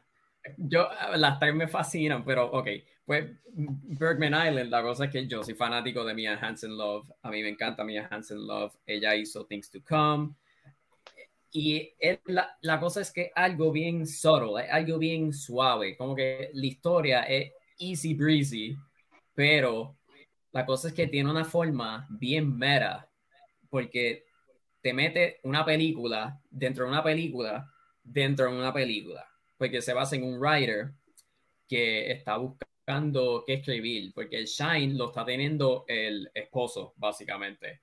Y pues te meten dentro del script que tiene pues la muchacha, el main character que está played por Vicky Crepes. Y pues en, dentro de esa historia se refleja lo que ella espera, bueno, lo que ella se imagina en su cabeza, que sea su relación con el esposo. Y pues e, esa forma bien mera, pero a la misma vez romántico y se divide entre easy breezy y comedia y un poquito, poquito, poquito, poquito, poquito, poquito de melodrama, porque hay momentos que son un poquito medio melancholic, pero es melancholic en cuestión de, ¿cómo le explico?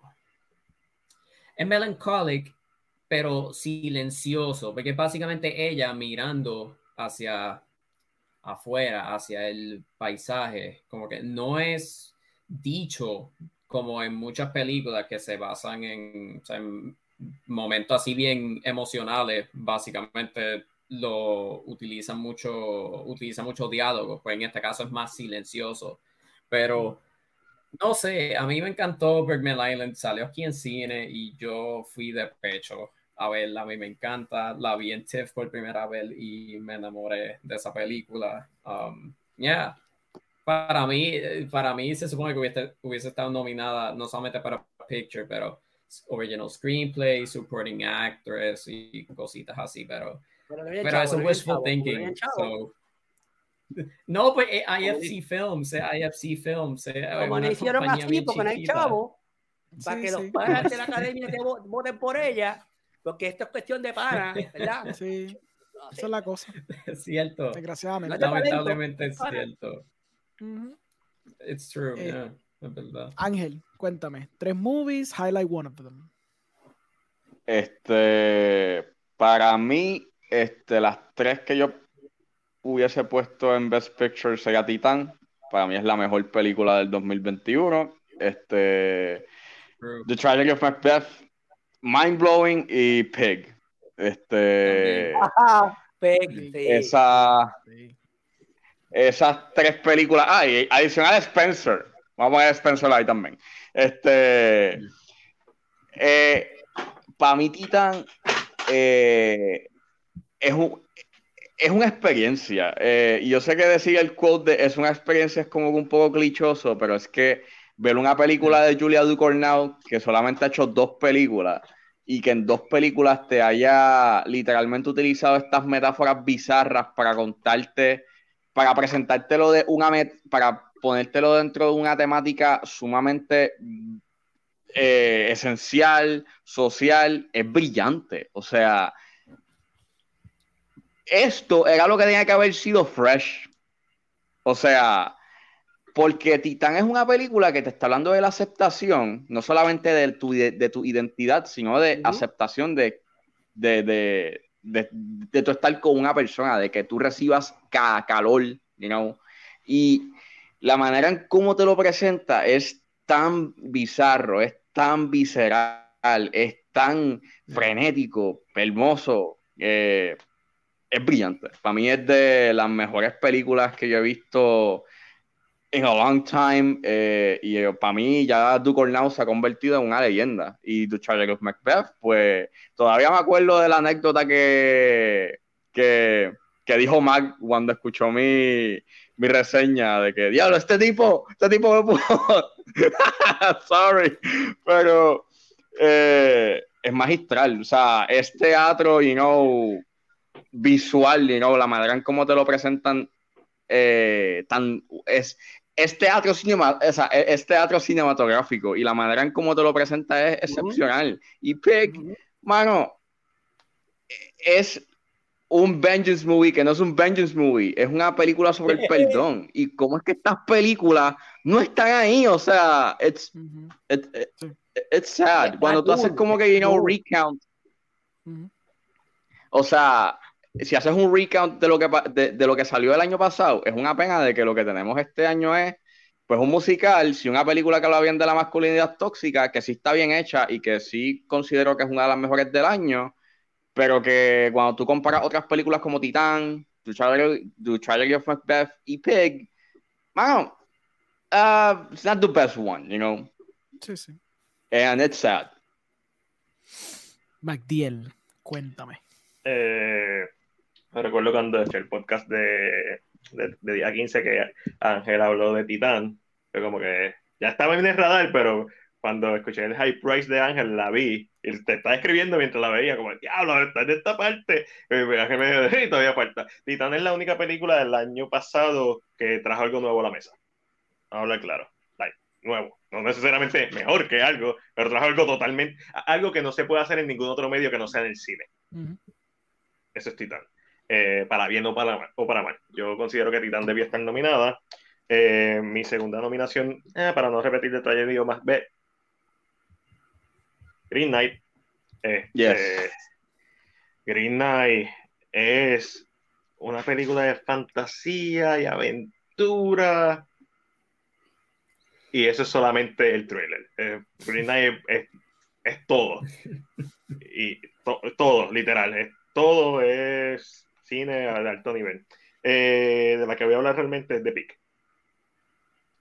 Pick, al igual que Drive My Car, son películas que, igual, un revenge thriller. así. Te lo vendieron como John Wick, la película, el trailer. Ves el trailer y tú dices, este es John Wick. No, Sí. esta no es la película. Esa es- a lo mejor con eso te sentaron en- para verla, pero esa no es la película. La película una exploración bien sensata y bien humana de, de este personaje y lo que lo mantiene básicamente a él todavía en, en este mundo.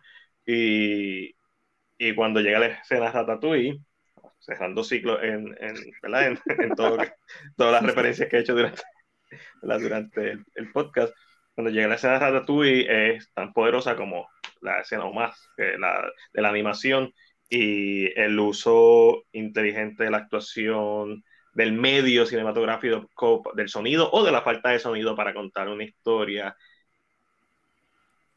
Mano, esta película es como que para que uno va al cine. Hay, hay personas que van para escapismo, hay películas que son de puro escapismo. Yo voy al cine para sentir, para pensar, para no para perder mi tiempo. Hay muchas películas que te hacen perder el tiempo. Y, esa- y uno nunca va esperando perder el Yeah. tiempo, pero hay muchas películas que te hacen perder el tiempo. Sí. Y hay otras películas que se quedan contigo. Y por más que no la quiera en mi top 10, esta película está conmigo y esas tres están conmigo. De Tragedy of Macbeth también excelente, excelente película, pero es Pig. Para mí, Pig y Nicolas Cage debió ser nominado también. Sí. Este, ese performance está, es o- sea, otra cosa. Estoy loco de verlo en, en la película de Pedro Pascal. Pero esa O sea, yo coincido con, yo coincido con Mac. Este, hay películas que trascienden, trascienden espacio y tiempo y eh, hay películas que, o sea, el cine es, o sea, el cine es un medio que puede ser, sabes, fácilmente pues para entretener, pero tú sabes que tú estás haciendo un excelente trabajo cuando tú utilizas la, el medio como una, como, un- como una herramienta para sanar. Ujú. Y Pig es una de esas películas que eficazmente ut- utiliza el medio para eso, para sanar y para Tú traer una conversación a la mesa. Tú Ujú. te miras a ti mismo cuando termina la película. Si, si, si conectas con la película, te hace que te mires en un espejo. ¿Y por qué yo sentí esto? Porque está, a mí no se me perdió un cerdo buscatrufa, ni yo sé nada de la industria de la cocina. Sí. Este, o sea, con- con- ¿por qué esta película me hizo sentir? Eso, eso- de eso se trata. Feels, sí. Pues yo voy a tirar mi, mi- mi top 3, pero 4, pa, porque está Pig envuelta también. Yo, yo pondría The Green Knight, yo pondría Yeah. eh, Pig, pero dos que no he mencionado, que las voy a highlight entonces, es The Humans y Common Common. Eh, Mm. Lo que es The Humans es una pérdida total porque la tiraron para Showtime y nadie la vio. Yo soy de los pocos seres que creo que la vi. Pero es una película excelente, un, un dramón familiar adaptado de, un- de una obra de teatro. El mismo director después decidió adaptarlo en una película y de las mejores adaptaciones que yo he visto de teatro a película, logrados en una pantalla grande. Eh, las actuaciones son fenomenales. Los temas que toca sobre trauma, sobre la generación, sobre familia, sobre tratar de superar eh, todos los problemas que ha abarcado una vida entera en toda la película, están bien marcados y están bien logrados. Eh, la forma que toca la ansiedad, la forma que representa la ansiedad, está súper brutal. De verdad, una película que quisiera que hubiera salido en el cine o por lo menos en un, en un, en un streaming service que la gente tiene, porque al tener esa película tirada en Showtime, de verdad que va a ser bien difícil para que la gente la vea. Lo mismo va a pasar con After Yang. Ay, con After No. Yang, ya. After Yang me pasó lo mismo. Yo vi After Yang, se recomiendo a todo el mundo y todo el mundo me dice, bro, es que no tengo Showtime, no voy a verla. Yo, yo entiendo, bro, yo no te culpo, porque yo, yo entiendo, pero es como que son esas películas que me duele porque son bien buenas y se perdieron porque están en un streaming service que nadie tiene. Eh, entonces, pues la otra es. Common Common, que pues esa la de Joaquín Phoenix, una película bien tierna, muy bonita. El, el kid actor y su papel fenomenal, ese chamaco de verdad yo lo hubiera recomendado para mejor supporting role, mejor uh, best actor, whatever. En verdad, una película bien, bien tierna que toca muchos temas de lo que es ser un padre, lo que es ser un guardián, lo que es ser alguien que está educando alguien que va a crecer. Esta idea de interconectarlo con este aspecto documental de hacer este, interviews con gente joven para ver sus perspectivas del mundo fue como que súper interesante ver cómo gente Gen Zers básicamente perciben el mundo alrededor de nosotros. Es súper fascinante este, y ver todo eso mezclado con la narrativa de la historia de un niño que está creciendo pero es un niño que es como un old soul pero entonces todavía pues tiene cosas de niño entonces tiene que tener este guardián para que entonces de ambos de entre ellos dos aprendan a crecer y madurar es bien fucking precioso. Y ves son dos películas que es suelto que las vean, como todas las que ustedes recomendaron, porque todas las que ustedes han dicho excelente, lo que es Pig, lo que es Titán, cuando yo vi Titán, esos primeros 20, 20 20 minutos, cuando tú ves esos primeros 20 minutos, tú dices, ok, esto es una película, vamos allá, esto es cine. Cuando Esto uno dice cinema. cine, esto es Cinema. cinema, literal, esto es Cinema. cinema. Esto Ahí es el mío Scorsese así, poetic cinema así, papi, eso es, eso es. Eso es como que es- está brutal porque hubieron películas bien buenas, pero pues el Oscar, obviamente por las cosas que son, como, como bien dice Rafi, los chavos mandan y los estudios vaquean ciertas películas, otras películas se caen por los lados. So, para eso yo quise hacer esta parte, porque esta es la parte importante para mí, porque aquí todo es recomendado pasar los gustos de nosotros, otras películas que no están nominadas al Oscar, porque yo siempre veo los Oscars para la gente que no consume mucho cine arte o cine que está fuera de su comfort zone, esta es la lista que se dejan llevar. So, es bueno tener nosotros recomendar cosas más allá de lo que está en esa lista, ya que la lista, la lista para nosotros no es tan buena, recomendar otras películas que a nosotros nos gustó para que entonces la gente vea. relevante ese tiempo. Los Oscars no tienen Exacto. valor hace 10 años atrás. Por eso mismo, No de ahora, completamente. hace 10 años atrás los Oscars no tienen. Al mundo, al- a, a quien le importa los Oscars es a Twitter. A mí no me importan los Exacto. Oscars. Por los eso. que están en Twitter se No, mueren y por que- los Oscars. Ujú. Pero no, a nadie le importa. No, y que a no le básicamente- a le importa, a nadie le importan los Oscars. Sí, I agree. No hay que, no hay que básicamente este lleva, o sea, este año, más, o sea, más este año está dejando claro de que están siendo irrelevantes. Están básicamente perdiendo, eh, están losing touch. Con que no no. ocho nominaciones, o sea, ocho de las nominaciones no van a, no se van a exhibir en vivo, de que tienes más, de que hay varios artistas que obviamente están haciendo un boicot sobre eso y tienes un montón de artistas que no son actores básicamente que van a estar presentando, estar presentando los premios Yeah. Sí. Ya esto lleva pero- desde hace años, ya, El- el- yo ya esto se ha convertido. Mm. Ya esto se ha convertido básicamente en eso, en, en- en- en- en- en un entretenimiento, en, en que, ah, esto pues es el show, ya no vale eh, ese valor de cuál es la mejor película, you know. Y al final del día lo que va a hacer que sea, you know, la mejor película es el tiempo, este, la gente que siga hablando de esa película, que la sigan analizando, que la sigan estudiando. Eso para mí es este, lo que constituye la mejor película de ese año. Ya, ya como que ya todo lo que es los premios no valen nada. O sea, no, no- todo lo que es award season no tiene ningún tipo de valor. No tiene Ujú, nada, no, no- no Claro. significa Mm. nada. Para el público en general me refiero. ujú. Para, para Film Twitter y para nosotros, a mí no me importa un diálogo. A mí me Sí, da sí. igual. Yo ni me acordaba que los premios eran esta este fin de semana. Yo yo pensaba que Ah, son este faltaba- fin de semana. Sí. yo, ni, yo ni me acordaba de eso. Yo pensaba que era el próximo fin de semana o más, fin de mes. Algo así, no fin de semana. Sí, Sí, sí. yo pensaba que faltaban dos semanas. Cuando me entero que el de este fin de semana de diablo de verdad.